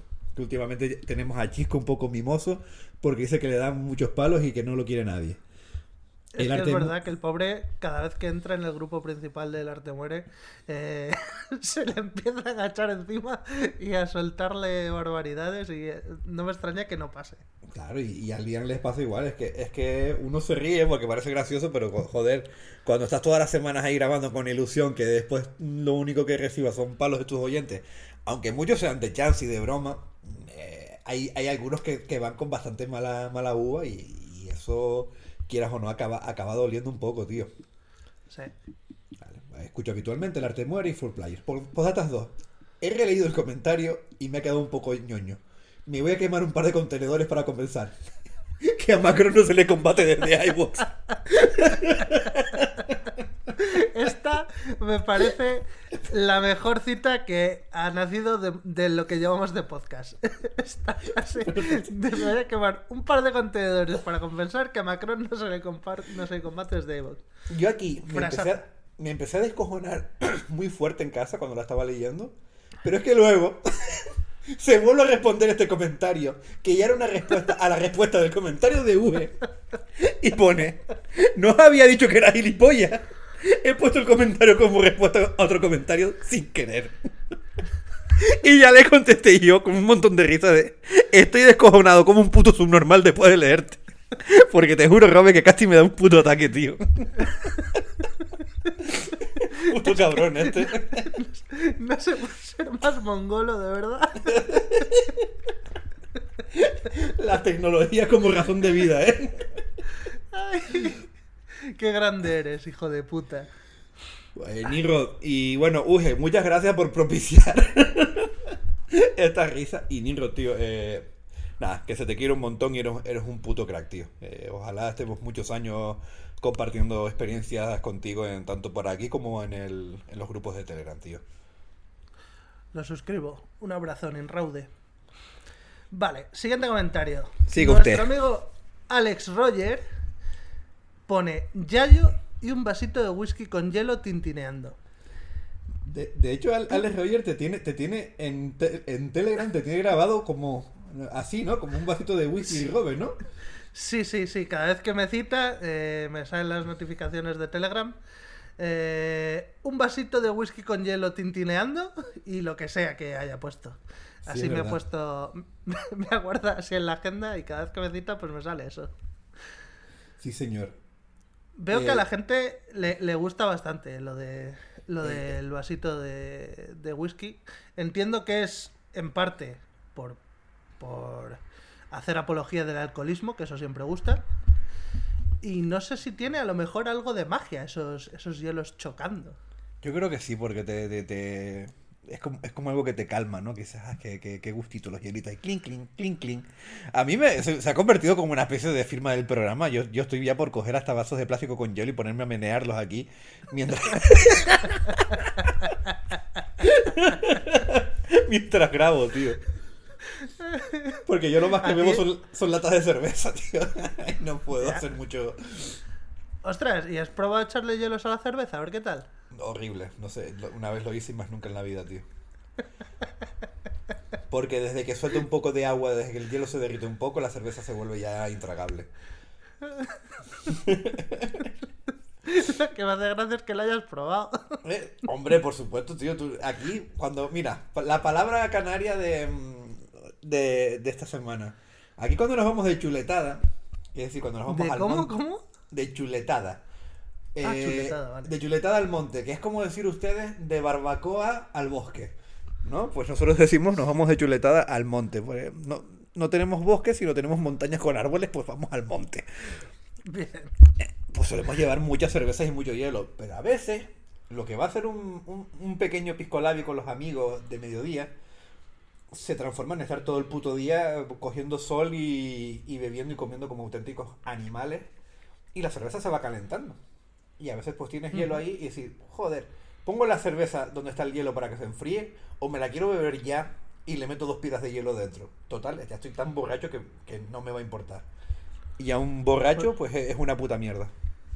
Pues mira, te voy a decir un truco eh, para enfriar la cerveza muy rápido en el monte cuando vayas de chuletada. Coges un cubo, vacías ahí dos o tres bolsas de hielo, le echas un litro de sal y haces que ese hielo kilo, se ¿no? derrita. Eso, un kilo de sal, he hecho un litro. Sí. Bueno, también- será, será también más o menos un litro. No, será menos. Echas un kilo, un kilo de sal y ese hielo, Eres, eres el puto Walter White, tío. sí, ese hielo se derrite porque la sal eh, obliga al, al hielo a convertirse en agua, pero no le baja la, o sea, no le sube la temperatura. Por lo tanto, tienes un barril lleno de agua a la temperatura del hielo. Qué bueno, helada sí. mucho más que helada. Y entonces cuando metes ahí la cerveza, en 10 minutos la tienes fría. Sí, vamos, lo, lo de echar sal a la, a la nieve para que se derrita, está, está, está, está buena, sí. No, lo- no lo había pensado. Y, y solemos tener hielo y tenemos, eh, solemos tener sal para la, para la chuleta, el bistec, lo que vayamos a hacer en ese, en ese momento. Estos son trucos de, de botellón universitario, vamos. bien, bien. Seguimos. Sí, Sigue tú, que el tuyo, que el tuyo fue chiquitito. Vale. Pues vamos con el comentario de nuestro amigo Berakuneku. Que dice... A ver por dónde empiezo esta vez. Lo primero de todo, se ha caído la máscara del gafapastismo para convertiros en putifans de la empresa más indie que existe. No sé si os suena una tal Nintendo. Ah, porque hicimos, porque hicimos el eso de cereza, ¿no? me imagino, sí. Ah, lo Dice, aquí, vale. entre, la, sí, entre la paja que se hizo Javi con cereza, que socialmente no creo que esté muy bien visto. Hostia, hay un- una bromita, una bromita de, de, de pedofilia. Muy Sí, me, tirada. ayu- me, me ayuda una paja pedófila, sí. Muy bien, gracias. Y su comentario de que lo quiere todo con graficotes a 4K, ¡ay papa! ¡Qué traición al mundo indie! Oye, que, que a mí me encanta el indie, pero yo pero me, me gustan unos buenos gráficos y una buena definición y, y unos buenos FPS, ¿eh? Yo si mis indies los puedo jugar de la mejor manera posible, lo- los, disfruto mucho más que con parones y con bajones de frame y, y que se me vean medio borroso. una cosa no quita la otra, ¿eh? Claro, o sea, eh, Alex, para que, para que lo entiendas. A ti, eh, como, como vigoréxico, te encanta ir, a un gimnasio y, hacer un montón de ejercicio y mazarte a saco, ¿vale? Pero si además ese gimnasio tiene un- unos, unos sobres de, de- llenos de, de, eh, asteroides con los que puedes completar tu. Anabolizarte y, completar tu transformación en el increíble Hulk, pues mucho mejor que si solo lo haces a base de mancuernas y de ejercicios naturales. ¿A que sí? A mí, me, ha hecho gracia porque le, has atizado con, con lo del gimnasio. Y me imagino que, quería- que querías decir so- sobres con, con, con esteroides, porque como sean asteroides, se, va, se va a poner fino, ¿eh? Es que como estoy jugando al Outer Wilds se me va la vida. Se te va. Que, que, que, que tengo que retomar ese, ese puto juegazo. Es un Y, juegazo. y yo espero que para nuestro próximo programa le, le tengas un buen, un buen especial ahí hecho, tío. Uh, ya, ya te digo, ya llevo más de la mitad del juego. Por cierto, Así ¿tú ve- ves las fotos de, de nuestros oyentes en los comentarios? Eh, las ven chiquitinas, ¿vale? Porque la de, la de Alex, la de Black Neck es preciosa, ¿eh? ¡Hala! Sí, Muy bonita. es verdad. Me, me- me ha- me ha- le, le quería empezar aquí a cascar y a, y a darle duro y me, me acaba de conmover y ahora no me puedo meter con él. Bueno, me meto yo, que como no soy padre, me, me suda la polla. Hay que ser flipado para hacerle una foto a la barriga de tu mujer embarazada con unas zapatillucas de bebé en los dedos andando por ella. ¡Anda, a la mierda, hombre! Preciosa, Ale. Yo soy, soy un blandito, lo reconozco.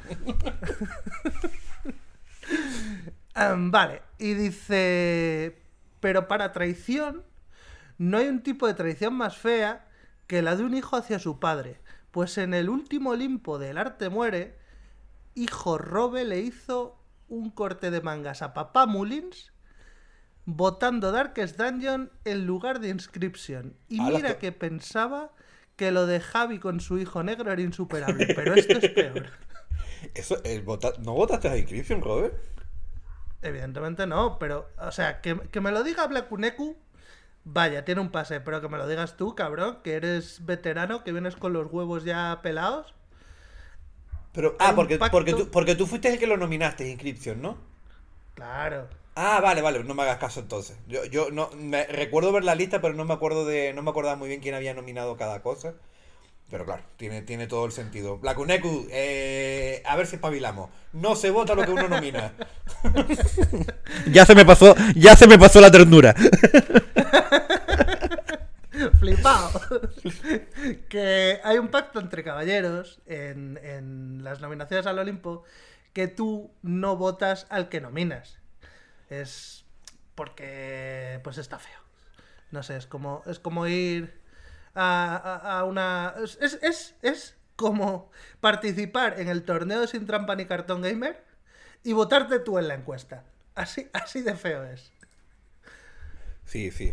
Bueno, yo las veces que, que he puesto juego también, creo que solamente una vez me voté mi propio juego, pero fue porque el, porque mm, estaba la cosa muy reñida y al final dos o tres nos saltamos el pacto por el forro de los cojones porque nos, todos necesitábamos un votito para meternos en el, en el top. me suena de una vez hacerlo así. Pero me, Yo- sentí, me sentí sucio. Yo a lo mejor alguna vez he podido votar el que haya nominado, ahora mismo no me acuerdo, pero si lo he hecho habrá sido simplemente porque ninguno de los demás merecía ese votarán. Ni siquiera había un voto troll. Porque yo cuando voto es o al que creo que de verdad merece la pena o al voto troll, si lo hay. Si no hay ninguno de los dos, pues si he nominado yo al que he nominado yo y a tomar por culo. Sí, tal cual. Vale, y dice, ¿a dónde iremos a parar? Cambiando radicalmente de tema, ahora que se acerca el calorcito, espero que algún día uno de esos brillantes y fríos hielos de los que hacen sudar los vasos te lo metas en los huevos mientras te pones a gemir "Date kudasai kudasai", como un dibujito chino, Robert. Que no, eh, sé que no me decepcionarás como a tu padre Daniel. A mi padre Daniel no le he decepcionado, que de hecho, Inscription, nominado por mí en en Olimpio, de nada, gente, de nada, Chisco y Liam. Hacía mucho que no metí un juego bueno en el puto Olimpo. Y, eh, pues sí, sí, yo no, no tengo la animefobia que tiene nuestro amigo Josemi. Nada. lo, de, lo de con el anime. bueno, y, y nosotros también, porque somos también de los que a veces damos un poquito, o yo por lo menos a veces doy un poquito de caña cuando a mí realmente me, me gusta y sigo viendo alguna cosa, pero me, me gusta ponerme en el lado de lo que de los que damos caña al anime. Ah, bueno, sí, claro, sí, el linchamiento yo ya sabes que me uno a lo que sea. Vale, dice, por último ya termino, ya era hora, eh, decirle a mi colega Frank, si llega al final de este podcast de 7 horas y escucha los comentarios, que no es que haya pasado de responderle, en absoluto, pero me parece bonito contestarle episodio en episodio con los comentarios. Así que, Fran, bebé, cuando quieras y estos dos nos dejen, hacemos ese mano a mano sobre Nier Automata. Con paja mutua o sin paja. Me valen las dos opciones. Nier Automata, mejor juego de 2017. Yoko Taro es mi padre. Yo ya se los dije, yo me sumaría a hablar de, de los Nier. Me, me flipan un montón, de hecho soy, soy muy puti fan del, del Autómata. No podría decir que es el mejor juego de 2017 porque en 2017 ¿Está tu salió... juego favorito? Salió of the Wild y salió Hollow Knight también.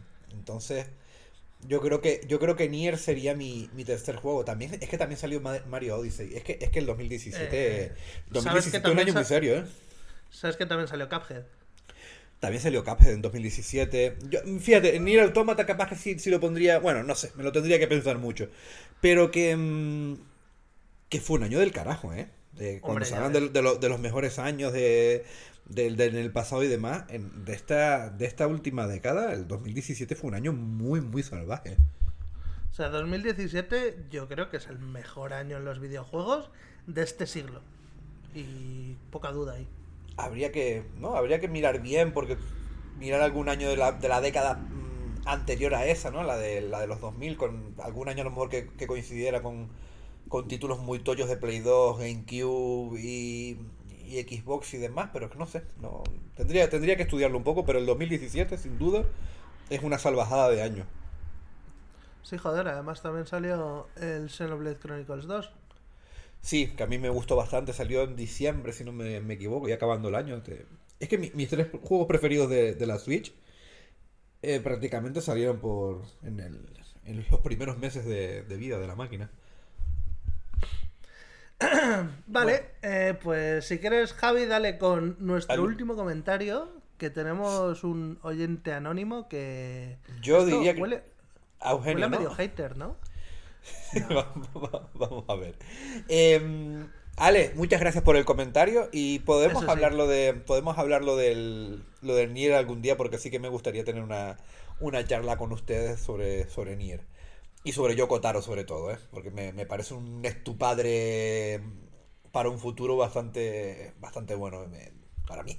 Te lo, te- te lo compro. El Nier eh, le empecé a jugar en una época muy mala, justo antes de la pandemia. Además, le empecé a jugar con un amigo.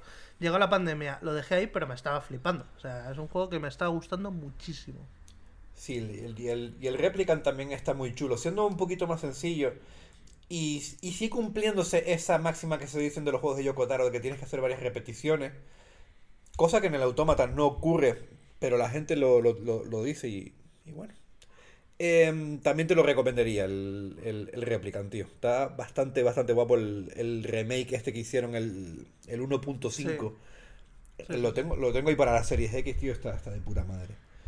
Y bueno, nuestro último comentario es de un anónimo, no sé si es Eugenio o no, pero bueno. Dice, está bastante bien que los juegos traten de temas serios, como los problemas mentales. Ah, perdón. Está bastante bien que los juegos que tratan de temas serios, como los problemas mentales, tengan cierta fama, porque son una herramienta de comunicación fantástica. También os digo que me parece abusivo que juegos de mierda, solo porque tratan estos temas, están introducidos como el puto Senua. El Hellblade, ¿no? el, de la, el de la India esa. que, que- que más que una India es una media vikinga. Esa Sí. que oye voces que ha flipado un montón de gente que nunca había oído sonido envolvente. Que sepas que yo soy uno de esos flipados, que para mí es uno de mis juegos preferidos de la pasada generación. Y el sonido envolvente me tocó los putos cojones, ¿sabes? No, no, no, me, no me dijo nada de lo de las vocecitas. Me gustó el juego por un, por un montón más de, de valores que tenía, tanto de producción como de como narrativo. Y, y a mí el juego me, me encantó. Lo, lo tengo, los tengo bastante alto en mi, en mi top de la pasada generación. Pero vamos, que, te, que entiendo que si no te gustó, y entiendo la crítica de que mm, hay juegos que a lo mejor pueden ser un poco más normales o mediocres y con el tema de que hablan sobre la depresión y demás, estén un poquito por arriba en, en la valoración de mucha gente. Pero bueno, esto pasa con muchos, muchos juegos. Hay muchos juegos que son juegos muy mediocres y simplemente porque te cuentan una media peli medianamente entretenida, están bastante puestos por arriba de lo que les correspondería en lo que es un valor jugable, un valor como videojuego en bruto. Yo el Senua no, no le tengo en gran estima porque cuando le jugué, le jugué descontextualizado. Eh, simplemente había visto, creo que era en mi época de mirar los juegos por la media de Metacritic. Ajá. Y le jugué descontextualizado, no sabía ni que esto iba de, de movidas mentales, ni que había que jugarlo con casco, ni pollas. Y a la que me repitieron cuatro veces la mecánica de buscar el simbolito, dije, a la mierda, ya me he aburrido. Y claro, mm, este juego yo creo que si lo hubiera jugado sabiendo a lo que venía, jugándolo con cascos y tal, lo habría disfrutado mucho más. Y también te digo que en este juego no me parece criticable el, el tocar estos temas, porque ni me parece que lo hagan para como forma fácil de, hacer triunfar el juego, ¿vale? O sea, cuando, cuando Square empieza a sacar juegos a cholón, eh, como hizo con el de Quiet Man, para hacer un juego que simplemente triunfara porque era para visibilizar lo de los ciegos. O empieza a sacar ahora otro con los autistas, ahora otro con los de síndrome de Down. Ahí es cuando diré, iros a la puta mierda. Pero como de momento no parece que sea una técnica facilona de hacer que un juego triunfe, yo la verdad es que estoy contento con el Senua. No, hombre, y a poco que juegues al Senua y vayas entendiendo su historia y lo completes, ya no te diría que, que, que no es que no lo hagan para, para, para el gancho fácil, sino que está hilado de una manera magistral. A mí, dentro de los juegos que puedan tratar un tema mental, a mí me parece un top 3 fácilmente, junto con Celeste y algunos más de, por el estilo. Así que mm, ahí tampoco puedo estar de acuerdo porque la historia es buenísima y cuando te va teniendo los giros finales está cojonuda y se te puede quedar hasta una sensación quijotesca de, de lo que estás viendo, ¿no? De, no saber si, si ha sido una flipada, si ha sido real, si es, es, es- es que a mí el juego me pareció jodidamente bueno, tío. Y sí que tiene lo de buscar los simbolitos, en- porque hay un mundo que los puzzles se resuelven de una manera, en otro- mundo los puzzles se resuelven de otra, después te los van combinando. Es un juego sencillo. Hay que recordar que, aunque el juego se vea de putísima madre, esto es un juego de Ninja Theory autoproducido y autoeditado. sí, Eh, es un eh, es un es, eh, entre esa, esa fina barrera entre el indie y el, y el doble A. Que si, que si nos comemos que Sifu es un indie y que mm, Kena es un indie, este juego entra dentro de esos, de esos valores de, mm, de, de- de autoproducción y demás, ¿no?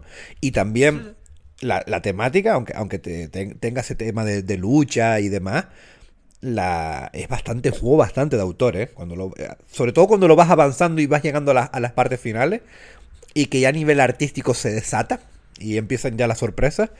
Eh, es un juego muy, muy de, de nicho dentro de un género que es bastante para todo el mundo.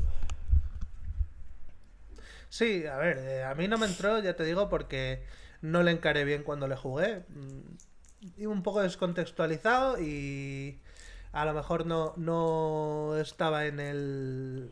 Oye, en y, y- el- y que, y que no tiene por qué gustar. eh. Hay, hay juegos que mm, simplemente los juegas y dices, pues, pues no es para mí. Pero cuando se hace una crítica a nivel de mm, vamos a, a darle palos, yo creo que hay juegos que se los merecen más que otros.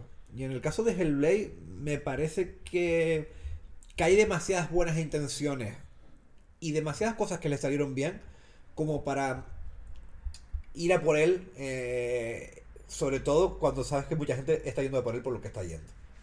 Porque Hellblade Es era que- un juego del que nadie hablaba mal hasta que Microsoft compró Ninja Theory y eso es una puta realidad. Que, Javi, eh, yo lo que digo es que a mí este juego no me entró cuando lo jugué por, por, las circunstancias y te lo digo porque mis críticas al juego son eh, absurdas, o sea, son críticas que no tienen que ver con el juego, son críticas que tienen que ver conmigo. Entonces, cuando me pasa esto, yo sé que la culpa no es del juego, la culpa es mía 100%. A mí me pasa, por ejemplo, el Sunderet. Tú sabes que hace poco hemos empezado un grupo que, que es un como un club de lectura, pero para juegos. Sí, sí, sí, me acuerdo. Est- Estuve, estuve presente en su gestación. Sí, de hecho, eh, el, el icono del grupo lo habían hecho en honor a ti, que luego ya le hemos cambiado, pero al principio se llamaba el Yayo Club Games, cogiendo el Yacht Club Games, que es el, el logotipo de la desarrolladora de Shovel Knight, que está muy guay. Bueno, no es el caso. Primer juego que proponen, el Sundered, un Metroidvania. eh, Sí, yo lo, 2D. lo- lo- lo- lo conozco bastante, bastante bien. Y al estudio también. Pues eh, es un género que partiendo de que no es mi rollo, pero bueno, le, le empecé a jugar porque quería ver. Quería ver cómo, cómo pintaba, qué sensaciones me daba, aunque tenía bastante claro que no me lo iba a jugar entero porque son como 20 horas. Eh, el movimiento bastante bien, eh, las sensaciones de game feel muy guay. El arte es chulo, sobre todo cuando llegas a los jefes que están hechos como medio a mano. Tiene un arte, un arte bonito en los jefes, que no en los mundos, ¿eh? Claro, Pero- eh, pero los mundos son súper sosos y súper repetitivos. Pero por, por una, por una cosa, pero por una cosa que de, de vagos totales. Porque en vez de hacer un buen diseño de niveles como le corresponde al género, se mandaron un, un rogue ahí de, de un mapa general, pero las salas variables, que estropea un montón para mí la, la, la- la sensación de estar jugando a un buen mapa. No me gustó nada el planteamiento que tenía con el mapa. No, no, no, con- no, no, no, y, y con las oleadas de enemigos y demás. Tú sabes que yo soy oleadas. Sí, tú sabes que yo soy muy fan del género. que esos juegos son muy mi mierda y que el juego, los juegos tienen que ser bastante malos para yo decir que no me gustó. Y con Thunderer me pasó. De hecho, en el último tramo ya, cuando vas al, al como decir, al inframundo a la, o a la zona final, el juego ya me desesperó de una manera, ya me tenía tan los cojones inflados que lo, lo abandoné. Esta gente es la gente que hizo el Jotun, que, que el Jotun es un juego muy conocido porque era el típico que te metían en todos los bundles y lo regalaban mucho en todos lados. Que era un juego con una vista cenital donde manejabas una especie de vikinga chiquitita o vikingo, no me recuerdo. Y ibas como por un mundo pintado a mano con unos. Ese juego era muy bonito. Fallaba a lo mejor a veces en algún punto jugable, pero el juego estaba bastante bien. Era un juego casi, casi de notable, ¿no? Estaba muy bien tanto a nivel artístico como lo variado que era cuando estaba jugando. Y luego los enfrentamientos con los, con los diferentes dioses era un rollo muy, muy Souls, ¿no? Tenías que aprenderte muy bien las mecánicas, cuándo esquivar, cuándo golpear y demás. Y me gustó. Y Thundered fue el segundo juego de este estudio. Y yo lo, lo, lo pillé, me acuerdo que lo pillé en Switch. Y a mí no me. no, me gustó, tío. No me, no, me, parece un buen videojuego, tío. A mí, a mí estos juegos me tienen que ganar para que un Metroidvania me guste, me tiene que ganar. Para empezar, por el diseño de juego. Porque si no tiene buen diseño de juego, ya directamente digo, no, paso. Porque es un género que no me gusta y si no tiene algo que me vaya a aportar en otros sentidos, no, no, le, no me apetece darle una oportunidad. Pero sobre todo, me da mucha rabia cada vez tolero menos cuando los enemigos te vienen eh, por oleadas. De repente, en un momento dado, llegas a un sitio, te aparece un- una racha de enemigos. Estás como en una mini arena, los matas a todos y a seguir. Me parece lo más vago y lo más mm, horrible que se puede hacer a la hora de ponerte los enemigos. Y sí, te mira a ti God War Ragnarok. Yo no soy nada de, de eso. Y por ejemplo, estos días eh, que he jugado un poquito a Returnal, el juego me parece un pepinazo de juego incontestable. Me parece muy bueno. Pero para mí me ha fallado en dos o tres cosas a nivel de diseño. Que no digo que lo haga mal. Sino que para mí como jugador no me, no me va. Y el tema ese también de eh, la aleatoriedad. El no el no, no dejarte conocer su mundo, de, de aprenderte, de aprenderte los patrones, de, de al ser aleatorio, a veces te juntas determinada serie de enemigos en una misma sala que te pueden joder mucho y a veces tienes unos picos de dificultad enormes. Y al tener ese, ese, mm, progreso de, ro- de rogue, ¿no? De, de, de Sí. pues es una jodienda porque es un juego donde tienes que explorar mucho y es muy largo. Y a lo mejor llegas al primer jefe después de estar una hora y pico jugando. Y te mata el jefe y a tomar por culo todo. O vas a llegar al jefe, has explorar un montón para tener el personaje bien cheto y de repente entras en una sala que se te cierra y es una puta arena donde te empiezan a soltar oleadas, oleadas, oleadas de enemigos chunguísimos y mueres y dices, tío, y ahora tengo que empezar. ¿Sabes? Que no he ganado nada con esta hora y pico de juego. He ganado, el, sí, el aprender a lo mejor a jugar un poco mejor, pero. Uf, es que un, un- un sistema roguelike para juegos donde tienes que echar tanto tiempo jugando, a mí no me, no me acaba de funcionar, tío. Yo, el Returnal me parece tiene un planteamiento muy guapo y sí que creo que en algún momento lo probaré porque me llama mucho la atención, pero me da muchísima pereza que sean runs tan largas. Me, me Sí, da es- muchísima pereza. Y cuando salió el juego, ni siquiera podías parar la run a la mitad y dejar la partida ahí. No, no, eso, eso me enteré. Y yo, claro, yo muchas veces estoy jugando y digo, joder, me está dando sueño, o me llaman, o tengo que salir para algo. Y, Sí, y guardo y salgo, empecé, pero mm, es que no se podía hacer ni eso. Y lo único que podías hacer era- ¿eh? Sí, ahora sí, empecé por lo menos puede. Ahora lo puedes. el- lo que hacía mucha gente era dejar la consola en reposo, pero la PlayStation en aquella época era un, era un drama. Y te caía una actualización, o te jodía el, el reposo y, te, y te- y te sacaba del juego. Y que a lo mejor ibas al día siguiente y abrías y ya no tenías el juego en reposo, o, se- o te lo habían tirado para el menú principal, o había caído una, una actualización por medio y, y se te había, y te había reiniciado el juego. Es que era. Pero te digo, aparte. La idea muy guay, pero mm, Quitando a los, eso. a los que a los que no son fans del género, mm, ese, ese- esa decisión de hacer runs tan largas tira bastante para atrás. Además que el, juego el juego te está tirando Metroid a la cara en todo momento, pero de una manera abusiva. Y claro, el Metroid le, le- le- le falta para mí lo mejor que tiene el Metroid, que es que que, tiene un mundo maravilloso por el que después te puedes mover entre los biomas para arriba, para abajo, explorar y aprender todo de memoria. Y creo que el Returnal, con ese toquito más como se hacen los mapas en los Souls, en los Metroid o Zelda además, hubiera sido un juego de, de los mejores de la generación sin duda. Y a mí me parece que ahora mismo es un juego de notable, de notable alto bastante bueno, ¿no? Pero le falta ese toque de, de riesgo, porque al fin y al cabo el tema de salas aleatorias no deja de ser algo de... Una decisión un poco vaga para un juego de estos presupuestos, ¿sabes? Bueno, a ver, que, que esta gente no. Es el primer juego así más o menos tocho que te hacen. ¿Cómo se llama el estudio? Housemarque. Del Resogun Housemarque, eso es. Yo, lo- yo los descubrí con el, con el Outland, que creo que fue su primer juego, en el Xbox Live Arcade, que era un- un- una especie de Metroidvania eh, lateral donde jugabas con los colores, donde te tiraban ataques rojos y azules y tú ibas cambiando para poder esquivar unos y otros y demás. Eh, que estaba bastante bueno. Y luego jugué al, al Ex Máquina este, que me pareció una puta maravilla de, de juego, tío. Pero claro, ellos han llevado estas fórmulas de arcades muy rápidos, muy directos, a un juego con un presupuesto animal. Sí, pero te quiero decir que es la primera vez que hace un juego de esta ambición y, y de esta envergadura. Entonces, yo entiendo que, que para ser su primer proyecto es la hostia y que las, las peguitas que les podemos poner eh, son insignificantes en comparación con, con la sacada de polla que han hecho. Sí, además que yo me, re- me reitero, la pega que le pongo es muy a nivel cómo funciono yo como jugador, no, no porque crea que lo han hecho mal, porque a la gente que le gusta los rogues con esto flipa. Y esto es lo que les engancha a, a jugar y a jugar y a jugar y a jugar. Es simplemente es como me hubiera gustado el juego más a mí, como soy yo como jugador, pero ni de coña. Si yo tuviera que hacer un análisis del juego, ni de coña lo hubiera puesto como un, como un pero. Si lo hubiera puesto como pero en la primera versión el tema eso de que, de que las runs eran muy largas y no te dejaba guardar las partidas eh, a mitad del juego. Porque tú imagínate que a lo mejor se te puede ir a esto a cu- a 4 o 5 horas y que te las tenías que jugar de un, de un tirón. Me parece un, un disparate.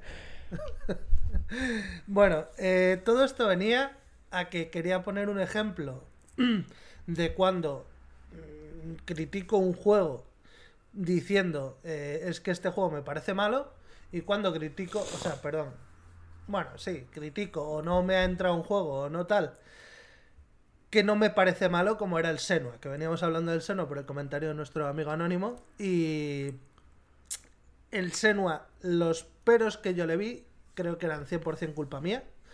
Y el, el ejemplo que quería poner del Sander era como cuando pruebo un juego y lo abandono porque los peros que le veo se los veo al, al juego. Sí, el- yo ahí estoy de acuerdo. Estoy de acuerdo con lo que te ha pasado con Senua, que yo puedo entender que por algunas cosas como jugador no te, no te gusta, pero yo creo que es un juego bastante redondo dentro de ser un juego pequeñito. Y el Sandere sí me parece que es un juego de al que se le pueden criticar cosas dentro de su género porque no las hace bien. Y nada, con esto nos hemos quedado ya sin comentarios. Muchas gracias, Anónimo. Y la próxima vez firma, cabrón, que así sabemos quién eres. Y Sí, poco más. y nada, hemos, hemos llegado ya al fin de este programa.